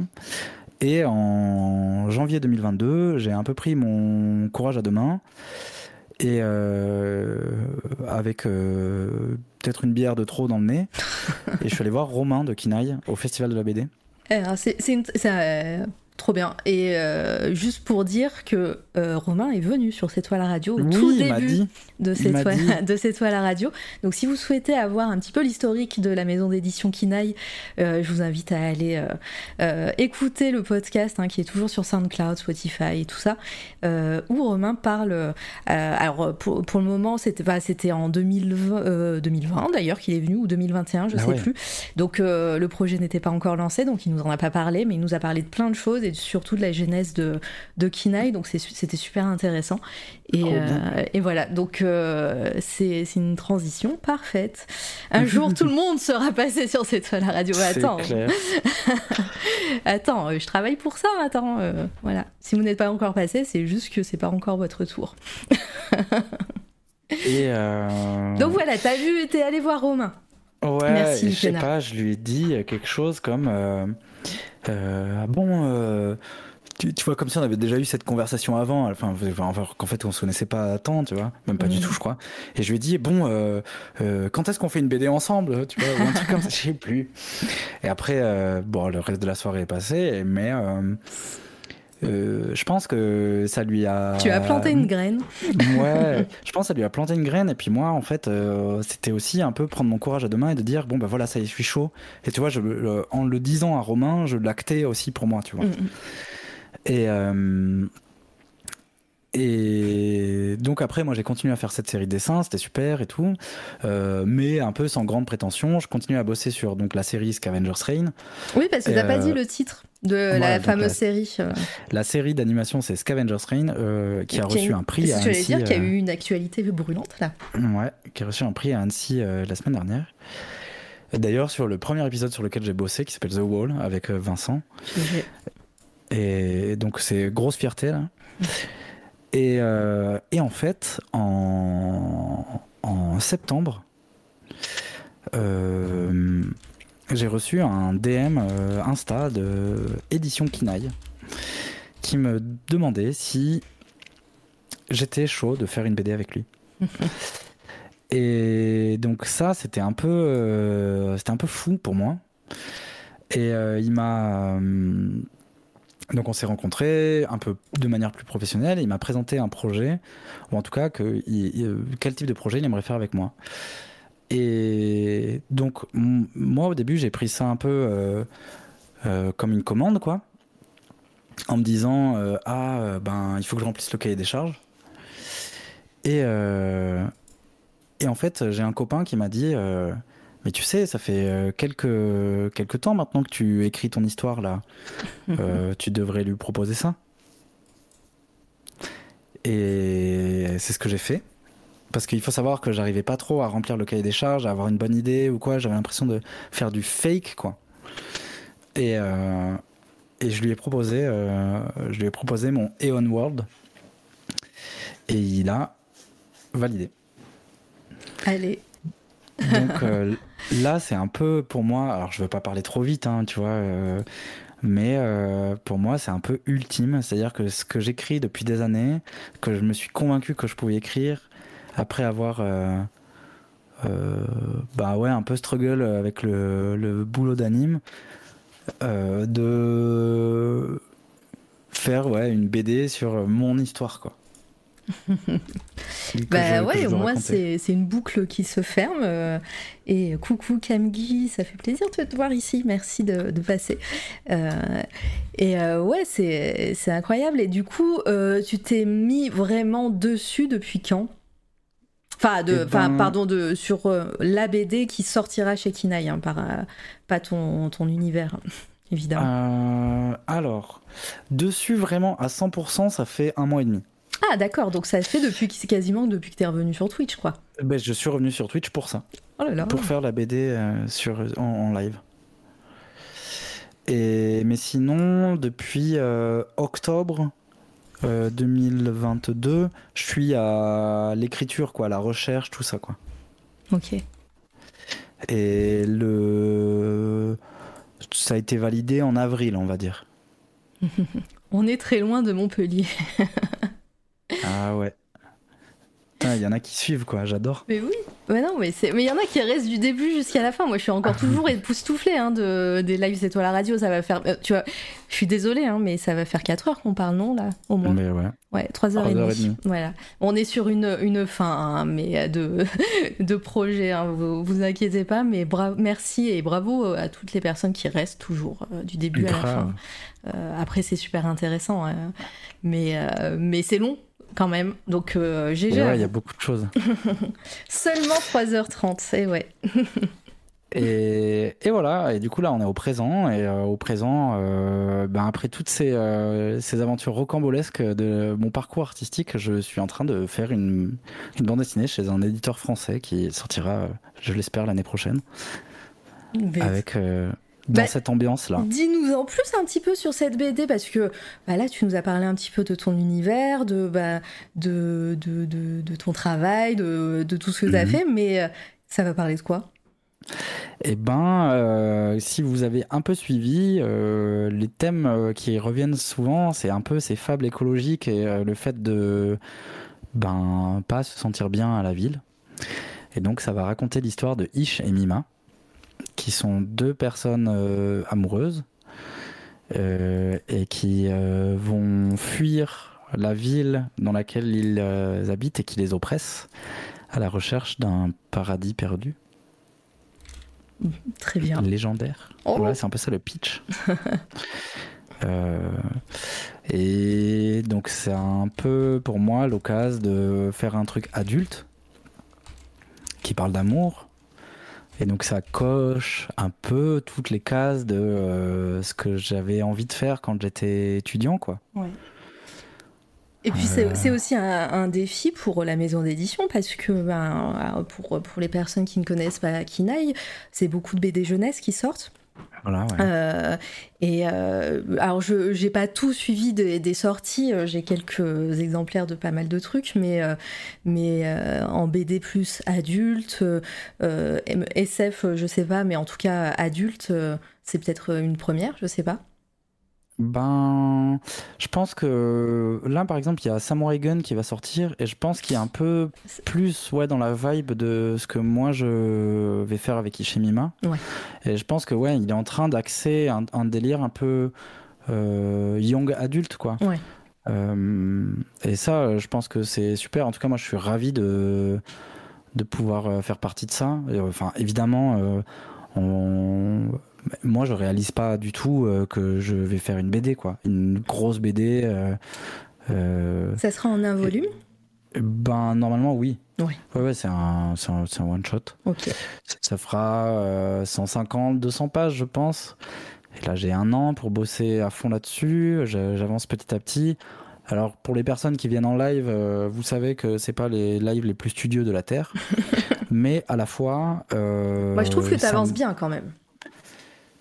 Ouais, moi je sais que j'avance pas trop, mais. Ah ouais, bah, après on avance toujours plus en off, c'est sûr, mais, euh, mais tu, ça, pourrait, euh, ça pourrait être encore moins studieux. Les plus studieux, Patch. Euh, mais je j'avoue que j'adore en fait faire ça sur mhm. Twitch, d'être là le matin et de je sais pas parler un peu de BD, parler de conneries et puis tu vois ça donc ça en fait je retrouve ce côté un peu émulation, euh, être avec des gens, on parle de dessin, on parle de BD, on, ça dessine, tout le monde dessine en même temps. Euh, et voilà, et je me refais mon petit paradis euh, sur Twitch, quoi. Et ben ouais, c'est et puis est-ce que est-ce que Twitch a changé depuis que tu t'avais restreamé? Je pense que Twitch a vachement changé depuis que le Twitch art surtout a vachement changé parce que déjà, euh, euh, alors je pense que c'est toujours quand même un peu le cas, mais 2018 euh, Twitch art c'était pas, c'était assez not safe for work quoi. il y en a toujours. Hein. Mais c'est peut-être plus, c'est peut-être plus noyé maintenant parce qu'il y a vraiment beaucoup de du Twitch artistique, il y en a vraiment beaucoup, beaucoup de personnes. Moi, je le revois avec, euh, avec le, le Weekend Art. Hein, euh, il y a eu mhm. des centaines de participations, plein de personnes que j'ai découvert que je connaissais pas, et, et encore plus, quoi. Donc, euh, c'est dire si le Twitch artistique francophone, du moins, a grandi depuis des années. Hein. Ouais, c'est ouf. Et puis surtout, euh, moi, je suis quand même euh, assez impressionné parce qu'il y a trois euh, représentantes ou quatre. Enfin, en tout cas, pour moi, il y a trois personnes qui sont vraiment les chefs de file du Twitchar FR. C'est Pépipin, Fakir et Petite Marie, quoi, qui, mm. c'est trop bien leur live et et aussi, c'est trois, hmm, trois, trois meufs quoi, qui sont là et qui sont hyper puissantes. Et, euh, et tu vois, qui, je trouve, elles carry le truc. J'adore, quoi. Quand euh, c'était euh, en 2018, c'était un peu un repère de. de... Bon, il y, avait, il y avait des gens cool, mais il y avait aussi pas mal de mecs, mecs weirdo, quoi. Oui, boys club, quoi. Ouais. euh, Artalex, il demande, confirmes-tu que c'est le temps x3 sur ton travail quand tu streams euh, ouais. Sur mon stream, je pense que c'est temps x10, mais. non, ouais, temps x3, c'est bien. C'est à peu près ça, ouais, je dirais. Et Litena qui te demande un an pour toi, Jules, c'est pas assez ou juste bien ou relax? Je ne me rends pas compte pour la BD par rapport à l'écriture et ou la trad. Euh, parce qu'elle est traductrice, euh... Litena. Euh, je pense que c'est juste. C'est juste bien si je suis euh, assidu. Ouais. Euh, il y a aussi évidemment cette question de rentabiliser un projet. Et, et que malheureusement la bande dessinée, parce que Kinaï ça reste quand même un éditeur assez jeune, tu vois, donc il n'y a pas un, un, budget de fou. Et, et toi, tu dois bah, évidemment faire en fonction de ça. Moi, ça me fait plus plaisir de faire cette BD que, euh, évidemment, euh, enfin, c'est pas pour le fric, quoi. Euh, même si c'est carrément d'essence que je reçois. Mais du coup, après, tu réfléchis en termes de rentabilité. Tu divises un peu ton avance par mois et savoir combien de temps tu peux avoir cette avance euh, sans avoir besoin de sous en plus. Quoi. Après, euh, après j'imagine que le gros plus euh, dans ton cas, déjà tu es tout seul à l'écriture, au dessin. ton univers, tu l'as hum, tu l'as mise tu l'as mis à plat euh, alors euh, peut-être que même que tu as fait une bible d'univers de, de, de, lieux de euh, de perso et tout ça. Alors peut-être pas je sens ton, ton, mais en tout cas tu c'est ton univers donc tu le connais et, et l'écriture elle est faite tu l'as ton script et tout ça donc j'ai envie de dire, il suffit maintenant de dessiner, mais euh, même si c'est une grosse partie, hein, je, le vois bien, mais, euh, au moins tu as, cet avantage-là, c'est que tu sais où tu vas, c'est pas, hum, tu pars pas de zéro puisque ça fait des années que tu es dessus.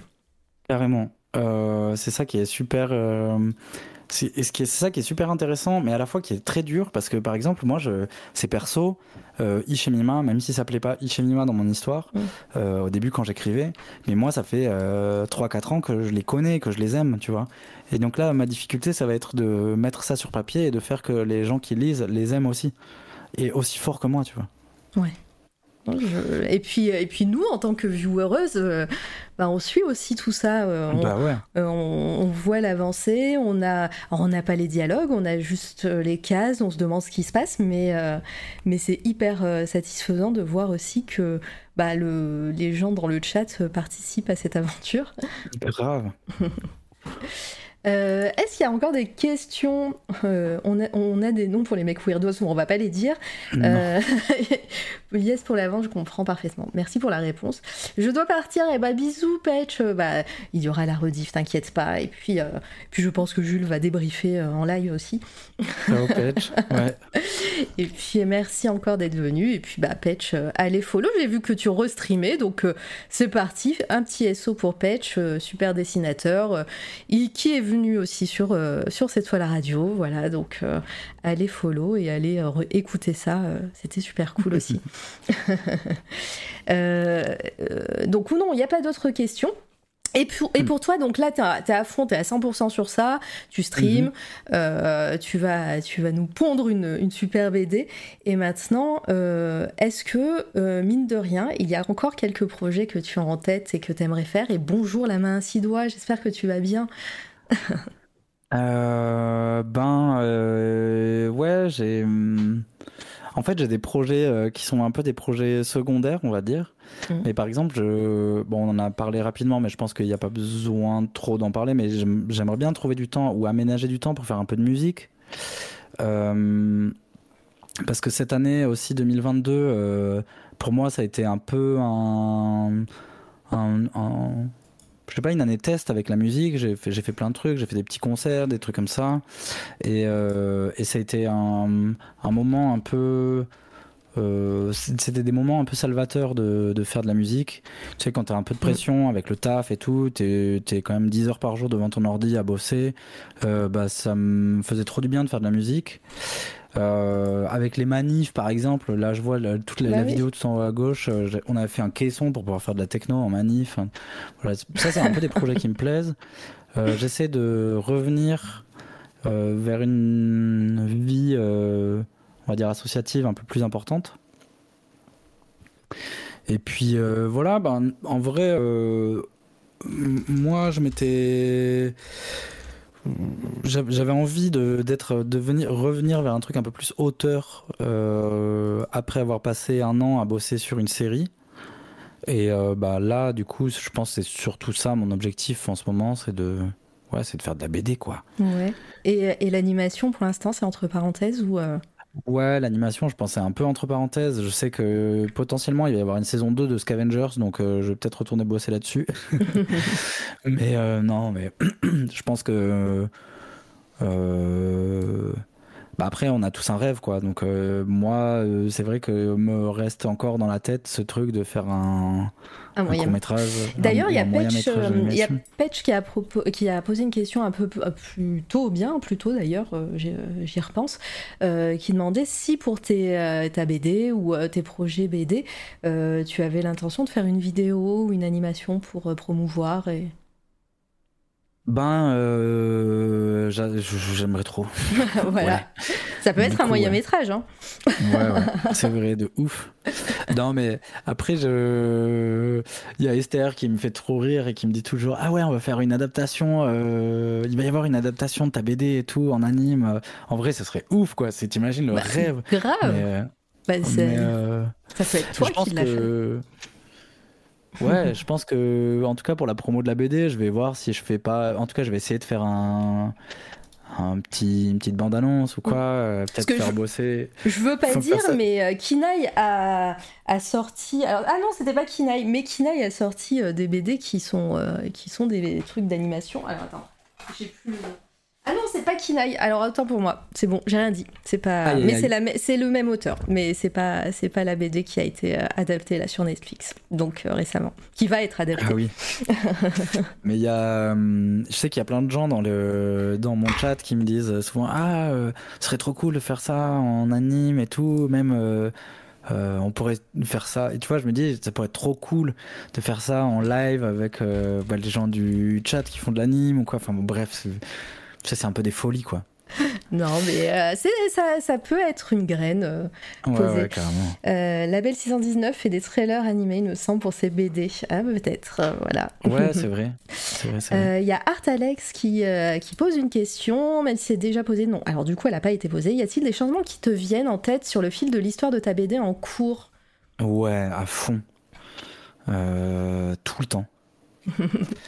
Euh, et est-ce que tu écoutes euh, ces, ces, changements que tu as envie de faire ou est-ce que tu te dis non, en fait, je vais rester sur ma ligne directrice? Euh, Si ça arrive trop souvent. Je dirais que c'est 90%, je les écoute ces changements parce que c'est un peu le truc de.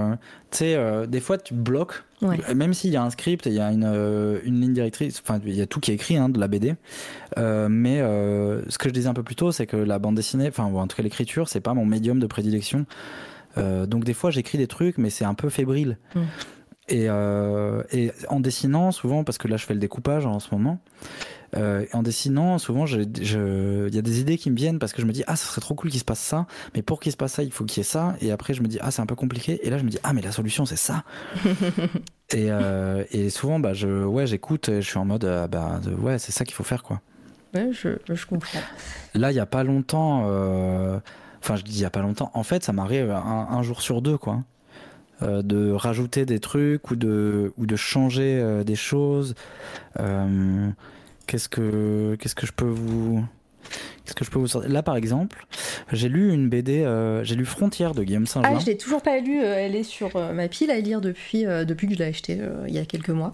C'est magnifique. Guillaume Saint-Jean qui est venu sur C'est toi la radio. hein. Je fais Ah la bah pub à chaque fois. Mais, mais ouais, et du coup, tu l'as lu récemment? Ouais, je l'ai lu le week-end dernier et j'ai adoré. Et euh, euh, il y a un moment dans la ba- bande dessinée où il y a, je sais, sais pas, c'est au, tout- début quoi. Enfin, c'est pas un spoil. Mais il y a une planche où euh, on voit les personnages, tous les habitants de l'endroit, dans leur quartier. Et c'est juste une planche. euh, et ça nous permet de comprendre euh, et de situer un peu l'action et de voir dans la façon dont- dans laquelle ils vivent.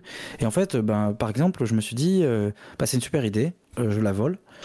Et mais en tout cas, je vais rajouter un truc comme ça dans ma BD, tu vois, genre une, une planche où on- juste il se passe rien, quoi. C'est un peu contemplatif et on, on comprend, on situe un peu l'action. Voilà, et ça, c'est des, des changements que je fais.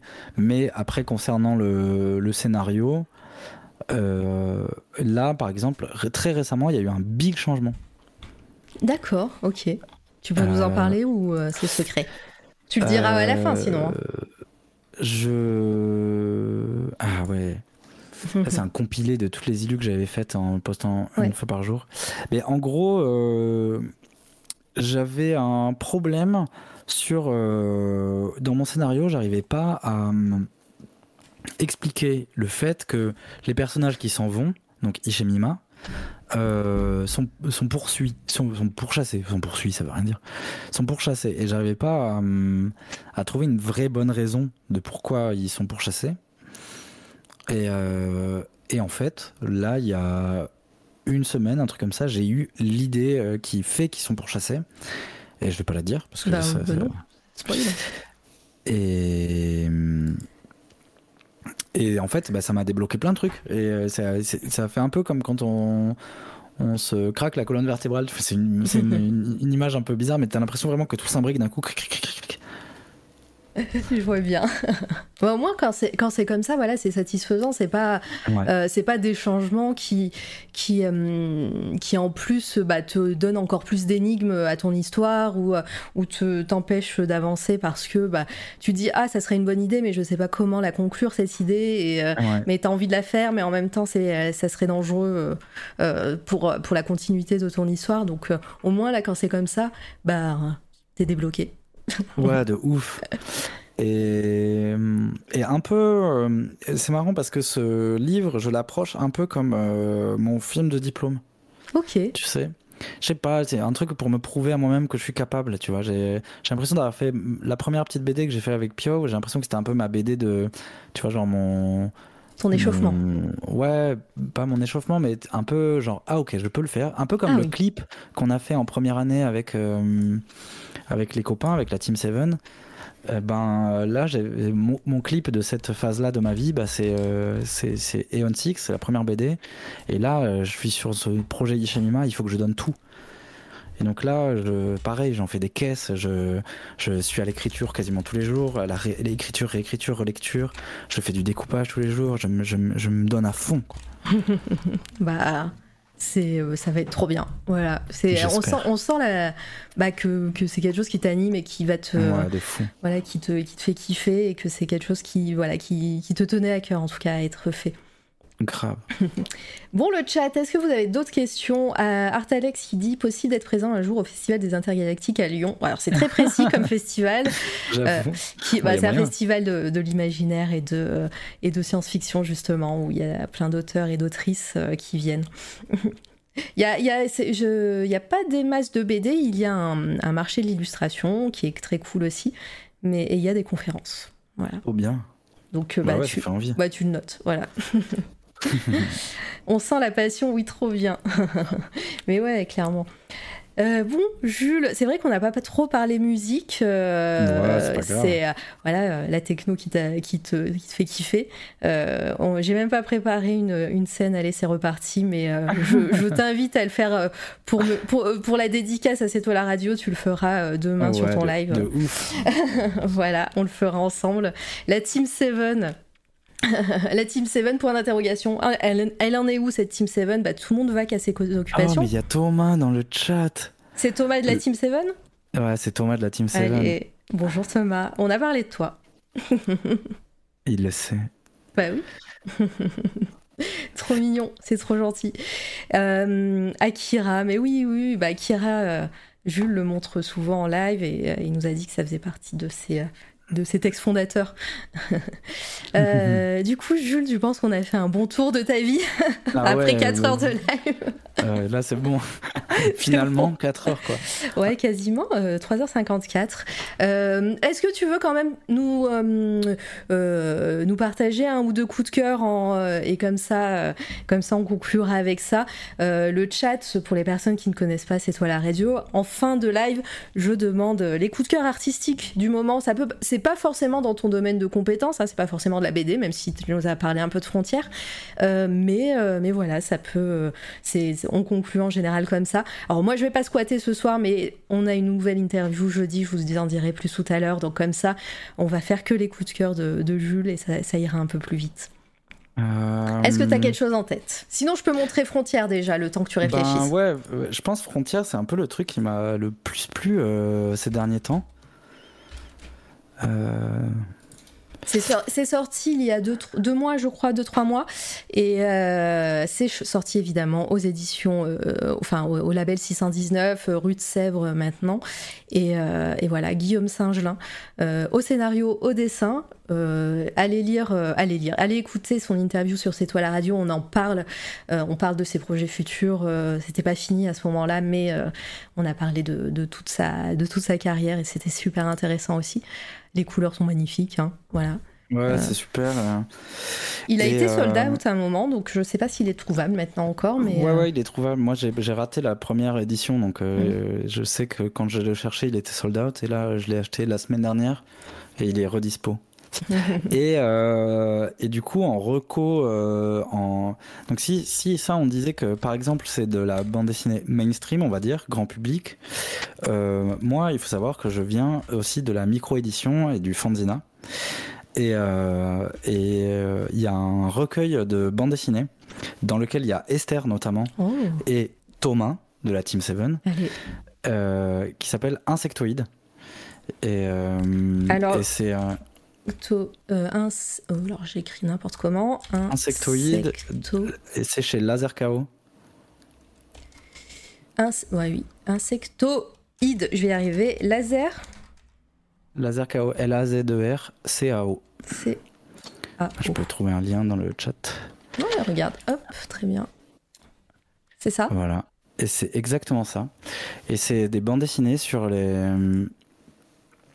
C'est des bandes dessinées sur les insectes et, les, et, et autres insectoïdos. et euh, c'est magnifique. C'est un bijou de micro-édition. Euh, c'est un bijou de bande dessinée. Euh, c'est imprimé en risographie.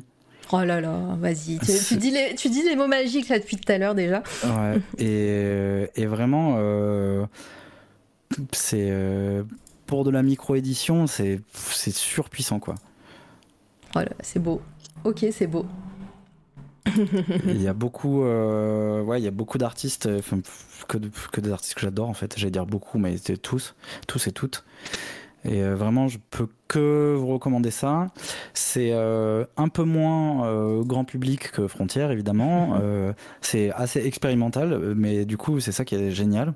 C'est que c'est de la bande dessinée, de la bonne grosse bande dessinée, mais avec une technique particulière d'impression et une, une- je sais pas, une réflexion sur le médium et tout ça. Et j'a- j'adore, j'adore ce recueil. Euh, J'aurais dû en faire partie, mais euh, j'avais pas le temps Ouais. et je dois avouer, j'avais un peu la trouille parce que je trouvais que tout ce que faisait tout le monde c'était super et que moi ce que j'avais fait c'était pas super. Oh. Et euh, je le regrette maintenant. hein. Il faut le savoir. euh, Il y aura la- peut-être un tome 2 Voilà, peut-être. En tout cas, c'est tout ce qu'on souhaite. Et, et puis, bah, longue vie à Insectoïdes et Laser KO. euh, je vais regarder ça avec attention. Voilà, en plus, euh, voilà, euh, c'est de la risographie, c'est, euh, il y a du vert, il y a du fluo, ça me va. C'est bien. Ouais. Voilà mes deux recos. Et ben, c'est, parfait. Hop, je vais faire ça. Je vais remettre évidemment des dessins à toi. Et une prochaine fois, mais oui, une prochaine fois. Eh bien, merci Jules, c'était trop bien. J'espère que ça Ouais, t'a plu l'exercice. Ouais, c'était génial. Bon, je suis, contente. on te retrouve demain pour un, pour un live anniversaire, c'est ça? Hum, plus, je pense que ça sera plutôt jeudi, parce que demain matin j'ai des trucs à faire. Je suis pas sûr de pouvoir streamer. J'adorerais, mais je suis pas sûr. Ok. Et eh ben jeudi euh, sur la chaîne Twitch de de Jules, un point d'exclamation. Jules, euh, Jules Naleb ou Jules euh, ou Naleb tout court. Normalement tous les trois marchent. pour avoir ces liens, allez follow évidemment en masse. Faites faites un raid de follow un peu partout. Et et puis nous on se retrouve jeudi. Jeudi je recevrai Bébert, Sur euh, Twitch. Ah, bien. Ça va être trop bien. Euh, et puis bah, c'est à 19h, euh, soyez nombreux et nombreuses. Merci le chat d'avoir été présent et présente, c'était trop cool. On va aller faire un raid, hein, et, évidemment, on va aller voir Jericho, on a, on a fait la pub, et ben, on va aller le voir vu qu'il est en live. et, et, et voilà, faites beaucoup. Alors attendez, je vais éternuer d'avant. Pardon. Euh, faites euh, un maximum euh, euh, d'emotes, soleil, tout ce que vous pouvez sur le chat de Jericho. Il est adorable, il est motion designer. Là, il fait du gaming, mais il a fait une nouvelle DA qui est sublime. il est, il est ouvert aux, commissions. Si vous êtes streamer, streameuse, vous avez besoin d'un motion designer, c'est, c'est un des, et une des personnes les plus, les plus cool et les plus professionnelles que je connaisse. toutes les images qui bougent sur cette toile à radio, c'est lui qui les a faites. Voilà, les petits les, petites, euh, ah les petits pictos qui sont derrière, euh, l'intro avec, euh, avec le logo qui bouge, c'est lui également. Donc voilà, il a, il a assuré. Et puis, euh, et puis voilà, euh, on se retrouve jeudi. Euh, petit, petit aussi remerciement, on a passé pendant le live ici les 1000 follow sur Instagram et c'est merci. Voilà, je, il y a, il y a un an, il y en avait 400. ouais, c'est trop bien. Il y en a, il y a un an, il y en avait 400. là, il y, a, il y en a 1000. merci beaucoup pour le soutien de ouf que vous, que vous donnez à la chaîne, le soutien que, que j'ai eu récemment également. les gens se reconnaîtront. Et puis euh, et puis voilà, euh, Jules, merci encore, merci tout le monde. Merci à toi, c'était trop bien. Bon, bah, je suis contente, vraiment, c'était passionnant. Et oh, le chat. je te garde un petit peu. Euh, on va faire évidemment une petite pub pour la mixtape à, la fin et rester pour le raid chez Jericho. Il est très, il y a très peu de personnes, donc je vous invite vraiment à lui faire un mur d'emotes quand vous allez arriver. Et, et voilà. Merci beaucoup. Gros bisous tout le monde. À bientôt. Salut. Ciao.